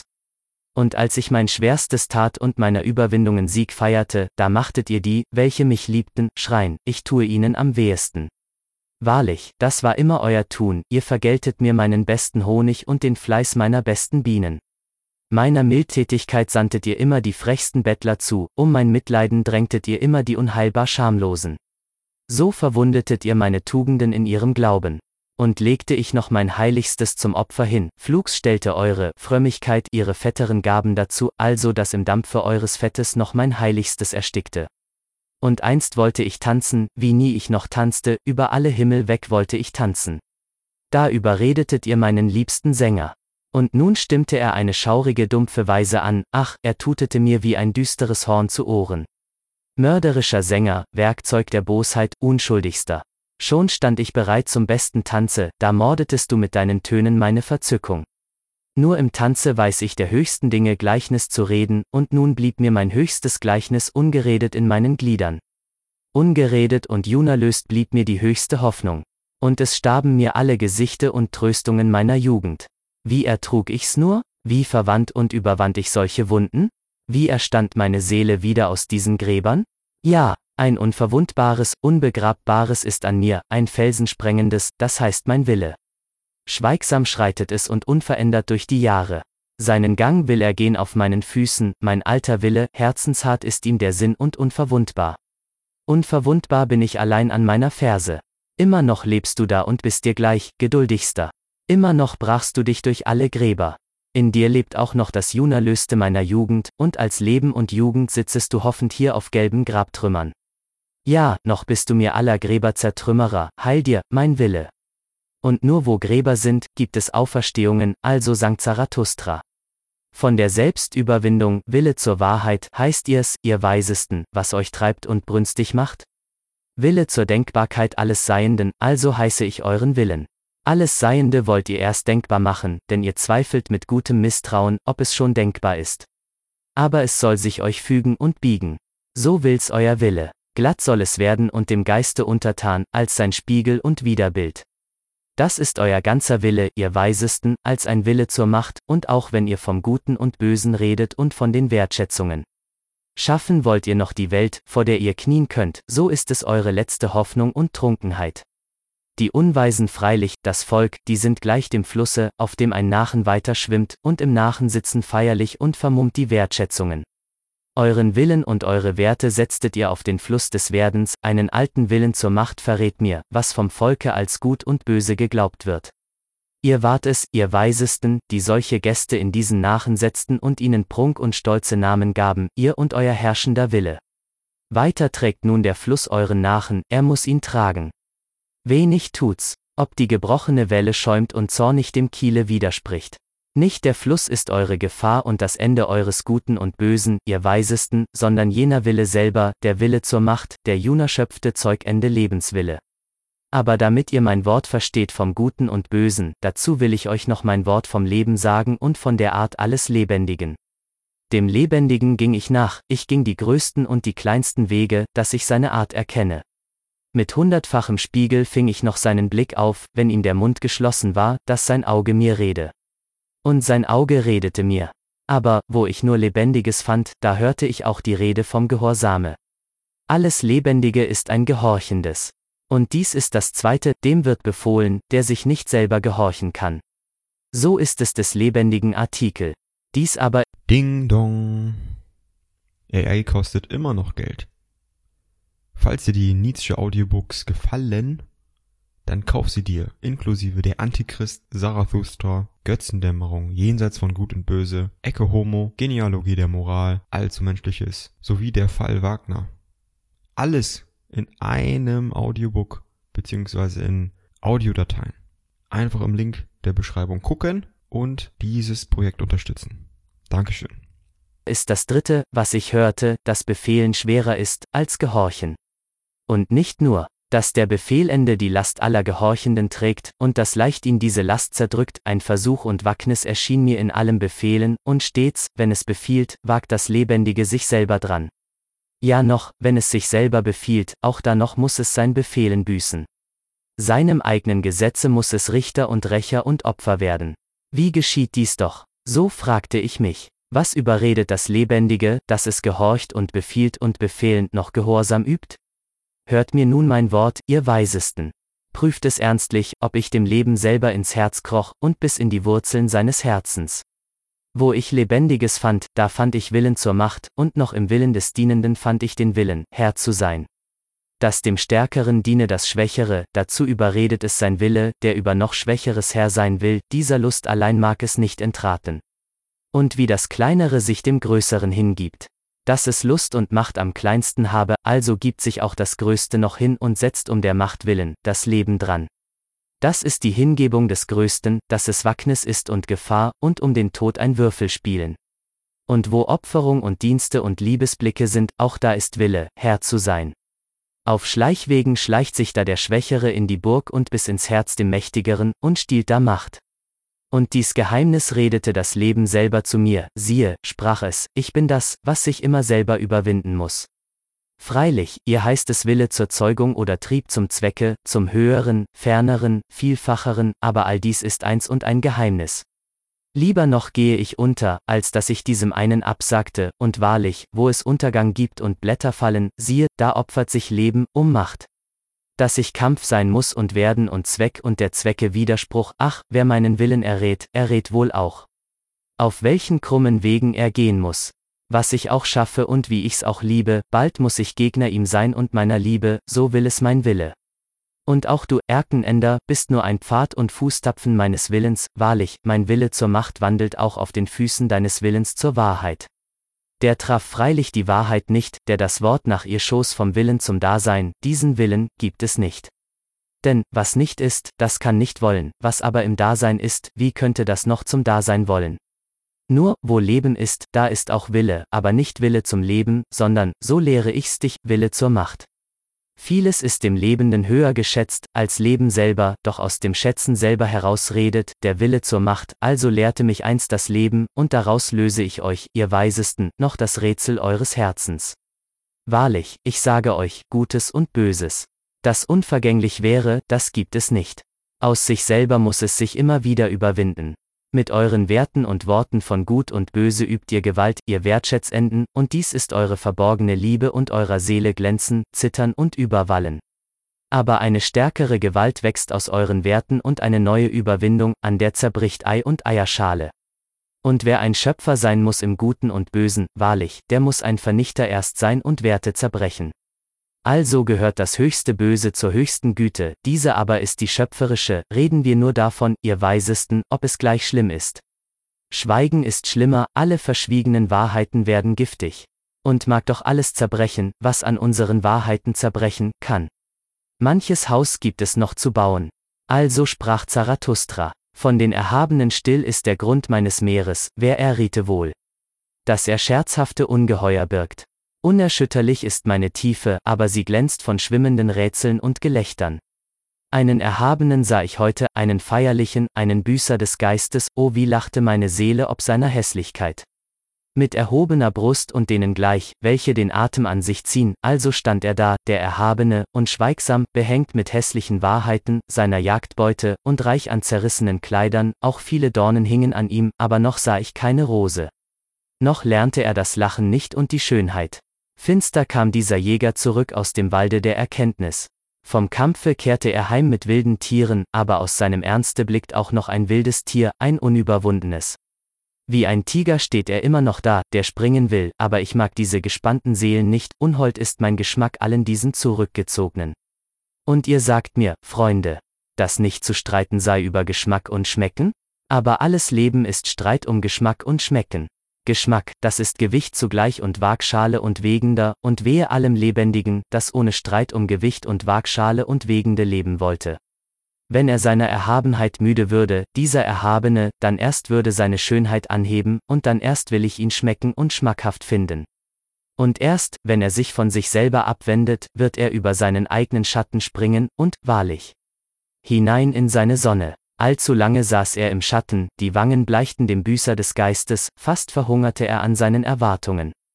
Verachtung ist noch in seinem Auge, und Ekel birgt sich an seinem Munde. Zwar ruht er jetzt, aber seine Ruhe hat sich noch nicht in die Sonne gelegt. Dem Stiere gleich sollte er tun, und sein Glück sollte nach Erde riechen, und nicht nach Verachtung der Erde. Als weißen Stier möchte ich ihn sehen wie er schnaubend und brüllend der Pflugschar vorangeht, und sein Gebrüll sollte noch alles Irdische preisen. Dunkel noch ist sein Antlitz, der Handschatten spielt auf ihm. Verschattet ist noch der Sinn seines Auges. Seine Tat selber ist noch der Schatten auf ihm, die Hand verdunkelt den Handelnden. Noch hat er seine Tat nicht überwunden. Wohl liebe ich an ihm den Nacken des Stiers, aber nun will ich auch noch das Auge des Engels sehen. Auch seinen Heldenwillen muss er noch verlernen, ein Gehobener soll er mir sein und nicht nur ein Erhabener, der Äther selber sollte ihn heben, den Willenlosen.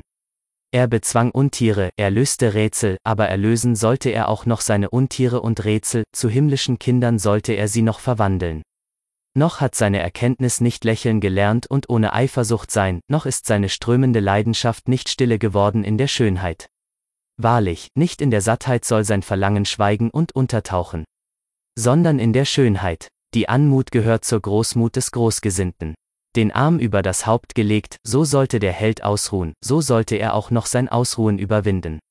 Aber gerade dem Helden ist das Schöne aller Dinge schwerstes. Junaringbar ist das Schöne allem heftigen Willen. Ein wenig mehr, ein wenig weniger, das gerade ist hier viel, das ist hier das meiste. Mit lässigen Muskeln stehen und mit abgeschirrtem Willen, das ist das Schwerste euch allen, ihr Erhabenen. Wenn die Macht gnädig wird und herabkommt ins Sichtbare, Schönheit heiße ich solches Herabkommen. Und von niemandem will ich so als von dir gerade Schönheit, du Gewaltiger, deine Güte sei deine letzte Selbstüberwältigung. Alles Böse traue ich dir zu, darum will ich von dir das Gute. Wahrlich, ich lachte oft der Schwächlinge, welche sich gut glauben, weil sie lahme Tatzen haben. Der Säule Tugend sollst du nachstreben, schöner wird sie immer und zarter, aber inwendig härter und tragsamer. Je mehr sie aufsteigt. Ja, du Erhabener, einst sollst du noch schön sein und deiner eigenen Schönheit den Spiegel vorhalten. Dann wird deine Seele vor göttlichen Begierden schaudern, und Anbetung wird noch in deiner Eitelkeit sein. Dies nämlich ist das Geheimnis der Seele, erst, wenn sie der Held verlassen hat, naht ihr, im Traume, der Überheld.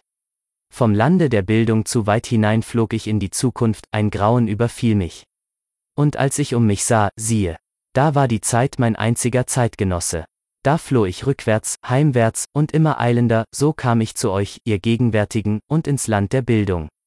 Zum ersten Male brachte ich ein Auge mit für euch, und gute Begierde, wahrlich, mit Sehnsucht im Herzen kam ich. Aber wie geschah mir? So Angst mir auch war, ich musste lachen. Nie sah mein Auge etwas so bunt gesprenkeltes. Ich lachte und lachte, während der Fuß mir noch zitterte und das Herz dazu, hier ist ja die Heimat aller Farbentöpfe, sagte ich. Mit 50 Klecksen bemalt an Gesicht und Gliedern, so saßet ihr da zu meinem Staunen, ihr Gegenwärtigen. Und mit 50 Spiegeln um euch, die eurem Farbenspiele schmeichelten und nachredeten. Wahrlich, ihr könntet gar keine bessere Maske tragen, ihr Gegenwärtigen, als euer eigenes Gesicht ist. Wer könnte euch erkennen? Vollgeschrieben mit den Zeichen der Vergangenheit und auch diese Zeichen überpinselt mit neuen Zeichen, also habt ihr euch gut versteckt vor allen Zeichendeutern. Und wenn man auch Nierenprüfer ist, wer glaubt wo. Ding dong. AI kostet immer noch Geld.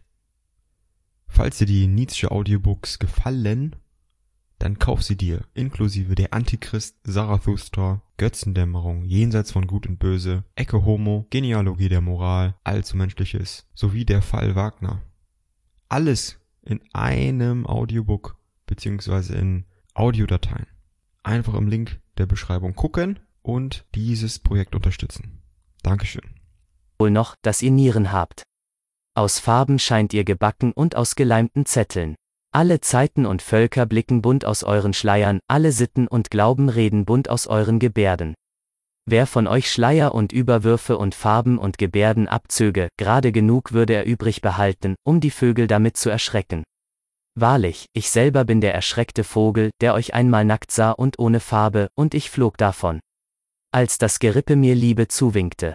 Lieber wollte ich doch noch Tagelöhner sein in der Unterwelt und bei den Schatten des Ehemals. Feister und voller als ihr sind ja noch die Unterweltlichen. Dies, ja dies ist Bitternis meinen Gedärmen, dass ich euch weder nackt noch bekleidet aushalte, ihr Gegenwärtigen. Alles Unheimliche der Zukunft, und was je verflogenen Vögeln Schauder machte, ist wahrlich heimlicher noch und traulicher als eure Wirklichkeit. Denn so sprecht ihr, wirkliche sind wir ganz, und ohne Glauben und Aberglauben, also brüstet ihr euch, ach, auch noch ohne Brüste. Ja, wie solltet ihr glauben können, ihr buntgesprenkelten, die ihr Gemälde seid von allem, was je geglaubt wurde. Wandelnde Widerlegungen seid ihr des Glaubens selber, und aller Gedanken Glied erbrechen. Unglaubwürdige, also heiße ich euch, ihr Wirklichen.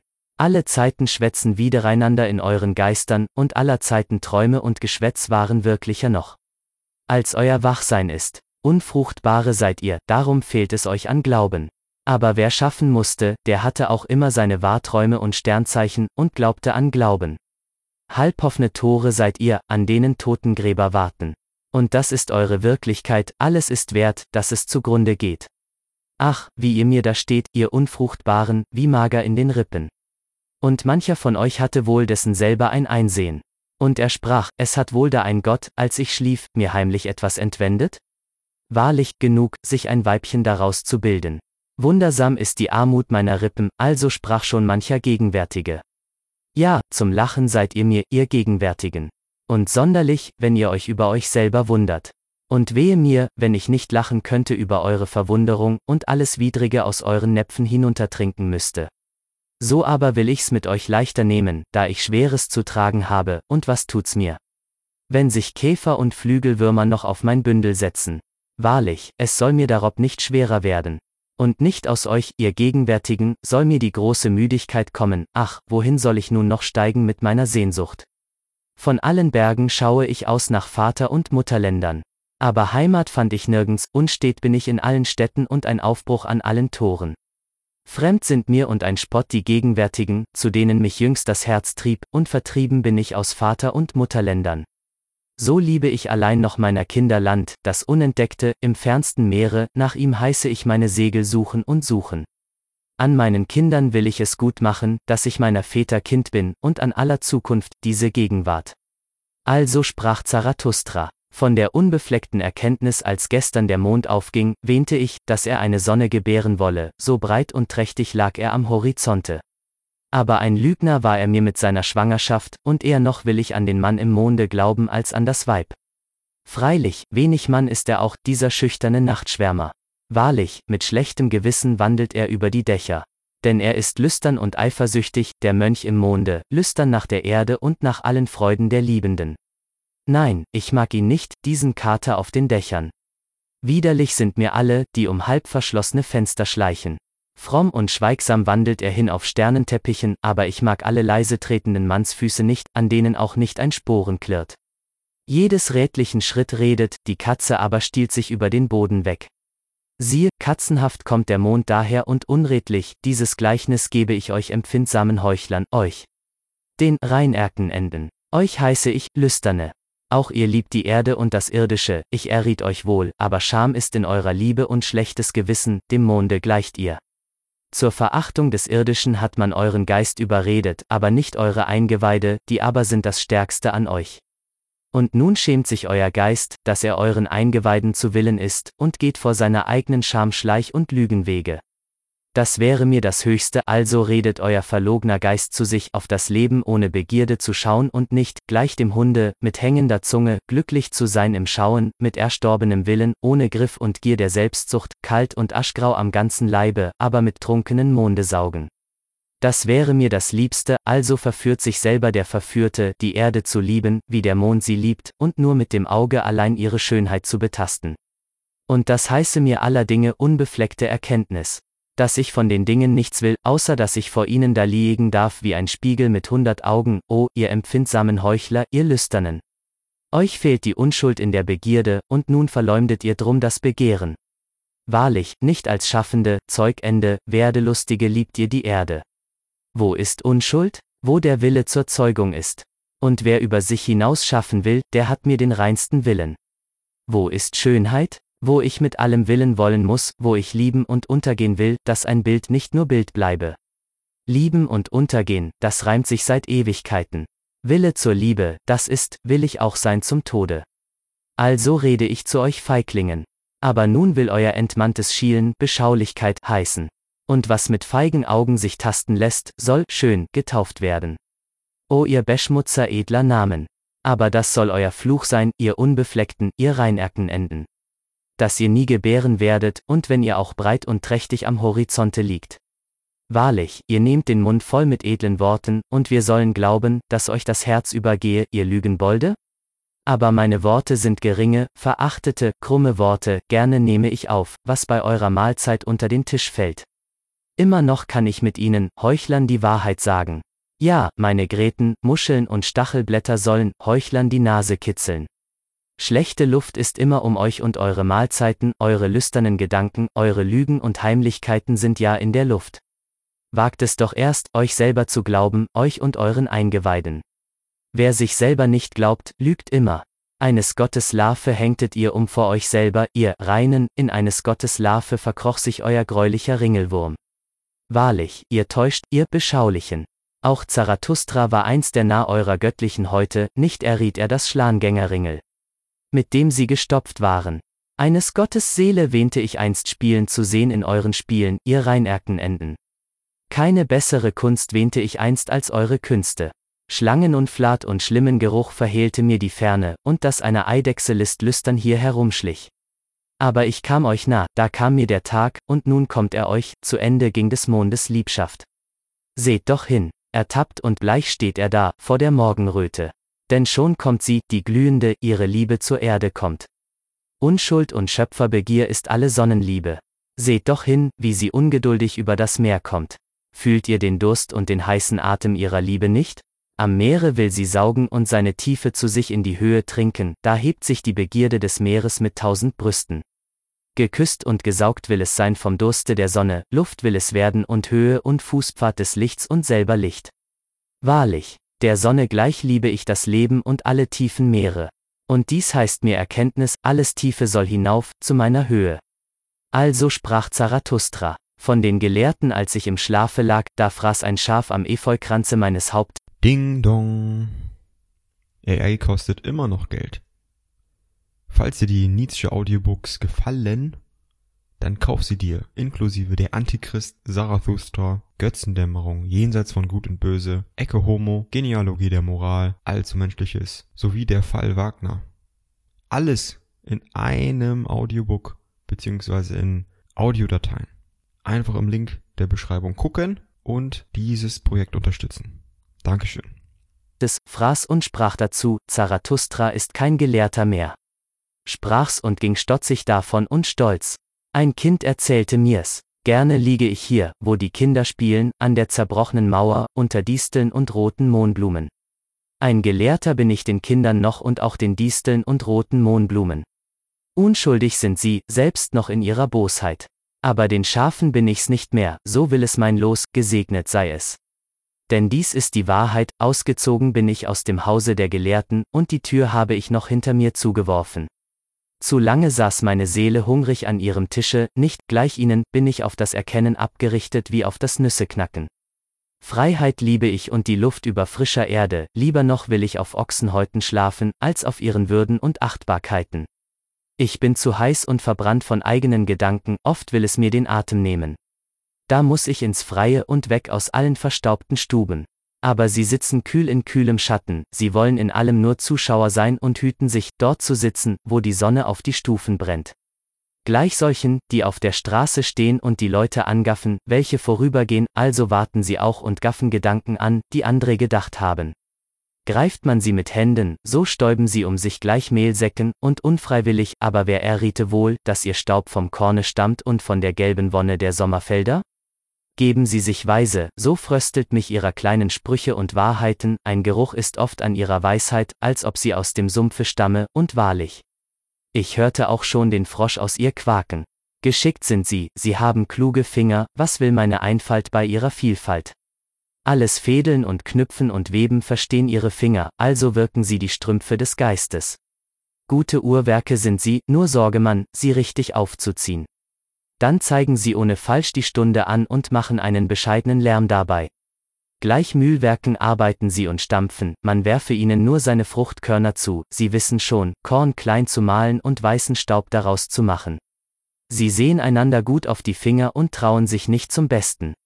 Erfinderisch in kleinen Schlauheiten, warten sie auf solche, deren Wissen auf lahmen Füßen geht, gleich Spinnen warten sie. Ich sah sie immer mit Vorsicht Gift bereiten, und immer zogen sie gläserne Handschuhe dabei an ihre Finger. Auch mit falschen Würfeln wissen sie zu spielen, und so eifrig fand ich sie spielen, dass sie dabei schwitzten. Wir sind einander fremd, und ihre Tugenden gehen mir noch mehr wider den Geschmack, als ihre Falschheiten und falschen Würfel. Und als ich bei ihnen wohnte, da wohnte ich über ihnen. Darüber wurden sie mir gram. Sie wollen nichts davon hören, dass einer über ihren Köpfen wandelt, und so legten sie Holz und Erde und Unrat zwischen mich und ihre Köpfe. Also dämpften sie den Schall meiner Schritte, und am schlechtesten wurde ich bisher von den Gelehrtesten gehört. Aller Menschen Fehl und Schwäche legten sie zwischen sich und mich, Fehlboden, heißen sie das in ihren Häusern. Aber trotzdem wandle ich mit meinen Gedanken über ihren Köpfen, und selbst, wenn ich auf meinen eigenen Fehlern wandeln wollte, würde ich noch über ihnen sein und ihren Köpfen. Denn die Menschen sind nicht gleich, so spricht die Gerechtigkeit. Und was ich will, dürften sie nicht wollen.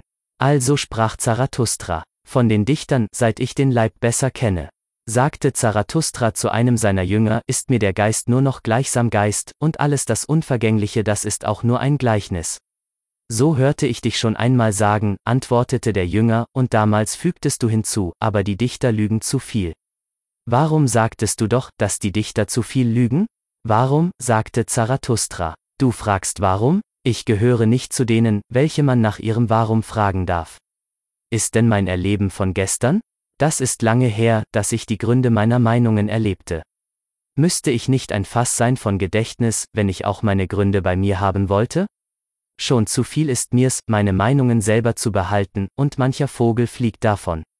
Und mitunter finde ich auch ein zugeflogenes Tier in meinem Taubenschlage, das mir fremd ist, und das zittert, wenn ich meine Hand darauf lege.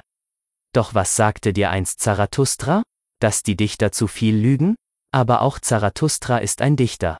Glaubst du nun, dass er hier die Wahrheit redete? Warum glaubst du das? Der Jünger antwortete, ich glaube an Zarathustra. Aber Zarathustra schüttelte den Kopf und lächelte. Der Glaube macht mich nicht selig, sagte er, zumal nicht der Glaube an mich. Aber gesetzt, dass jemand allen Ernstes sagte, die Dichter lügen zu viel, so hat er recht, wir lügen zu viel. Wir wissen auch zu wenig und sind schlechte Lerner, so müssen wir schon lügen. Und wer von uns Dichtern hätte nicht seinen Wein verfälscht? Manch giftiger Mischmasch geschah in unseren Kellern, manches Unbeschreibliche ward da getan. Und weil wir wenig wissen, so gefallen uns von Herzen die geistig Armen, sonderlich wenn es junge Weibchen sind. Und selbst nach den Dingen sind wir noch begehrlich, die sich die alten Weibchen abends erzählen. Das heißen wir selber an uns das Ewigweibliche. Und als ob es einen besseren geheimen Zugang zum Wissen gebe, der sich denen verschütte. Welche etwas lernen, so glauben wir an das Volk und seine Weisheit. Das aber glauben alle Dichter, dass wer im Grase oder an einsamen Gehängen liegend die Ohrenspitze etwas von den Dingen erfahre, die zwischen Himmel und Erde sind. Und kommen ihnen zärtliche Regungen, so meinen die Dichter immer, die Natur selber sei in sie verliebt, und sie schleiche zu ihrem Ohre, Heimliches hineinzusagen und verliebte Schmeichelreden, dessen Brüsten und blähen sie sich vor allen Sterblichen.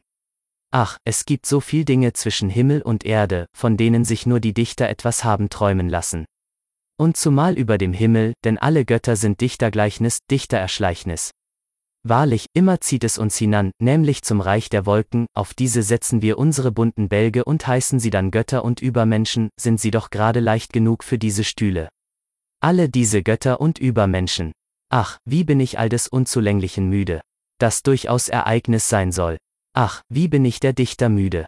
Als Zarathustra so sprach, zürnte ihm sein Jünger, aber er schwieg. Und auch Zarathustra schwieg, und sein Auge hatte sich nach innen gekehrt, gleich als ob es in weite Fernen sehe. Endlich seufzte er und holte Atem. Ich bin von heute und ehedem, sagte er dann, aber etwas ist in mir, das ist von morgen und übermorgen und einstmals. Ich wurde der Dichter müde, der alten und der neuen, oberflächliche sind sie mir alle und seichte Meere. Sie dachten nicht genug in die Tiefe, darum sank ihr Gefühl nicht bis zu den Gründen. Etwas Wollust und etwas Langeweile, das ist noch ihr bestes Nachdenken gewesen. Gespensterhauch und Huschen gilt mir all ihr Hafenklingklang, was wussten sie bisher von der Inbrunst der Töne? Sie sind mir auch nicht reinlich genug, sie trüben alle ihr Gewässer, dass es tief scheine. Und gerne geben sie sich damit als Versöhner, aber Mittler und Mischer bleiben sie mir. Und halb und halbe und unreinliche, Ach, ich warf wohl mein Netz in ihre Meere und wollte gute Fische fangen, aber immer zog ich eines alten Gottes Kopf herauf. So gab dem Hungrigen das Meer einen Stein. Und sie selber mögen wohl aus dem Meere stammen. Gewiss, man findet Perlen in ihnen, umso ähnlicher sind sie selber harten Schaltieren. Und statt der Seele fand ich oft bei ihnen gesalzenen Schleim. Sie lernten vom Meere auch noch seine Eitelkeit, ist nicht das Meer der Pfau der Pfauen? Noch vor dem hässlichsten aller Büffel rollt es seinen Schweif hin, nimmer wird es seines Spitzenfächers von Silber und Seide müde. Trutzig blickt der Büffel dazu, dem Sande nahe in seiner Seele, näher noch dem Dickicht, am nächsten aber dem Sumpfe. Was ist ihm Schönheit und Meer und Pfauenzierat? Dieses Gleichnis sage ich den Dichtern. Wahrlich, ihr Geist selber ist der Pfau der Pfauen und ein Meer von Eitelkeit. Zuschauer will der Geist des Dichters, sollten's auch Büffel sein. Aber dieses Geistes wurde ich müde, und ich sehe kommen, dass er seiner selber müde wird. Verwandelt sah ich schon die Dichter und gegen sich selber den Blick gerichtet. Büßer des Geistes sah ich kommen, die wuchsen aus ihnen. Also sprach Zarathustra. Von großen Ereignissen es gibt eine Insel im Meere, unweit den glückseligen Inseln Zarathustras, auf welcher beständig ein Feuerberg raucht, von der sagt das Volk, und sonderlich sagen es die alten Weibchen aus dem Volke, dass sie wie ein Felsblock vor das Tor der Unterwelt gestellt sei, durch den Feuerberg selber aber führe der schmale Weg abwärts, der zu diesem Tore der Unterwelt geleite. Um jene Zeit nun, als Zarathustra auf den glückseligen Inseln weilte, geschah es, dass ein Schiff an der Insel Anker warf, auf welcher der rauchende Berg steht, und seine Mannschaft ging ans Land. Um Kaninchen zu schießen, gegen die Stunde. Ding dong. AI kostet immer noch Geld. Falls dir die Nietzsche Audiobooks gefallen, dann kauf sie dir, inklusive der Antichrist, Zarathustra, Götzendämmerung, Jenseits von Gut und Böse, Ecke Homo, Genealogie der Moral, Allzu Menschliches, sowie der Fall Wagner. Alles in einem Audiobook, beziehungsweise in Audiodateien. Einfach im Link der Beschreibung gucken und dieses Projekt unterstützen. Dankeschön der Mittags aber, da der Kapitän und seine Leute wieder beisammen waren, sahen sie plötzlich durch die Luft einen Mann auf sich zukommen, und eine Stimme sagte deutlich, es ist Zeit. Es ist die höchste Zeit. Wie die Gestalt ihnen aber am nächsten war, sie flog aber schnell gleich einem Schatten vorbei, in der Richtung, wo der Feuerberg lag, da erkannten sie mit größter Bestürzung, dass es Zarathustra sei, denn sie hatten ihn alle schon gesehen, ausgenommen der Kapitän selber, und sie liebten ihn, wie das Volk liebt, also dass zu gleichen Teilen Liebe und Scheu besammen sind. Seht mir an, sagte der alte Steuermann, da fährt Zarathustra zur Hölle, um die gleiche Zeit, als diese Schiffe an der Feuerinsel landeten, lief das Gerücht umher, dass Zarathustra verschwunden sei, und als man seine Freunde fragte, erzählten sie, er sei bei Nacht zu Schiff gegangen, ohne zu sagen, wohin er reisen wolle. Also entstand eine Unruhe, nach drei Tagen aber kam zu dieser Unruhe die Geschichte der Schiffsleute hinzu, und nun sagte alles Volk, dass der Teufel Zarathustra geholt habe. Seine Jünger lachten zwar ob dieses Geredes, und einer von ihnen sagte sogar, eher glaube ich noch, dass Zarathustra sich den Teufel geholt hat. Aber im Grunde der Seele waren sie alle voll Besorgnis und Sehnsucht, so war ihre Freude groß, als am fünften Tage Zarathustra unter ihnen erschien. Und dies ist die Erzählung von Zarathustras Gespräch mit dem Feuerhunde, die Erde, sagte er, hat eine Haut, und diese Haut hat Krankheiten. Eine dieser Krankheiten heißt zum Beispiel Mensch. Und eine andere dieser Krankheiten heißt Feuerhund, über den haben sich die Menschen viel vorgelogen und vorlügen lassen. Dies Geheimnis zu ergründen ging ich über das Meer, und ich habe die Wahrheit nackt gesehen, wahrlich. Barfuß bin zum Halse. Was es mit dem Feuerhund auf sich hat, weiß ich nun, und insgleichen mit all den Auswurf- und Umsturzteufeln, vor denen sich nicht nur alte Weibchen fürchten. Heraus mit dir, Feuerhund, aus deiner Tiefe, rief ich, und bekenne, wie tief diese Tiefe ist. Woher ist das, was du da heraufschnaubst? Du trinkst reichlich am Meere, das verrät deine versalzte Beredsamkeit. Fürwahr, für einen Hund der Tiefe nimmst du deine Nahrung zu sehr von der Oberfläche. Höchstens für den Bauchredner der Erde halt ich dich, und immer, wenn ich Umsturz und Auswurfteufel reden hörte, fand ich sie gleich dir, gesalzen, lügnerisch und flach. Ihr versteht zu brüllen und mit Asche zu verdunkeln. Ihr seid die besten Großmäuler und lerntet sattsam die Kunst, schlammheiß zu sieden. Wo ihr seid, da muss stets Schlamm in der Nähe sein, und viel Schwammigtes, Höhlichtes, Eingezwängtes, das will in die Freiheit. Freiheit brüllt ihr alle am liebsten, aber ich verlernte den Glauben an große Ereignisse. Sobald viel Gebrüll und Rauch um sie herum ist. Und glaube mir nur, Freund Höllenlärm. Die größten Ereignisse, das sind nicht unsere lautesten, sondern unsere stillsten Stunden. Nicht um die Erfinder von neuem Lärme, um die Erfinder von neuen Werten dreht sich die Welt, unhörbar dreht sie sich. Und gesteh es nur, wenig war immer nur geschehen, wenn dein Lärm und Rauch sich verzog. Was liegt daran, dass eine Stadt zur Mumie wurde und eine Bildsäule im Schlamme liegt? Und dies Wort sage ich noch den Umstürzern von Bildsäulen. Das ist wohl die größte Torheit, Salz ins Meer und Bildsäulen in den Schlamm zu werfen. Im Schlamme eurer Verachtung lag die Bildsäule, aber das ist gerade ihr Gesetz, dass ihr aus der Verachtung wieder Leben und lebende Schönheit wächst. Mit göttlicheren Zügen steht sie nun auf, und leidend verführerisch, und wahrlich. Sie wird euch noch Dank sagen, dass ihr sie umstürztet, ihr Umstürzer. Diesen Rat aber rate ich Königen und Kirchen und allem. Was alters- und tugendschwach ist, lasst euch nur umstürzen. Dass ihr wieder zum Leben kommt, und zu euch die Tugend. Also redete ich vor dem Feuerhunde, da unterbrach er mich mürrisch und fragte, Kirche? Was ist denn das? Kirche, antwortete ich, das ist eine Art von Staat, und zwar die verlogenste. Doch schweig still, du Heuchelhund. Du kennst deine Art wohl am besten schon. Gleich dir selber ist der Staat ein Heuchelhund, gleich dir redet er gern mit Rauch und Gebrülle, dass er Glauben mache, gleich dir, er rede aus dem Bauch der Dinge. Denn er will durchaus das wichtigste Tier auf Erden sein, der Staat, und man glaubt's ihm auch. Als ich das gesagt hatte, gebärdete sich der Feuerhund wie unsinnig vor Neid. Wie, schrie er, das wichtigste Tier auf Erden? Und man glaubt's ihm auch? Und so viel Dampf und grässliche Stimmen kamen ihm aus dem Schlunde, dass ich meinte, er werde vor Ärger und Neid ersticken. Endlich wurde er stiller. Und sein Keuchen ließ nach, sobald er aber stille war, sagte ich lachend, du ärgerst dich, Feuerhund, also habe ich über dich recht. Und dass ich auch noch recht behalte, so höre von einem andern Feuerhunde, der spricht wirklich aus dem Herzen der Erde. Gold haucht sein Atem und goldigen Regen, so will's das Herz ihm. Was ist ihm Asche und Rauch und heißer Schleim noch? Lachen flattert aus ihm wie ein buntes Gewölke, abgünstig ist er deinem Gurgeln und Speien und Grimmen der Eingeweide. Das Gold aber und das Lachen, das nimmt er aus dem Herzen der Erde, denn dass du's nur weißt, das Herz der Erde ist von Gold. Als dies der Feuerhund vernahm, hielt er's nicht mehr aus, mir zuzuhören. Beschämt zog er seinen Schwanz ein, sagte auf eine kleinlaute Weise Wow. Wow, und kroch hinab in seine Höhle, also erzählte Zarathustra. Seine Jünger aber hörten ihm kaum zu, so groß war ihre Begierde, ihm von den Schiffsleuten, den Kaninchen und dem fliegenden Manne zu erzählen. Was soll ich davon denken, sagte Zarathustra. Bin ich denn ein Gespenst? Aber es wird mein Schatten gewesen sein. Ihr hörtet wohl schon einiges vom Wanderer und seinem Schatten? Sicher aber ist das, ich muss ihn kürzer halten, er verdirbt mir sonst noch den Ruf. Und nochmals schüttelte Zarathustra den Kopf und wunderte sich. Was soll ich davon denken, sagte er nochmals. Warum schrie denn das Gespenst, es ist Zeit. Es ist die höchste Zeit. Wozu ist es denn, höchste Zeit? Also sprach Zarathustra, der Wahrsager, und ich sah eine große Traurigkeit über die Menschen kommen. Die Besten wurden ihrer Werke müde. Eine Lehre erging, ein Glaube lief neben ihr, alles ist leer, alles ist gleich, alles wahr. Und von allen Hügeln klang es wieder, alles ist leer, alles ist gleich, alles wahr. Wohl haben wir geerntet, aber warum wurden alle Früchte uns faul und braun? Was fiel vom bösen Monde bei der letzten Nacht hernieder? Umsonst war alle Arbeit, Gift ist unser Wein geworden. Böser Blick senkte unsere Felder und Herzen gelb.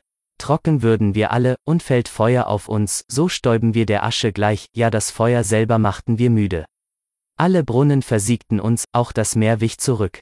Aller Grund will reißen, aber die Tiefe will nicht schlingen. Ach, wo ist noch ein Meer, in dem man ertrinken könnte, so klingt unsere Klage, hinweg über flache Sümpfe. Wahrlich, zum Sterben wurden wir schon zu müde, nun wachen wir noch und leben fort, in Grabkammern, also hörte Zarathustra einen Wahrsager reden, und seine Weissagung ging ihm zu Herzen und verwandelte ihn.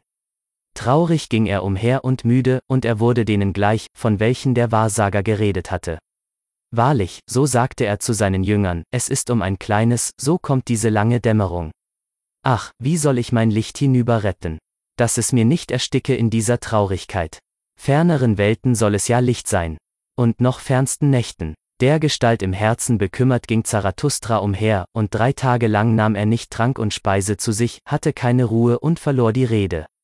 Endlich geschah es, dass er in einen tiefen Schlaf verfiel. Seine Jünger aber saßen um ihn in langen Nachtwachen und warteten mit Sorge, ob er wach werde und widerrede und genesen sei von seiner Trübsal. Dies aber ist die Rede, welche Zarathustra sprach, als er aufwachte, seine Stimme aber kam zu seinen Jüngern wie aus weiter Ferne. Hört mir doch den Traum, den ich träumte, ihr Freunde, und helft mir seinen Sinn raten. Ein Rätsel ist er mir noch, dieser Traum, sein Sinn ist verborgen in ihm und eingefangen und fliegt noch nicht über ihn hin mit freien Flügeln. Allem Leben hatte ich abgesagt, so träumte mir. Zum Nacht- und Grabwächter war ich worden, dort auf der einsamen Bergburg des Todes. Droben hütete ich seine Särge, voll standen die dumpfen Gewölbe von solchen Siegeszeichen. Aus gläsernen Särgen blickte mich überwundenes Leben an. Den Geruch verstaubter Ewigkeiten atmete ich, schwül und verstaubt lag meine Seele. Und wer hätte dort auch seine Seele lüften können? Helle der Mitternacht war immer um mich, Einsamkeit kauerte neben ihr, und, zu dritt, röchelnde Todesstille, die schlimmste meiner Freundinnen. Schlüssel führte ich, die rostigsten aller Schlüssel, und ich verstand es, damit das knarrendste aller Tore zu öffnen. Einem bitterbösen Gekrächze gleich lief der Ton durch die langen Gänge, wenn sich des Tores Flügel hoben, unhold schrie dieser Vogel, ungern wollte er geweckt sein. Aber furchtbarer noch und herzzuschnürender war es, wenn es wieder schwieg und ringsstille ward, und ich allein saß in diesem tückischen Schweigen. So ging mir und schlich die Zeit, wenn Zeit es noch gab, was weiß ich davon. Aber endlich geschah das, was mich weckte. Dreimal schlugen Schläge ans Tor, gleich donnern. Es halten und heulten die Gewölbe dreimal wieder, da ging ich zum Tore. Alpa, rief ich, wer trägt seine Asche zu Berge? Alpa, Alpa, wer trägt seine Asche zu Berge? Und ich drückte den Schlüssel und hob am Tore und mühte mich.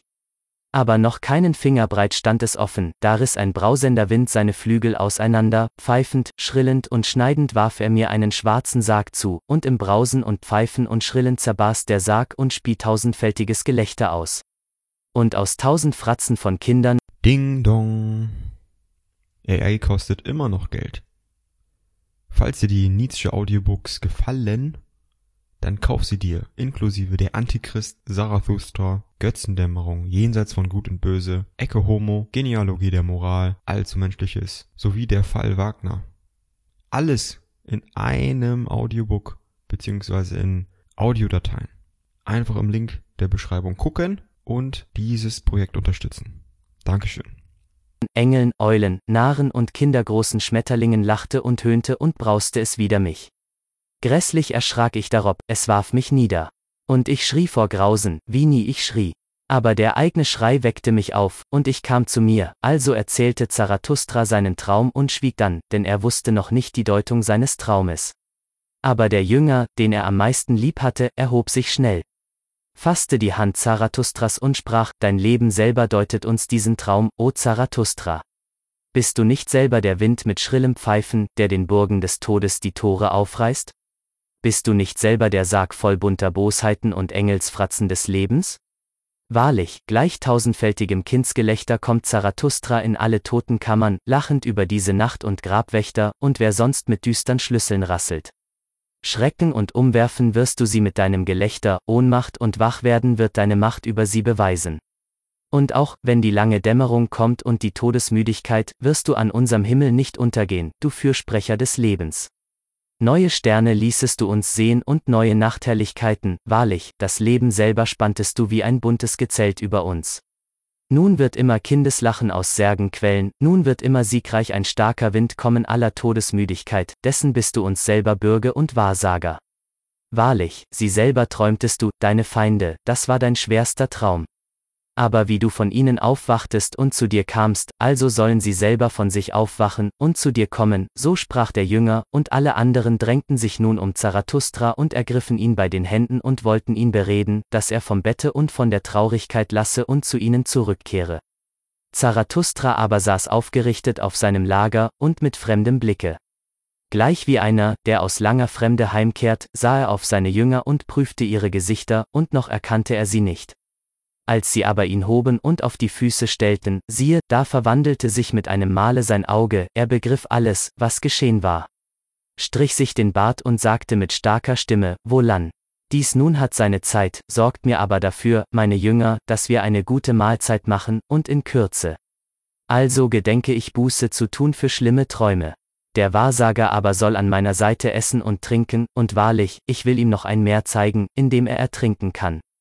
Also sprach Zarathustra. Darauf aber blickte er dem Jünger, welcher den Traumdeuter abgegeben hatte, lange ins Gesicht und schüttelte dabei den Kopf, von der Erlösung als Zarathustra eines Tages über die große Brücke ging, umringten ihn die Krüppel und Bettler, und ein Bucklichter redete also zu ihm, siehe, Zarathustra.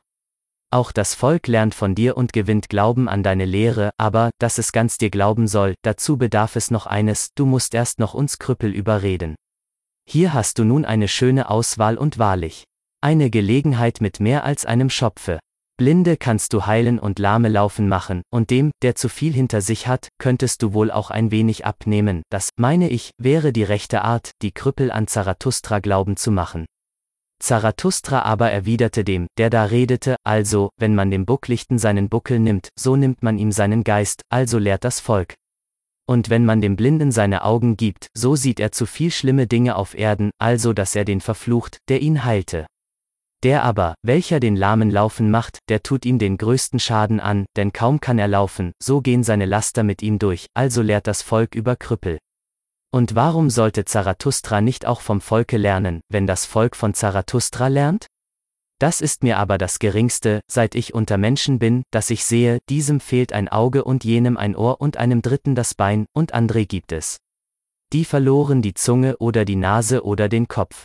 Ich sehe und sah Schlimmeres und mancherlei so Abscheuliches, dass ich nicht von jeglichem reden und von einigem nicht einmal schweigen möchte, nämlich Menschen, denen es an allem fehlt, außer, dass sie eins zu viel haben, Menschen, welche nichts weiter sind, als ein großes Auge oder ein großes Maul oder ein großer Bauch oder irgendetwas Großes, umgekehrte Krüppel heiße ich solche.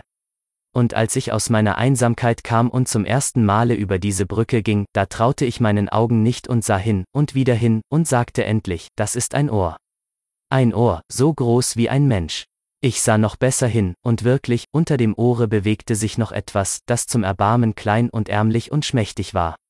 Und wahrhaftig, das ungeheure Ohr saß auf einem kleinen dünnen Stiele, der Stiel aber war ein Mensch. Wer ein Glas vor das Auge nahm, konnte sogar noch ein kleines neidisches Gesichtchen erkennen, auch. Dass ein gedunsenes Sälchen am Stiele baumelte. Das Volk sagte mir aber, das große Ohr sei nicht nur ein Mensch, sondern ein großer Mensch, ein Genie.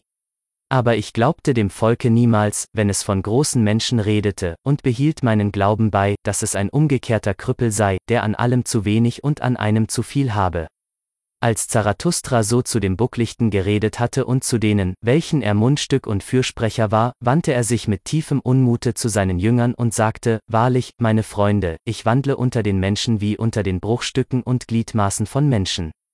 Dies ist meinem Auge das fürchterliche, dass ich den Menschen zertrümmert finde und zerstreuet wie über ein Schlacht- und Schlechterfeld hin und flüchtet mein Auge vom Jetzt zum Ehemals, es findet immer das Gleiche, Bruchstücke und Gliedmaßen und grause Zufälle, aber keine Menschen. Das Jetzt und das Ehemals auf Erden, ach, meine Freunde, das ist mein unerträglichstes, und ich wüsste nicht zu leben, wenn ich nicht noch ein Sehr wäre, dessen, was kommen muss. Ein Sehr, ein Wollender, ein Schaffänder, eine Zukunft selber und eine Brücke zur Zukunft, und ach, auch noch gleichsam ein Krüppel an dieser Brücke, das alles ist Zarathustra. Und auch ihr fragtet euch oft, wer ist uns Zarathustra? Wie soll er uns heißen? Und gleich mir selber gabt ihr euch Fragen zur Antwort.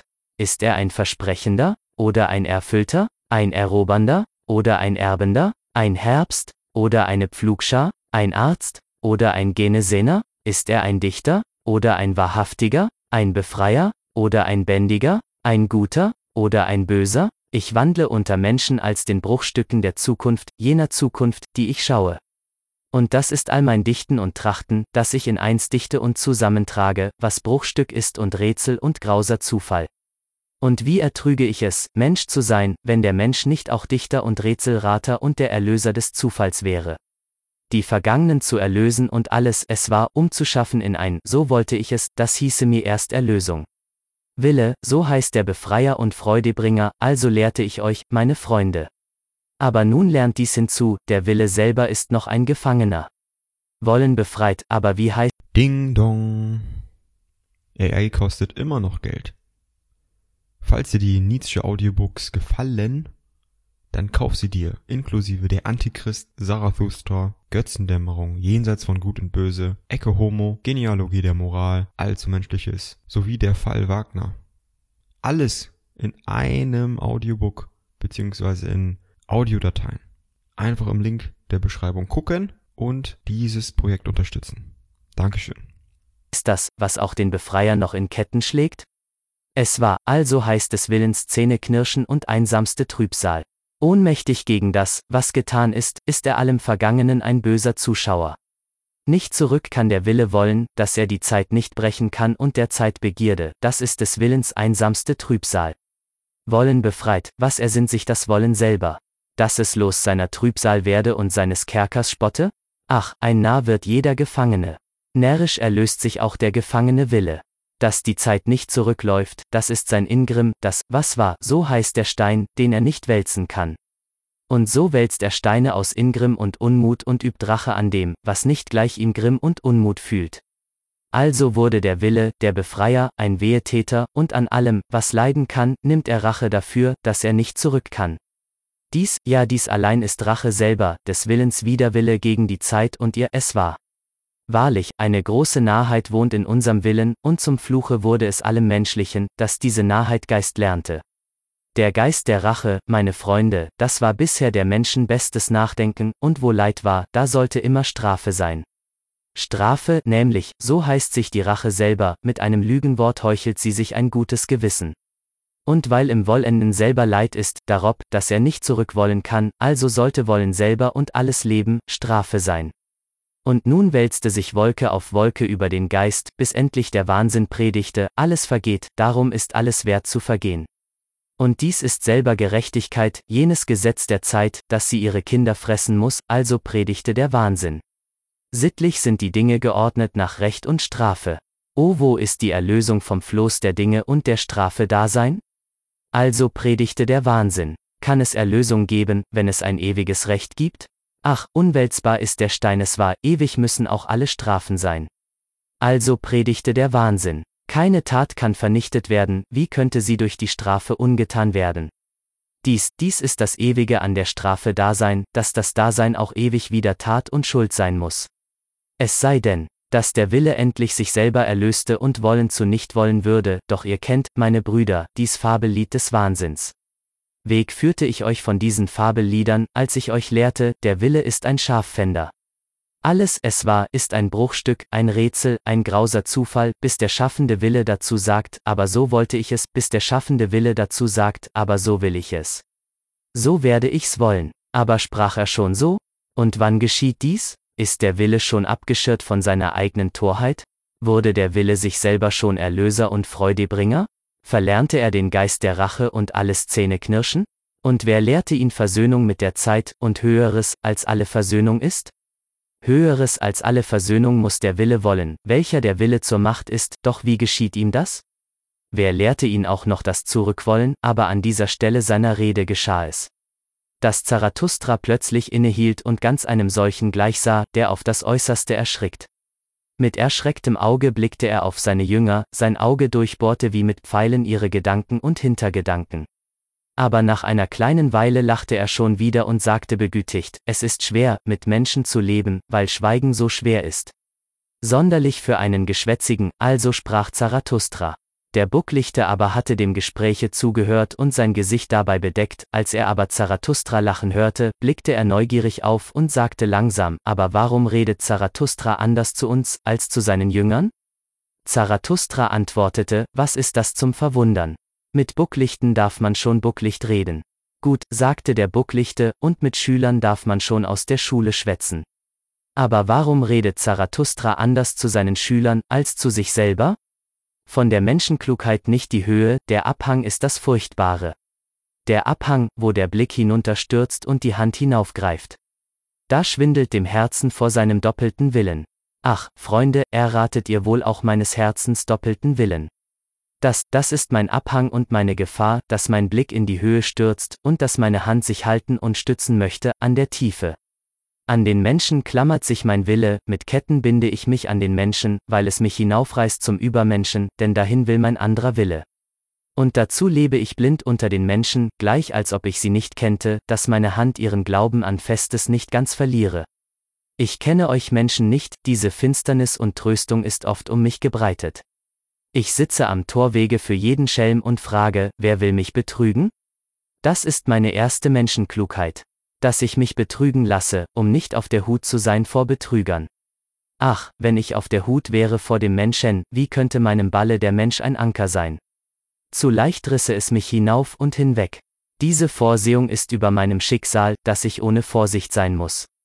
Und wer unter Menschen nicht verschmachten will, muss lernen, aus allen Gläsern zu trinken, und wer unter Menschen rein bleiben will, muss verstehen, sich auch mit schmutzigem Wasser zu waschen. Und also sprach ich oft mir zum Troste, Wohlan, Wohlauf, altes Herz, ein Unglück missriet dir, genieße dies als dein Glück. Dies aber ist meine andere Menschenklugheit, ich schone die Eitlen mehr als die Stolzen.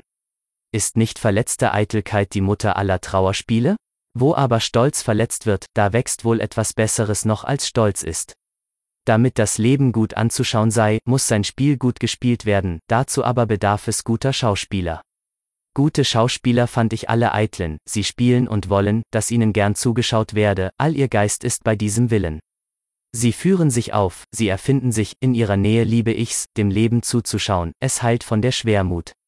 Darum schone ich die Eitlen, weil sie mir Ärzte sind meiner Schwermut und mich am Menschen festhalten als an einem Schauspiele. Und dann, wer ermisst am Eitlen die ganze Tiefe seiner Bescheidenheit? Ich bin ihm gut und mitleidig ob seiner Bescheidenheit. Von euch will er seinen Glauben an sich lernen, er nährt sich an euren Blicken, er frisst das Lob aus euren Händen. Euren Lügen glaubt er noch, wenn ihr gut über ihn lügt, denn im tiefsten seufzt sein Herz, was bin ich? Und wenn das die rechte Tugend ist, die nicht um sich selber weiß, nun, der Eitle weiß nicht um seine Bescheidenheit. Das ist aber meine dritte Menschenklugheit, dass ich mir den Anblick der Bösen nicht verleiden lasse durch eure Furchtsamkeit. Ich bin selig, die Wunder zu sehen, welche heiße Sonne ausbrütet, Tiger und Palmen und Klapperschlangen. Auch unter Menschen gibt es schöne Brut heißer Sonne und viel Wunderwürdiges an den Bösen. Zwar, wie eure Weisesten mir nicht gar so weise erschienen, so fand ich auch der Menschen Bosheit unter ihrem Rufe. Und oft fragte ich mit Kopfschütteln, warum noch klappern, ihr Klapperschlangen? Wahrlich, es gibt auch für das Böse noch eine Zukunft. Und der heißeste Süden ist noch nicht entdeckt für den Menschen. Wie manches heißt jetzt schon ärgste Bosheit, was doch nur zwölf Schuhe breit und drei Monate lang ist. Einst aber werden größere Drachen zur Welt kommen denn dass dem Übermenschen sein Drache nicht fehle, der Überdrache, der seiner würdig ist, dazu muss viel heiße Sonne noch auf feuchten Urwald glühen. Aus euren Wildkatzen müssen erst Tiger geworden sein und aus euren Giftkröten Krokodile, denn der gute Jäger soll eine gute Jagd haben. Und wahrlich, ihr Guten und Gerechten, an euch ist viel zum Lachen und zumal eure Furcht vor dem, was bisher Teufel hieß. So fremd seid ihr dem Großen mit eurer Seele, dass euch der Übermensch furchtbar sein würde in seiner Güte. Und ihr Weisen und Wissenden, ihr würdet vor dem Sonnenbrande der Weisheit flüchten, indem der Übermensch mit Lust seine Nacktheit badet.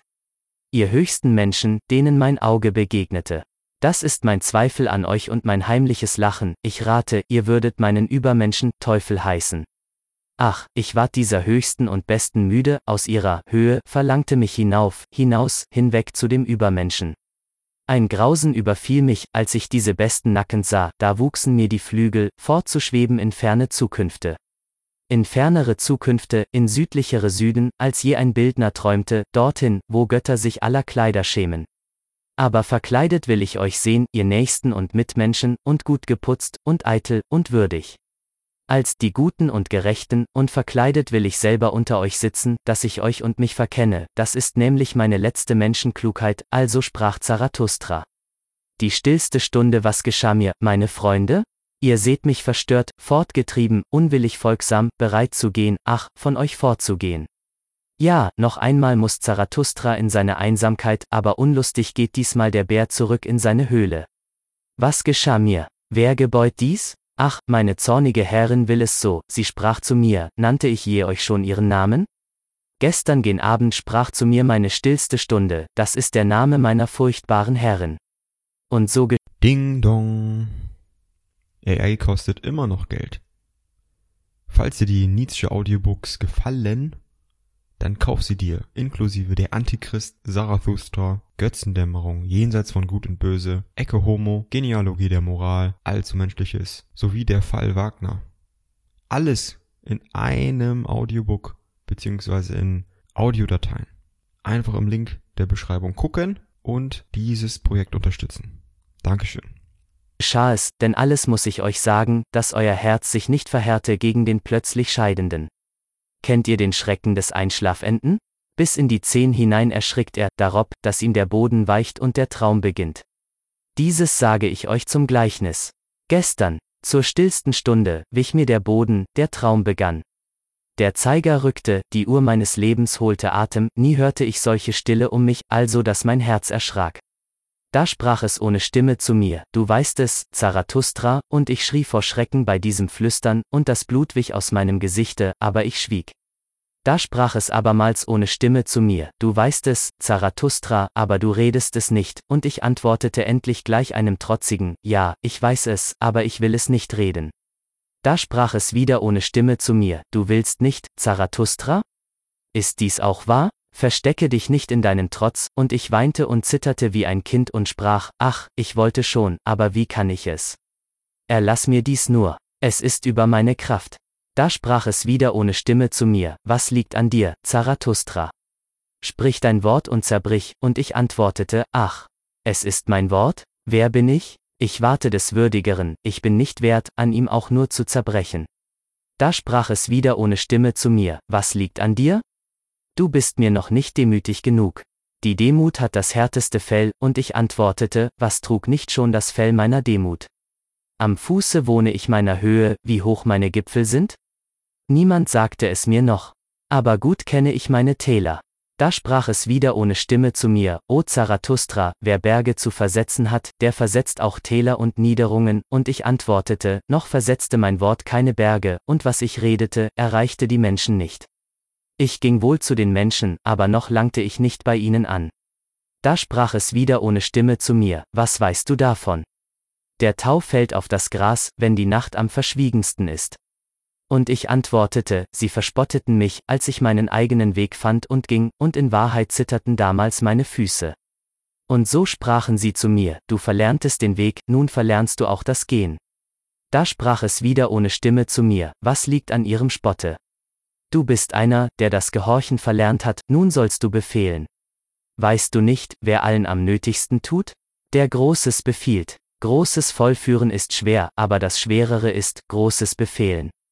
Das ist dein Unverzeihlichstes, du hast die Macht, und du willst nicht herrschen, und ich antwortete, mir fehlt des Löwen Stimme zu allem Befehlen. Da sprach es wieder wie ein Flüstern zu mir, die stillsten Worte sind es, welche den Sturm bringen. Gedanken, die mit tauben Füßen kommen, lenken die Welt. O Zarathustra, du sollst gehen als ein Schatten dessen, was kommen muss, so wirst du befehlen und befehlend vorangehen, und ich antwortete, ich schäme mich. Da sprach es wieder ohne Stimme zu mir, du musst noch Kind werden und ohne Scham. Der Stolz der Jugend ist noch auf dir. Spät bist du jung geworden, aber wer zum Kinde werden will, muss auch noch seine Jugend überwinden, und ich besann mich lange und zitterte. Endlich aber sagte ich, was ich zuerst sagte, ich will nicht.